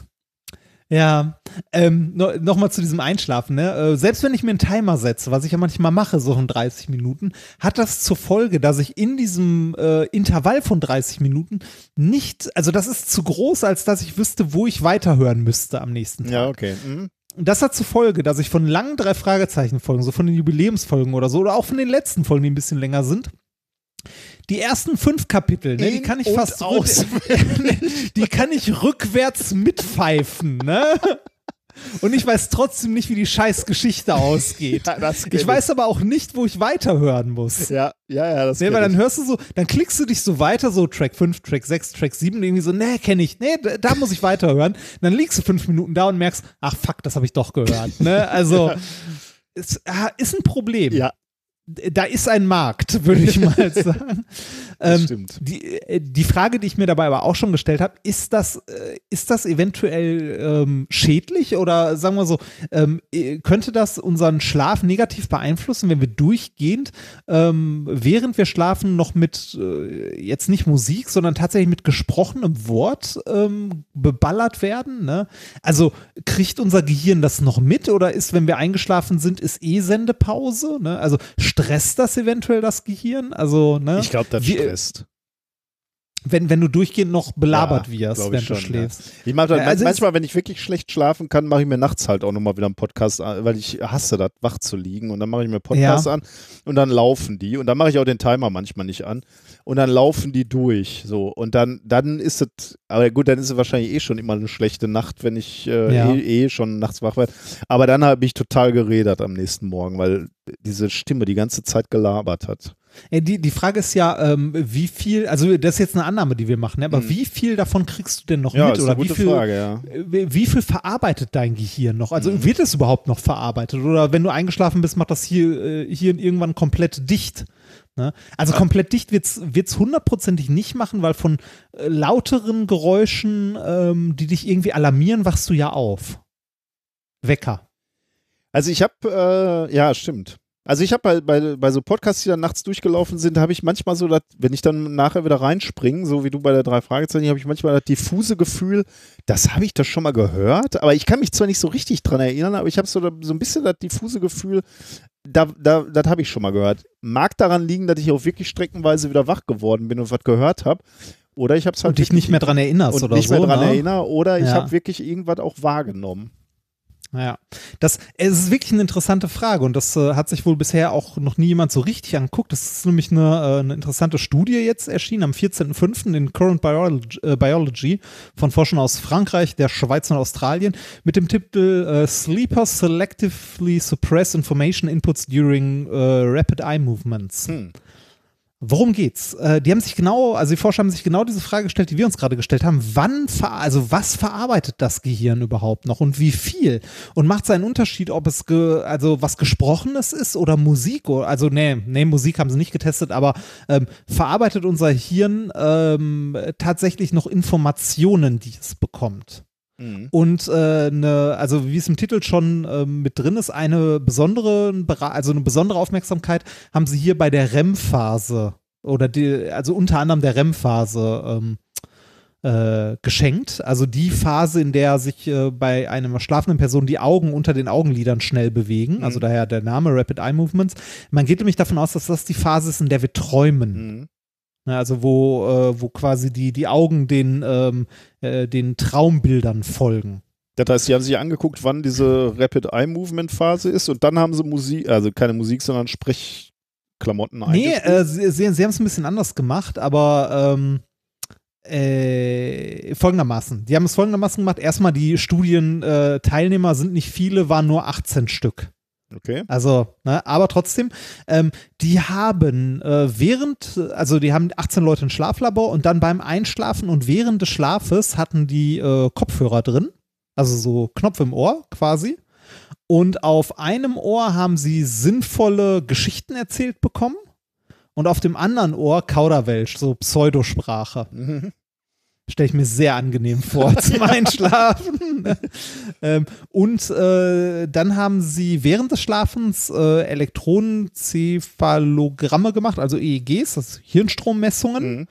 Und äh, haben vor diesen Schlafexperimenten ähm, einem Computer beigebracht, äh, im Gehirn, also an diesen, bei den entsprechenden Personen, äh, anhand dieser EEGs ähm, zu erkennen, ob das Gehirn gerade Informationen verarbeitet oder nicht. Mhm. Also ähm, die, dieser Computeralgorithmus konnte aus den Hirnstromdaten rauslesen, äh, ob die Leute gerade Pseudosprache hören, ob die Leute gerade sinnvolle Informationen hören, weil dann andere Bereiche im Gehirn Ah, aktiv okay. waren.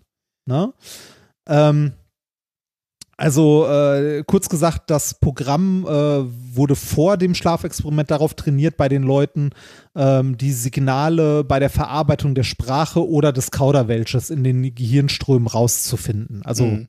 Also rauszufiltern und zu sehen, ist es gerade Kauderwelsch oder ist es gerade die sinnvolle Sprache, die verarbeitet wird. Ähm, die Messungen haben jetzt Folgendes ergeben. Ähm, also, ne, die haben den Leuten die Stöpsel in die Ohren und zum Schlafen geschickt und haben dann gemessen, was denn so verarbeitet Mhm. wird. In der Einschlafphase, ähm, also während die Leute wegnicken, hat das Gehirn tatsächlich beide Signale verarbeitet. Also beide Signale waren aktiv. Allerdings ähm, filtert das Gehirn hierbei den Quatsch schon deutlich raus und verstärkt das sinnvolle Signal.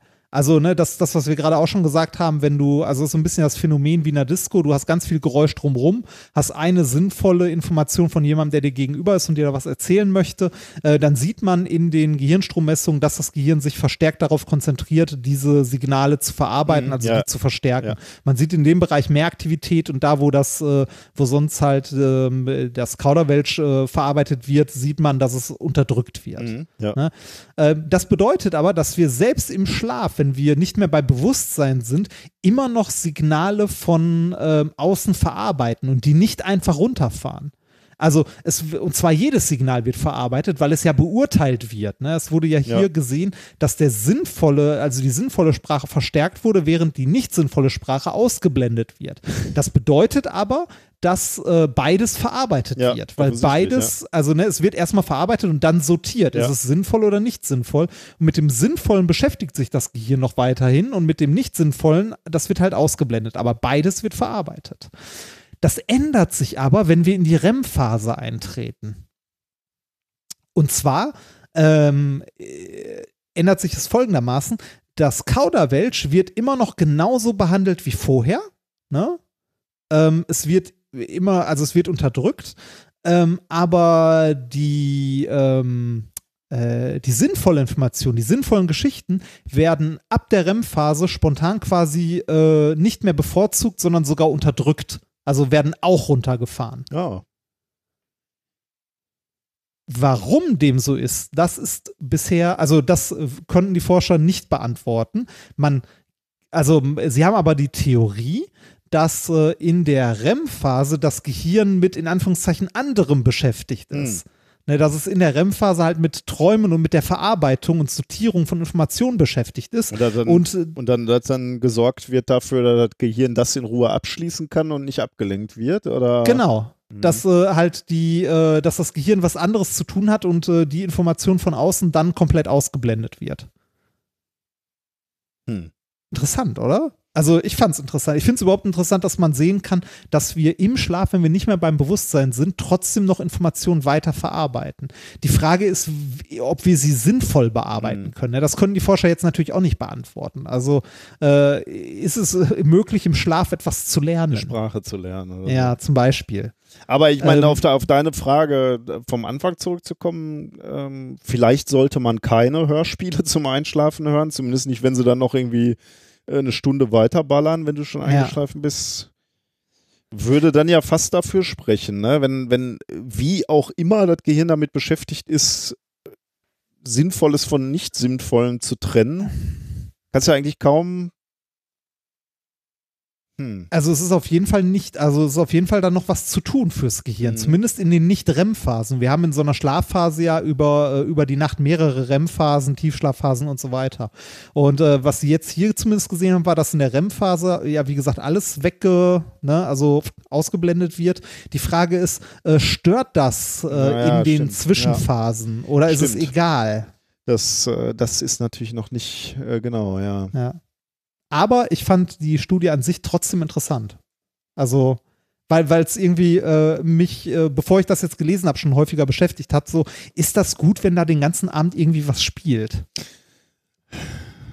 Oder ist das Stress? Gute Frage, ja. irgendwie. Ja. Naja.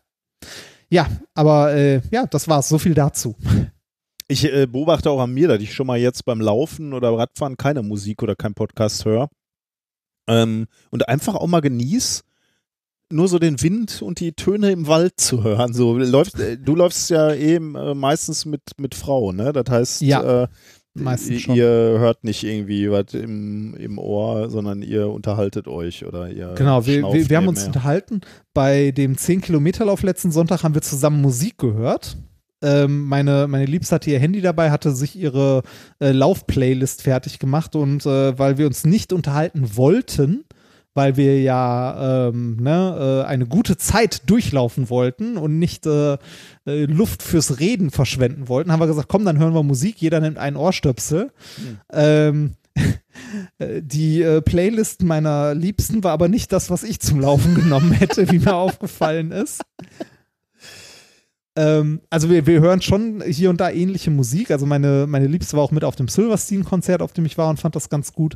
Äh, aber sie hatte in der Playlist am, äh, zum Laufen ähm, in, unter den ersten fünf Songs oder so oder sechs Songs waren drei Stück von ähm, System of a Down Okay. eigentlich nicht schlecht, aber die hatten sehr viele Tempiwechsel.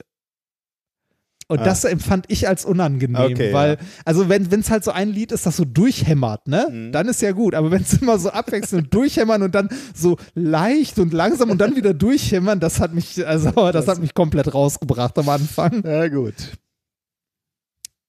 Gut, dann äh, sind wir schon weit fortgeschritten ne? in, in dieser Folge. Ist ja auch schon spät, ist dunkel draußen das mittlerweile. stimmt, ja. Und das will im nahenden Sommer was heißen. Haben wir Ja. denn was gelernt, lieber Padawan, heute? Wir äh, haben was gelernt. Und zwar, dass ich äh, irgendwie mal in die Sendungsnotizen gucken muss, mein Browser abgeschmiert ist. Ah, da ist er wieder. So. ähm, wir haben gelernt, ähm, dass die Corona-Maßnahmen ähm, offensichtlich was gebracht haben. Aber wir es, äh, also wir nicht das Gegenteil beweisen können. Also Stimmt, ja. schwierig. Du hast uns erklärt, wie Wissenschaft. Ähm, was hast du uns eigentlich erklärt? Wir haben ein bisschen über Wissenschaftsphilosophie gesprochen. Äh, Ja, ein bisschen was, was wir vielleicht falsch machen oder lange Zeit falsch gemacht haben und ändern, worauf wir achten sollten, wenn wir äh, über wissenschaftliche Methodik reden. Ja, stimmt. Und welche äh, Daten offengelegt werden sollten, damit nachvollziehbar ist, wie wir zu Entscheidungen oder zu Ergebnissen kamen, quasi auch. Ja. Äh, wir haben gelernt, warum äh, mich meine äh, Zoom-Vorlesung so ankotzt. Nein, warum, warum Zoom-Meetings so anstrengend sein können. Und wir denken alle gemeinsam nochmal drüber nach, ob wir unbedingt die neue drei Fragezeichen heute Abend zum Einschlafen hören. Oder diesen. Podcast. Oder Warte diesen mal, Ich wollte wollte schon immer mal Oh, diesen Peter Lustig-Spruch machen. Nein. Diesen, nee, so. diesen Peter Lustig-Spruch. Abschalten, ne? und, und jetzt abschalten. Das ging auch nur in den 80ern, ne? Ja. Der wertvolle Sendezeit damit verbracht wird, dass ein alter, zauseliger Mann sagt, abschalten und diesen Gag halt auch wirklich durchzieht bis zum, bis zum Ende, ne? Ja, vor allem abschalten. Abschalten. Hallo, Kein abschalten, das ist ja so. Mensch will, du abschaltest heute, ne? Nee, das, ist- die Leute sollen ja dabei bleiben, gebunden sein. Ich fände schön, also ich fände es schön, wenn, äh, wenn die nochmal, also wenn die alte Löwenzahn-Folgen wiederholen würden und das dann so richtig schlecht drüber synchronisieren, dass du so hörst, dass eine andere Stimme an der Stelle ist und jetzt Dranbleiben. dranbleiben. das finde ich witzig. Ach, Aber damals war es ja auch wirklich so, da war ja halt Kinderprogramming auch einfach zu Ende, ne? Da kam ja, Ja. für die Kinder Ja, nichts ja. mehr. Heute, heute läuft das auf Kika oder so und da kommt halt einfach 24-7 kommen. ah nein, äh, da ist ja auch irgendwann Ende. Da kommt irgendwann Bernd, äh, Bernd das Brot und läuft in Dauerschleife. Ah ja, und, und rantet rum und jedes Kind denkt, was ist das denn für ein nerviges Brot? das stimmt, da kannst du recht haben. Ähm, du hast noch einen Schwurbel für uns gefunden, ne? Ja, äh, beziehungsweise nicht ich, der wurde mir, äh, der wurde mir dargereicht äh, in einer Nachricht von äh, Paradoxon. Also Paradoxon, so. Äh, die haben, die gute haben wir mal getroffen ähm, bei, ich weiß gar nicht mehr, bei welcher Show es war. Äh, das war die Dame, die recht viel zockt. das mal beruflich gemacht hat. Ähm, die hat mir äh, einen Link zugeschickt ähm, zu äh, eBay Kleinanzeigen und zwar zum Strahlenschutz Orgon 2 Energietropfen plus 1 Halsreif. Oh Gott. Das, äh, er hat ein bisschen, hat ein bisschen was von, äh, von so einem Rollenspiel, ne? Hier, der, der dieser Halsreif hat plus, plus eins, äh, pl- plus eins auf. Strahlschutzorgo, Strahlenschutz. zwei Energietropfen plus eins Plus eins. Halsreif. Ja. Da hat jemand gute Schmiedekunst gelernt. Ja. Ähm, und also äh, Orgonit und so, da können wir gleich mal ganz kurz drüber reden, aber ähm, äh, das kommt aus Groß-Gerau. Äh, ein bisschen Highlight ist hier der Text darunter, den möchte ich mal zum Besten geben. Und zwar im Angebot nur für kurze Zeit zwei, Paar, äh, zwei Prana-Energietropfen mit einem Halsreif. Inzwischen wissen wir alle, wie sich negative Strahlung auf unseren Körper auswirkt. 5G toppt das Ganze noch um einiges. Zeit, sich mit dieser Materie zu befassen und sich zu schützen. Ich biete eine breite Palette von Schutzschätzchen aus, meinem, äh, aus meiner Orgon-Manufaktur, hergestellt mit großer Sorgfalt und Liebe. Da wissen wir schon, wird teuer, ne? ähm, wobei geht hier sogar 16 Euro. Ähm, ob Amulette für unterwegs bis hin zu Pyramiden oder Kuppeln für den Wohn- und Außenbereich oder auch im Kfz. Ihr Strahlenschutz. Materialien, Epoxidharz, Bergkristall, Kupfer, Messing, Eisen, Edelstahl und Effekte. Da steht Effekte ist geil. Effekt. Da, da steht Effekte. Äh, Geht noch weiter, wird noch viel besser. Warte mal ab. Zweimal drei Zentimeter. Collierschlaufen versilbert, Unikate, Versand 1,80 Euro, Banküberweisung oder PayPal-Zahlung. All meine Orgonite sind gegen hochfrequente Strahlen geprüft. Geprüft Ausrufezeichen. Ja. Da ich jedes Schutzamulett mit viel Liebe und großer Sorgfalt speziell für euch gieße, kann es von dem Foto minimal abweichen. Somit bleibt es ein Unikat. Groß und mit Abstand geschrieben. Organenergie, äh, Orgonenergie ist kosmische Lebensenergie, eine fundamentale schöpferische Kraft. Diese wurde von dem deutschen Oh Wissenschaftler Gott. Wilhelm Reich nachgewiesen. Alle Nachgewiesen lebende sogar. und unbelebte Materie ist mit Orgonenergie geladen und strahlt sie ab. Orgon ist überall vorhanden und umgibt uns zu jeder Zeit wie Fische im Wasser. Du bist auch, äh, genau, bist im Wasser immer von Fischen umgeben. Es ist Lebensenergie. Es ist ein Medium für Emotionen und Wahrnehmungen. Von allen Dingen lebende Materie zieht Orgonenergie automatisch an. Wilhelm Reich hat es geschafft, in seinen Experimenten Orgon nachzuweisen, zu komprimieren und bis zur Anwendung seine Methoden zu verfeinern. Diese Erkenntnisse kommen bei Orgonits zum Einsatz. Durch das Harz, jetzt kommt eine Erklärung, was da genau passiert, durch das Harz wird auf den Kristall Druck ausgeübt. Es entsteht der Piezo-Effekt. Dadurch nein. entsteht die Umwandlung der Orgonarten. Dabei funktioniert der Kristall wie ein Katalysator. das hätte Oh Gott, Axel Stoll nicht das besser ist beschreiben geil. können. Das ist natürlich geil, ne? echt ein.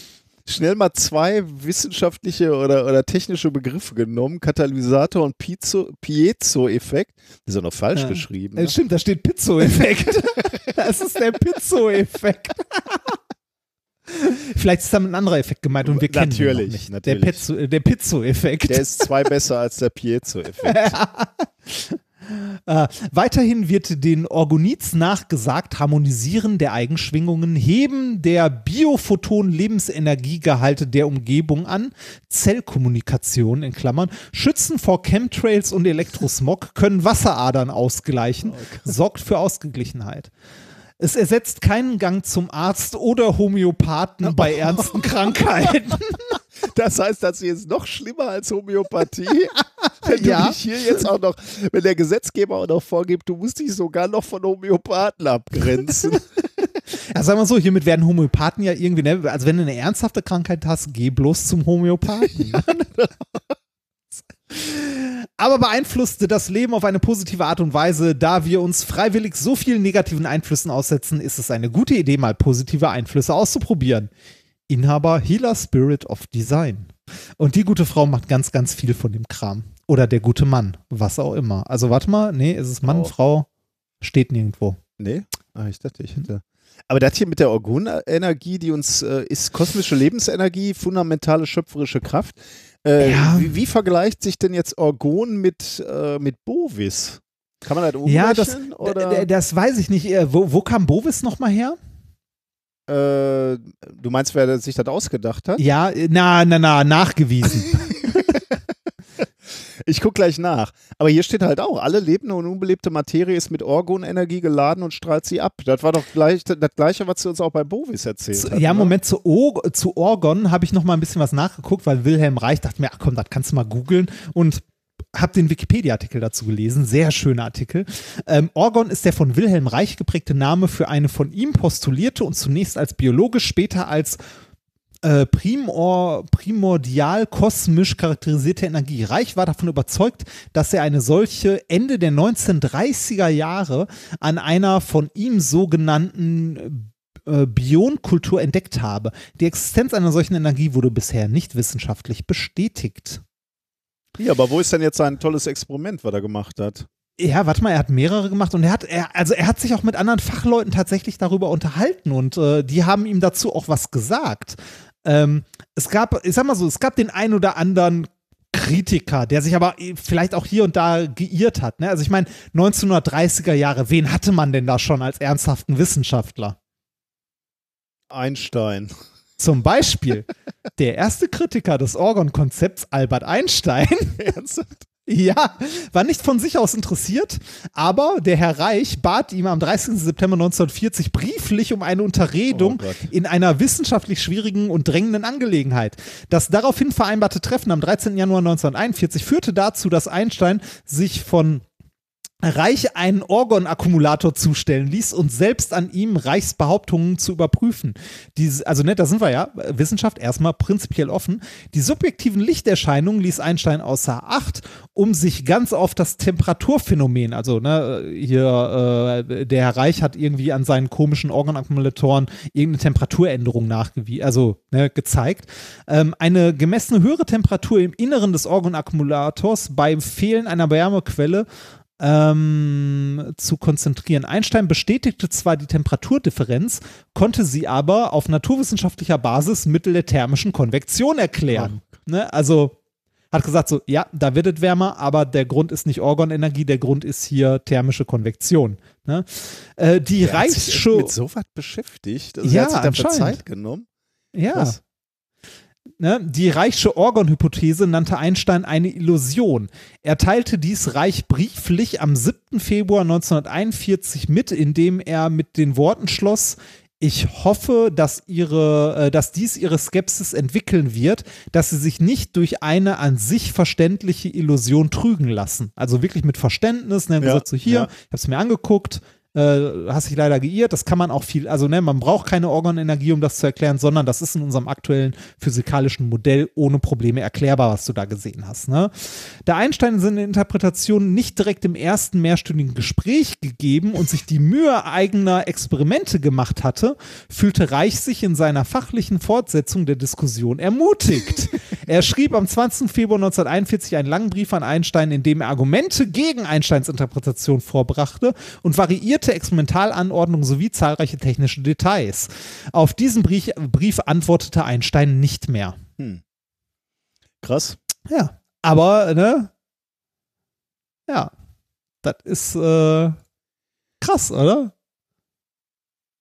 Äh, das- Okay, das heißt, äh, na gut, aber die Schwurbler glauben dann trotzdem immer noch an den Orgon-Akkumulator. Aber äh, ich sehe jetzt hier gerade bei Wikipedia, da ist ja so eine, das ist ja so eine Kammer, in die du dich setzt irgendwie. Ja, ne? ja, ja, genau. Das ist so, ein- so eine komische Kammer. Aber der, der, da gibt es ja ganz viel mit dieser Orgon. Also Cloudbuster, Chemtrail, irgendwas.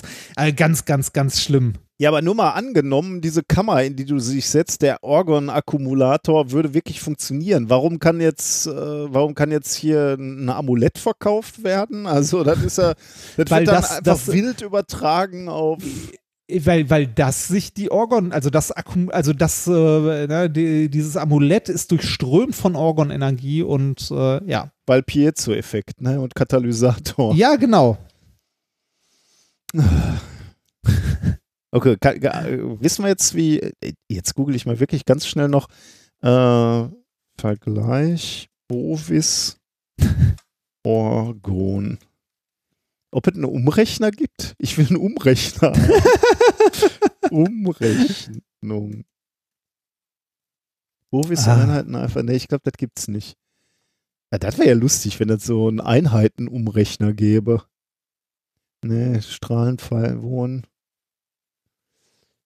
Doch, hier gibt es eine Seite Bovis-Einheiten Orgontechnik.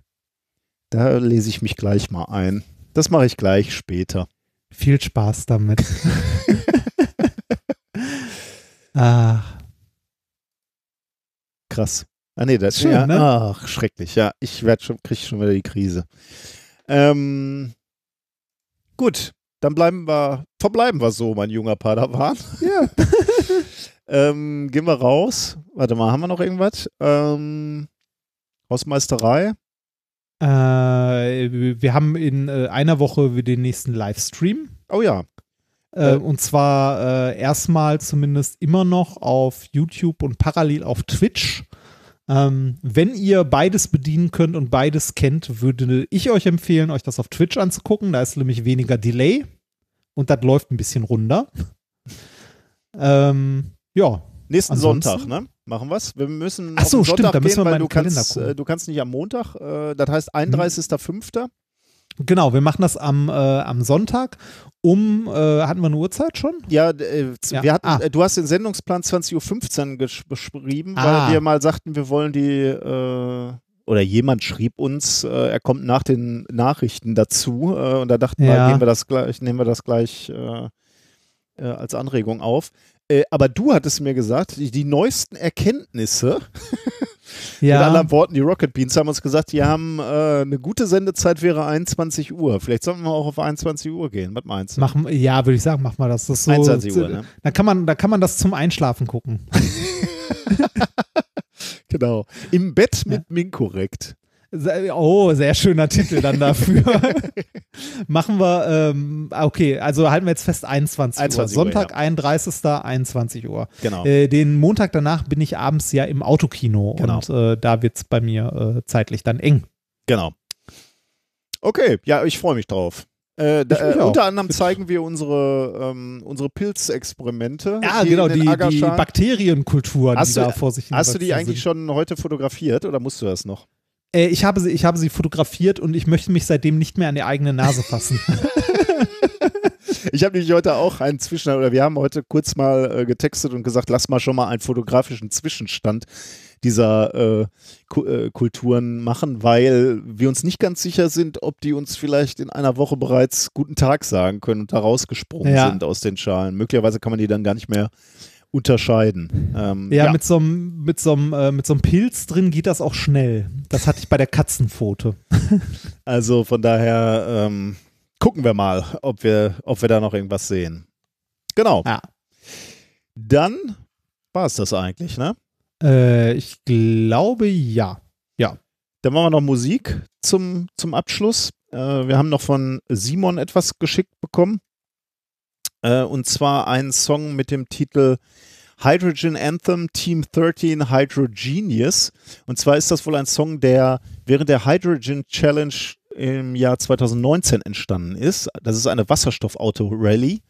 Und da sollten die Kandidaten oder die Teams mit dem Wasserstoffauto möglichst weit fahren innerhalb von 24 Stunden. Oder ich glaube, möglichst viele Länder besuchen, glaube ich, und möglichst weit fahren. Also war, glaube ich, ein etwas kompliziertes Bewertungssystem, denn es gab auch noch für Zusatzaufgaben Extrapunkte. Und ein, eine Zusatzaufgabe war äh, die Kreativwertung. Und die, innerhalb dieser Kreativwertung ist dieses Lied entstanden. Und das heißt, alle, die ihr hört und im Video sehen könntet, ähm, waren tatsächlich Teil des Teams von der Firma Hydrogenius Technologies. Ähm, ja, genau. Und die haben diesen Song produziert. Ich bin gespannt. Hau raus. Viel Spaß und bis in einer bis zwei Wochen. Je nachdem, ob Ja. wir uns auch Ja. Optisch ertragen können. Ich bitte. Ich meine, man kann, man, kann, man kann ja das Video klein machen. Ne? Das, Stimmt, wir senden in unterschiedlichen Qualitäten, auch in schlechten Ja. Qualitäten. Bis dann. Tschüss.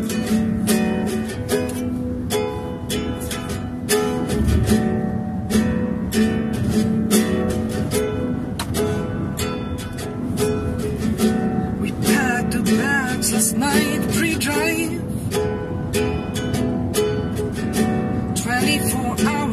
Challenge calls.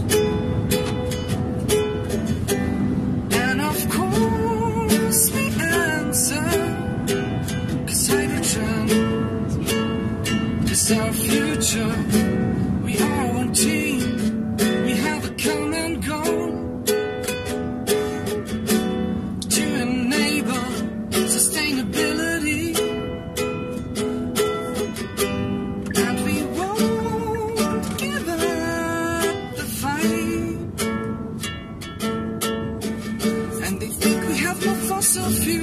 Spare until the trees are burning water us red. But we don't participate, destroying our home. Oh no, no, no. We're still hydrogen. Hydrogen, join the revolution. No, you're not alone. And we think it's gonna be a long, long time till the climate change affects our daily life. But we don't participate, destroying our home. Oh no, no, no. We still hydrogen. Hydrogen, fight against pollution. No, you're not alone.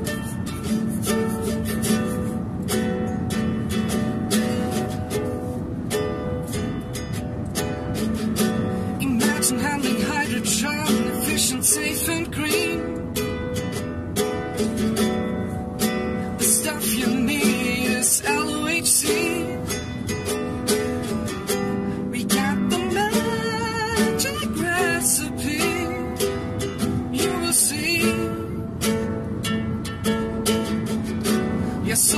science we do understand. It's our job five days a week. I drew